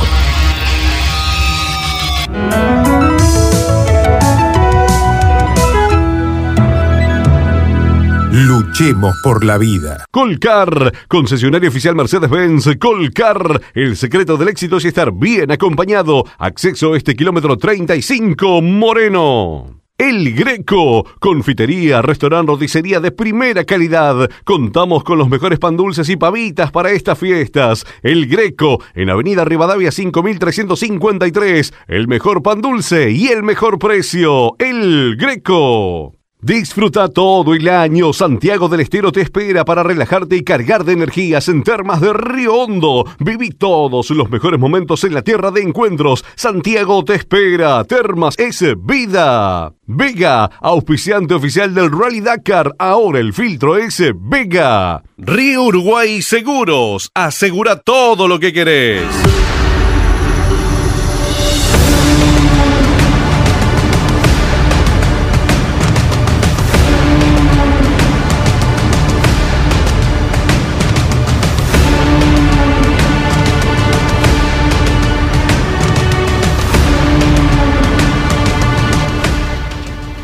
Venimos transmitiendo desde hace mucho tiempo, lo mencionamos permanentemente. Le hemos hecho una nota, en lo personal le he hecho una nota en el año 2009 o 2010, aquí cuando se largó frente al obelisco en la avenida 9 de Julio, y él contaba su experiencia de haber escalado el Everest y que su objetivo era correr, eh, eran los primeros Dakar para él. Eh, representa a Guatemala, mucha gente que está conectada con nosotros a través de eh, que Campeones Media desde Guatemala por él. Francisco Arredondo, eh, esto es Campeones, Lon Chileñani te saluda, ¿cómo estás? Qué, qué gusto de verdad escucharte y, y de verdad qué gusto estar en Campeones. Me gustaría estar en otra situación en carrera, no como estoy ahorita. Cuando, cuando me llamaron ahorita realmente no me dio tiempo de nada, simplemente recibí la, la videoconferencia y, bueno, en realidad estoy aquí descansando y recuperando. Bueno, Francisco, te vamos a pedir, total, esto es bastante eh, informal, gira la cámara porque estamos por televisión, así tenemos posición horizontal de la cámara. Tip, en lugar de Instagram, ahí está, per, ahí está, perfecto, bárbaro. Te decía, bueno, te he hecho alguna nota, éramos más jóvenes, eh, como 10 años más jóvenes los dos, eh, pero bueno, como decías, Francisco, te estás recuperando, te vemos ahí en tu habitación, ¿dónde estás en estos momentos? Correcto, estoy la, lamentablemente estoy en Read un día antes de que sea el día de descanso. Me, me tuve una caída en la especial número 4 y pues me despido del Dakar temprano, esa es la verdad. O sea, y, y, y estamos aquí pues con bastantes emociones cruzadas, pero estamos aquí recuperando y gracias a Dios estamos bien. Eh, antes que nada, ¿cómo estás físicamente? ¿Tuviste un golpe? Eh, ¿Cómo estás físicamente? Bueno, gracias a Dios físicamente estoy bien, estoy entero. Eh, simplemente tengo un hematoma muy fuerte en la pierna izquierda con la cual no puedo caminar, definitivamente no puedo andar en moto, así que, así que lamentablemente eh, lo bueno es que no hay una fractura, pero obviamente eso nos deja fuera del Dakar.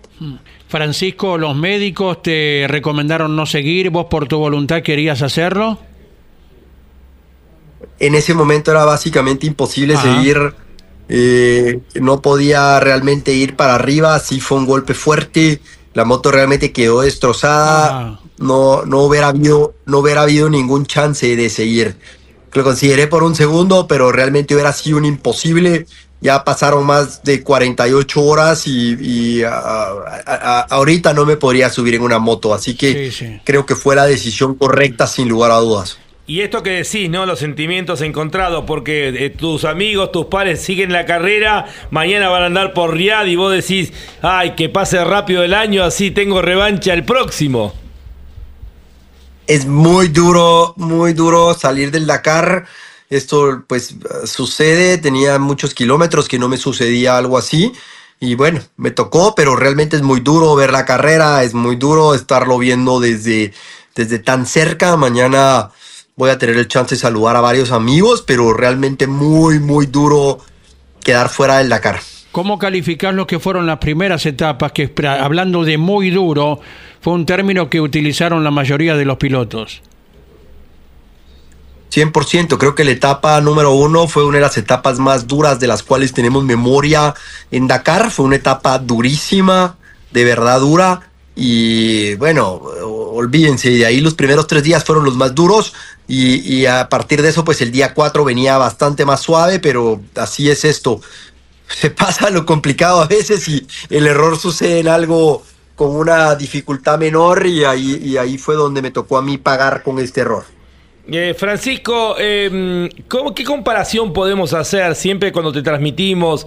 Eh, campeones ya va por su decimosexto año transmitiendo el Dakar desde aquella primera edición en Argentina en el 2009. Le dedicamos más de 100 horas todos los años. Eh, cuando te, hice aquella nota estábamos por las radios AM, que era solamente lo, era lo que había y lo que tecnológicamente había en ese momento. Después se incorporó también la transmisión vía satelital con nuestra propia radio. Este año estamos con Campeones Media, con imagen.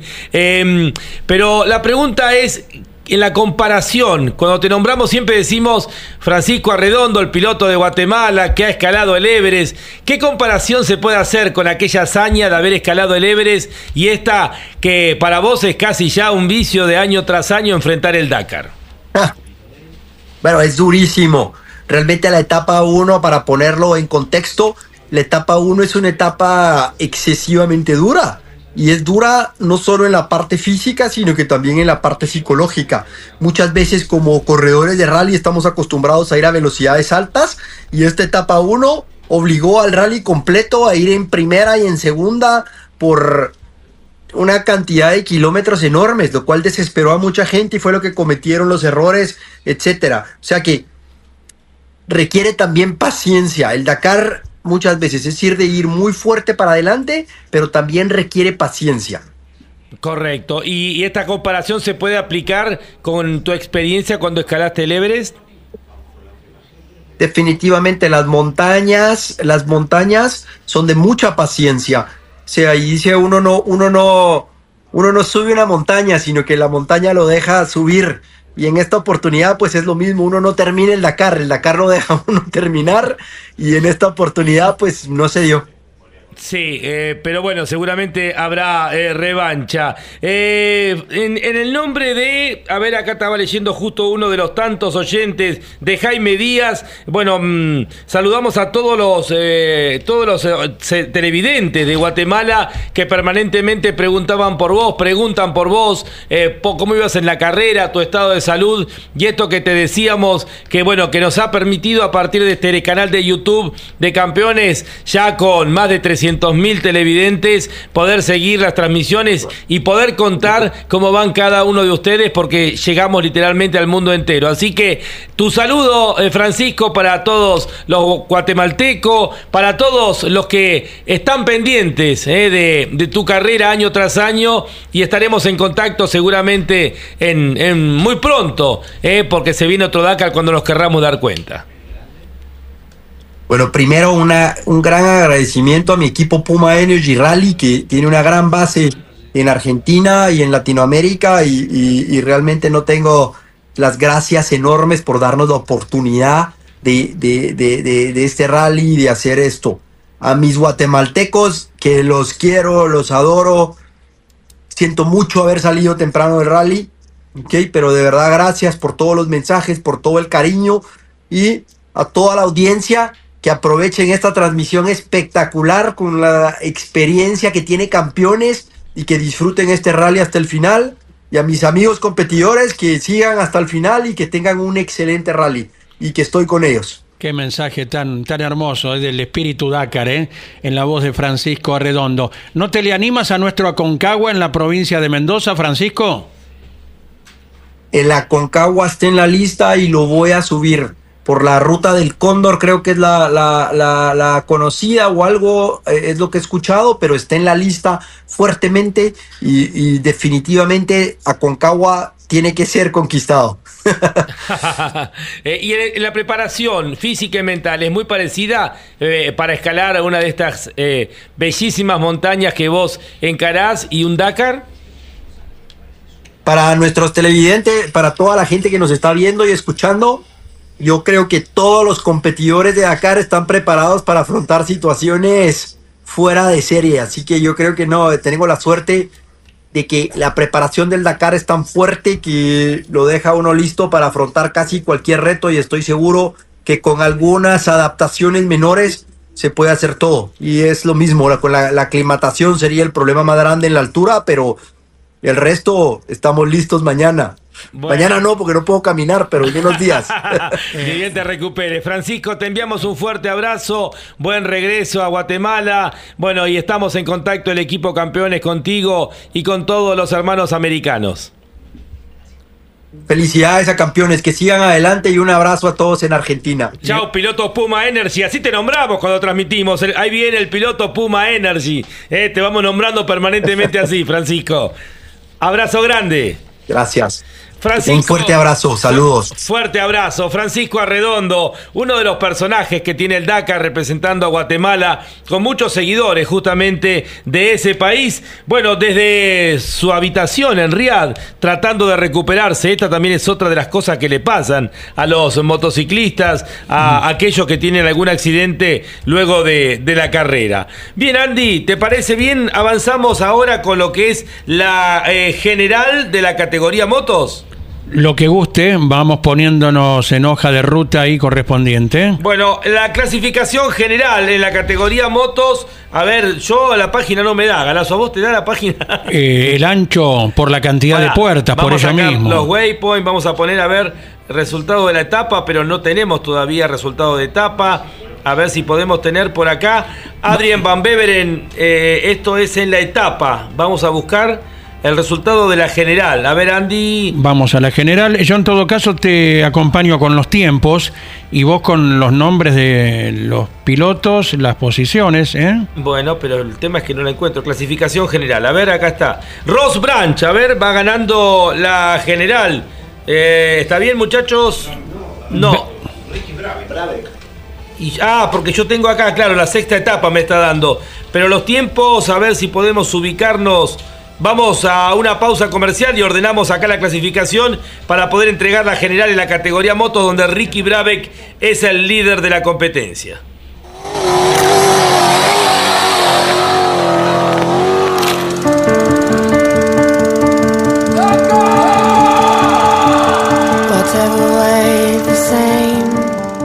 DuPont para su producto Kevlar, Exo, Club Atlético Boca Juniors, Film Latinoamérica, Wonder Woman Indumentaria, Pablo Vera Motorsport junto a su piloto Manu Andújar en el Dakar 2024. Audi RSQ y Tron camino hacia el Dakar 2024 junto a su piloto y copiloto El Matador Carlos Sainz y Lucas Cruz. Río Uruguay Seguros, asegura todo lo que querés. MEOP, Mutual de Empleados y Obreros Petroleros Privados, Pampa Rental, IPF Nueva Generación e Impulso, junto a su piloto Santiago Rostan. Oscar Santos, piloto Puma Energy Rally Team, ya está preparado para el máximo desafío con un combustible de la más alta calidad. Puma Energy Rally Team, calidad para la exigencia más salvaje. Disfruta todo el año. Santiago del Estero te espera para relajarte y cargar de energías en Termas de Río Hondo. Viví todos los mejores momentos en la tierra de encuentros. Santiago te espera. Termas es vida. Colcar, concesionario oficial Mercedes-Benz. Colcar, el secreto del éxito es estar bien acompañado. Acceso este kilómetro 35 Moreno.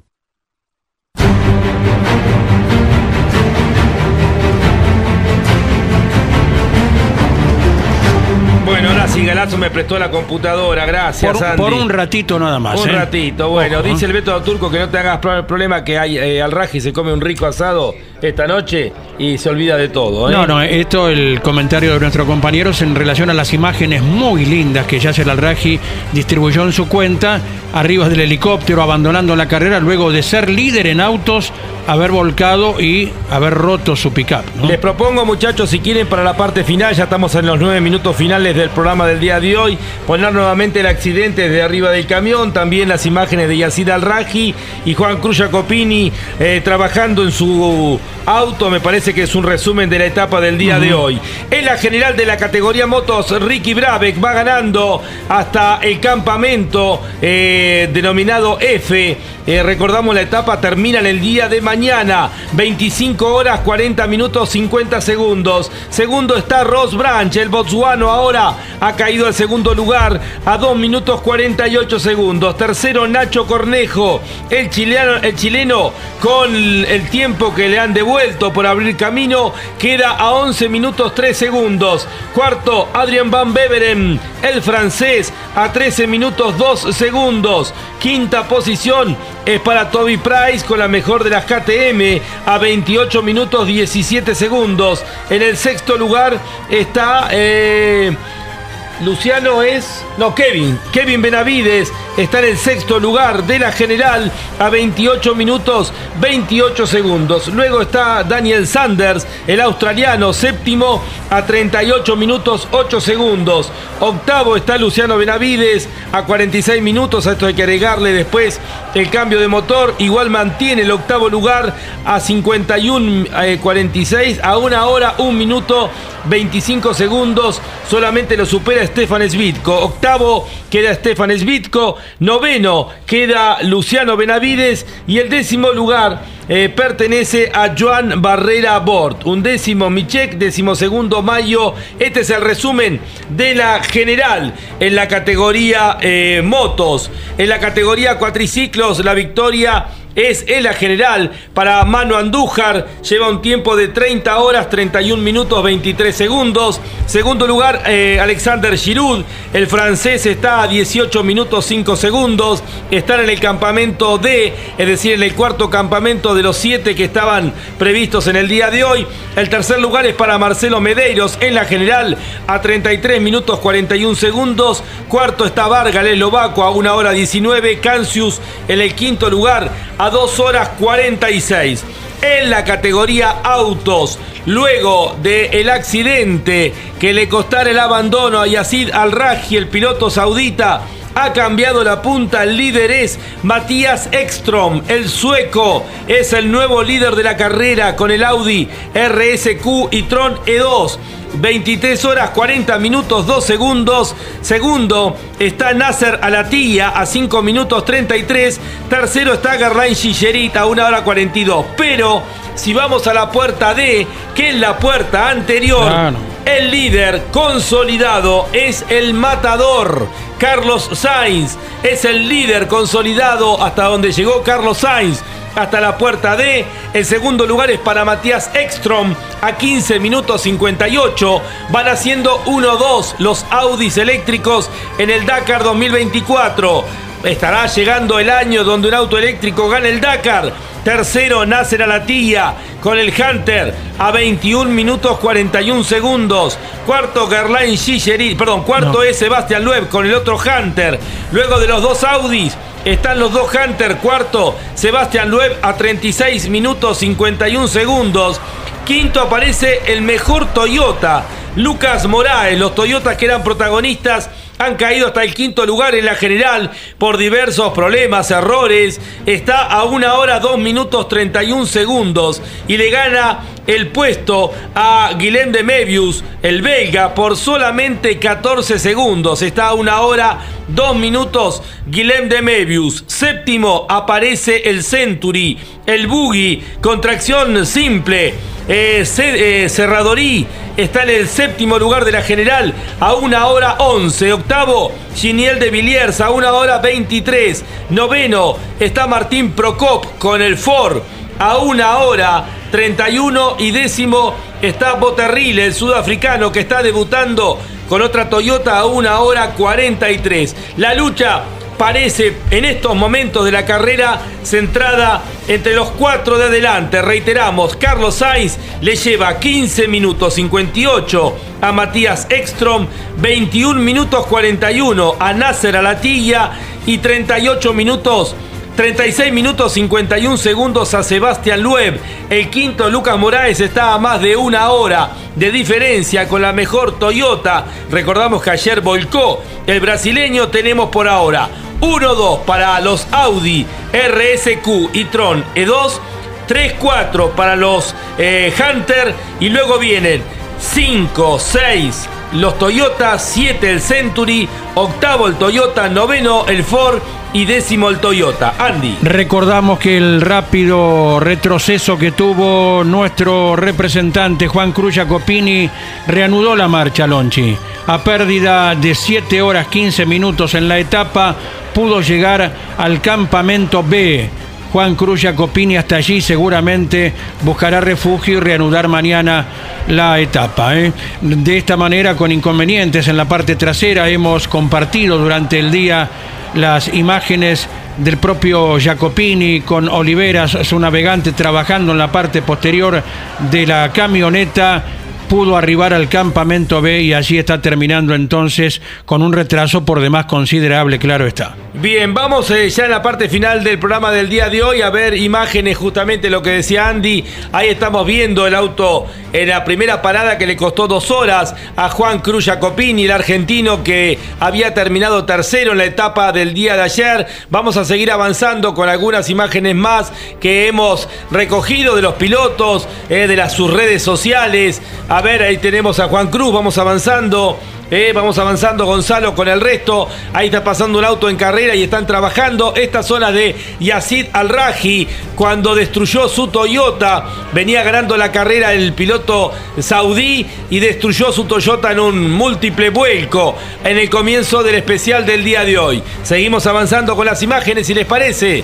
A ver qué más tenemos. Yazid Al-Raji, allí al lado de su Toyota, lo que queda de su vehículo. Vamos avanz- avanzando. Este fue el golpe de escena más importante del día en la categoría autos. El abandono de Yazid Al-Raji. A ver. Tenemos el accidente para poder mostrarles en instantes y ya en la parte final eh, sigue mañana la carrera. Recordamos son 547 kilómetros para los coches, 625 para los motos y los cuatriciclos. Fíjense cómo quedó el casco eh, cuando golpeó contra la jaula y ahí veíamos a un local con un amortiguador en la mano, un pedazo de la Toyota. Me lo puedo llevar, dijo. Sí, por lo menos pidió permiso, acá se lo llevan directamente. Y ahí está cuando Yacid Al-Raji con el Beto Lo Turco comandando el helicóptero se van ya del lugar del accidente. eh, Van mostrando de hecho el auto eh, que quedó ahí tirado y se va el piloto eh, saudita. Esta es otra de las imágenes del día. Y bueno, ya este es el accidente. Fíjense ustedes, tomado desde un camión eh, de Baltra, es el, el que, eh, quien viene manejando el camión. Dice, me pasó el buggy con 20 kilómetros de, diferencia. Y fíjense ustedes, Gerard Farregel, ¿no? Qué golpazo. Gerard Farrés y el camión es el de Pascal de Bar. Correcto, Gerard Farregel que venía ganando en la categoría eh, T4, tiene este accidente, eh, esto fue en el día de ayer, y que lo dejó fuera de carrera al español cuando venía ganando, lo vemos una vez más, y con esta imagen ya nos estamos yendo. A ver, ahí viene el camión, viene avanzando el camión, y de repente aparece de la nada, ¿eh? Gerald Farrés para superarlo. Ahí lo vemos, fíjense ustedes, pica en una duna y el camión que tiene que frenar a cero para no atropellarlo. Bien, 13 horas, Andy. Mientras tanto, en la categoría de- del recuerdo, están viajando en el undécimo lugar Jorge Pérez Compán junto a José María Volta, lo hacen con una Toyota del año 2000, que Luis Pérez Compán condujo oportunamente en aquel Dakar. Nos quedó información para completar, pero bueno, lo pueden seguir a través de las redes sociales de Campeones. Nos reencontramos a las 22 horas eh, en el resumen diario a través de Radio Continental y Campeones Radio. Nosotros volvemos por Campeones Media mañana a partir de las 9 de la mañana con lo- la segunda parte de la etapa de 48 horas, la sexta de este Dakar 2024. Hasta mañana. Campeones Dakar 2024 por Campeones Radio con el auspicio de las siguientes empresas: MEOP, Mutual de Empleados y Obreros Petroleros Privados, Pampa Rental e IPF Nueva Generación junto a su piloto Santiago Rostan. DuPont para su producto Kevlar, EXO, Club Atlético Boca Juniors, FIM Latinoamérica, Wonderwom Indumentaria, Pablo Vera Motorsport junto a su piloto Manu Andújar en el Dakar 2024, Toyota Pichetti, más de 30 años con venta y servicios en Arrecifes, Junín, Pergamino, Santiago del Estero te espera, Suono, líderes en la industria de la tecnología, Suono, El Greco, confitería, restaurante, roticería de primera calidad, el mejor pan dulce y el mejor precio. Combustibles para la exigencia más salvaje. Puma Energy Rally Team. Martín y Alonso. Remates Feria. Audi RS Cuitron. Camino hacia el Dakar 2024. Vega. Auspiciante oficial del Rally Dakar. Ahora el filtro S. Vega. Río Uruguay Seguros. Asegura todo lo que querés. Morel Bullies. Acopio de cereales. Colcar. El secreto del éxito es estar bien acompañado. Campeones Dakar 2024. Llevamos la pasión a tus sentidos.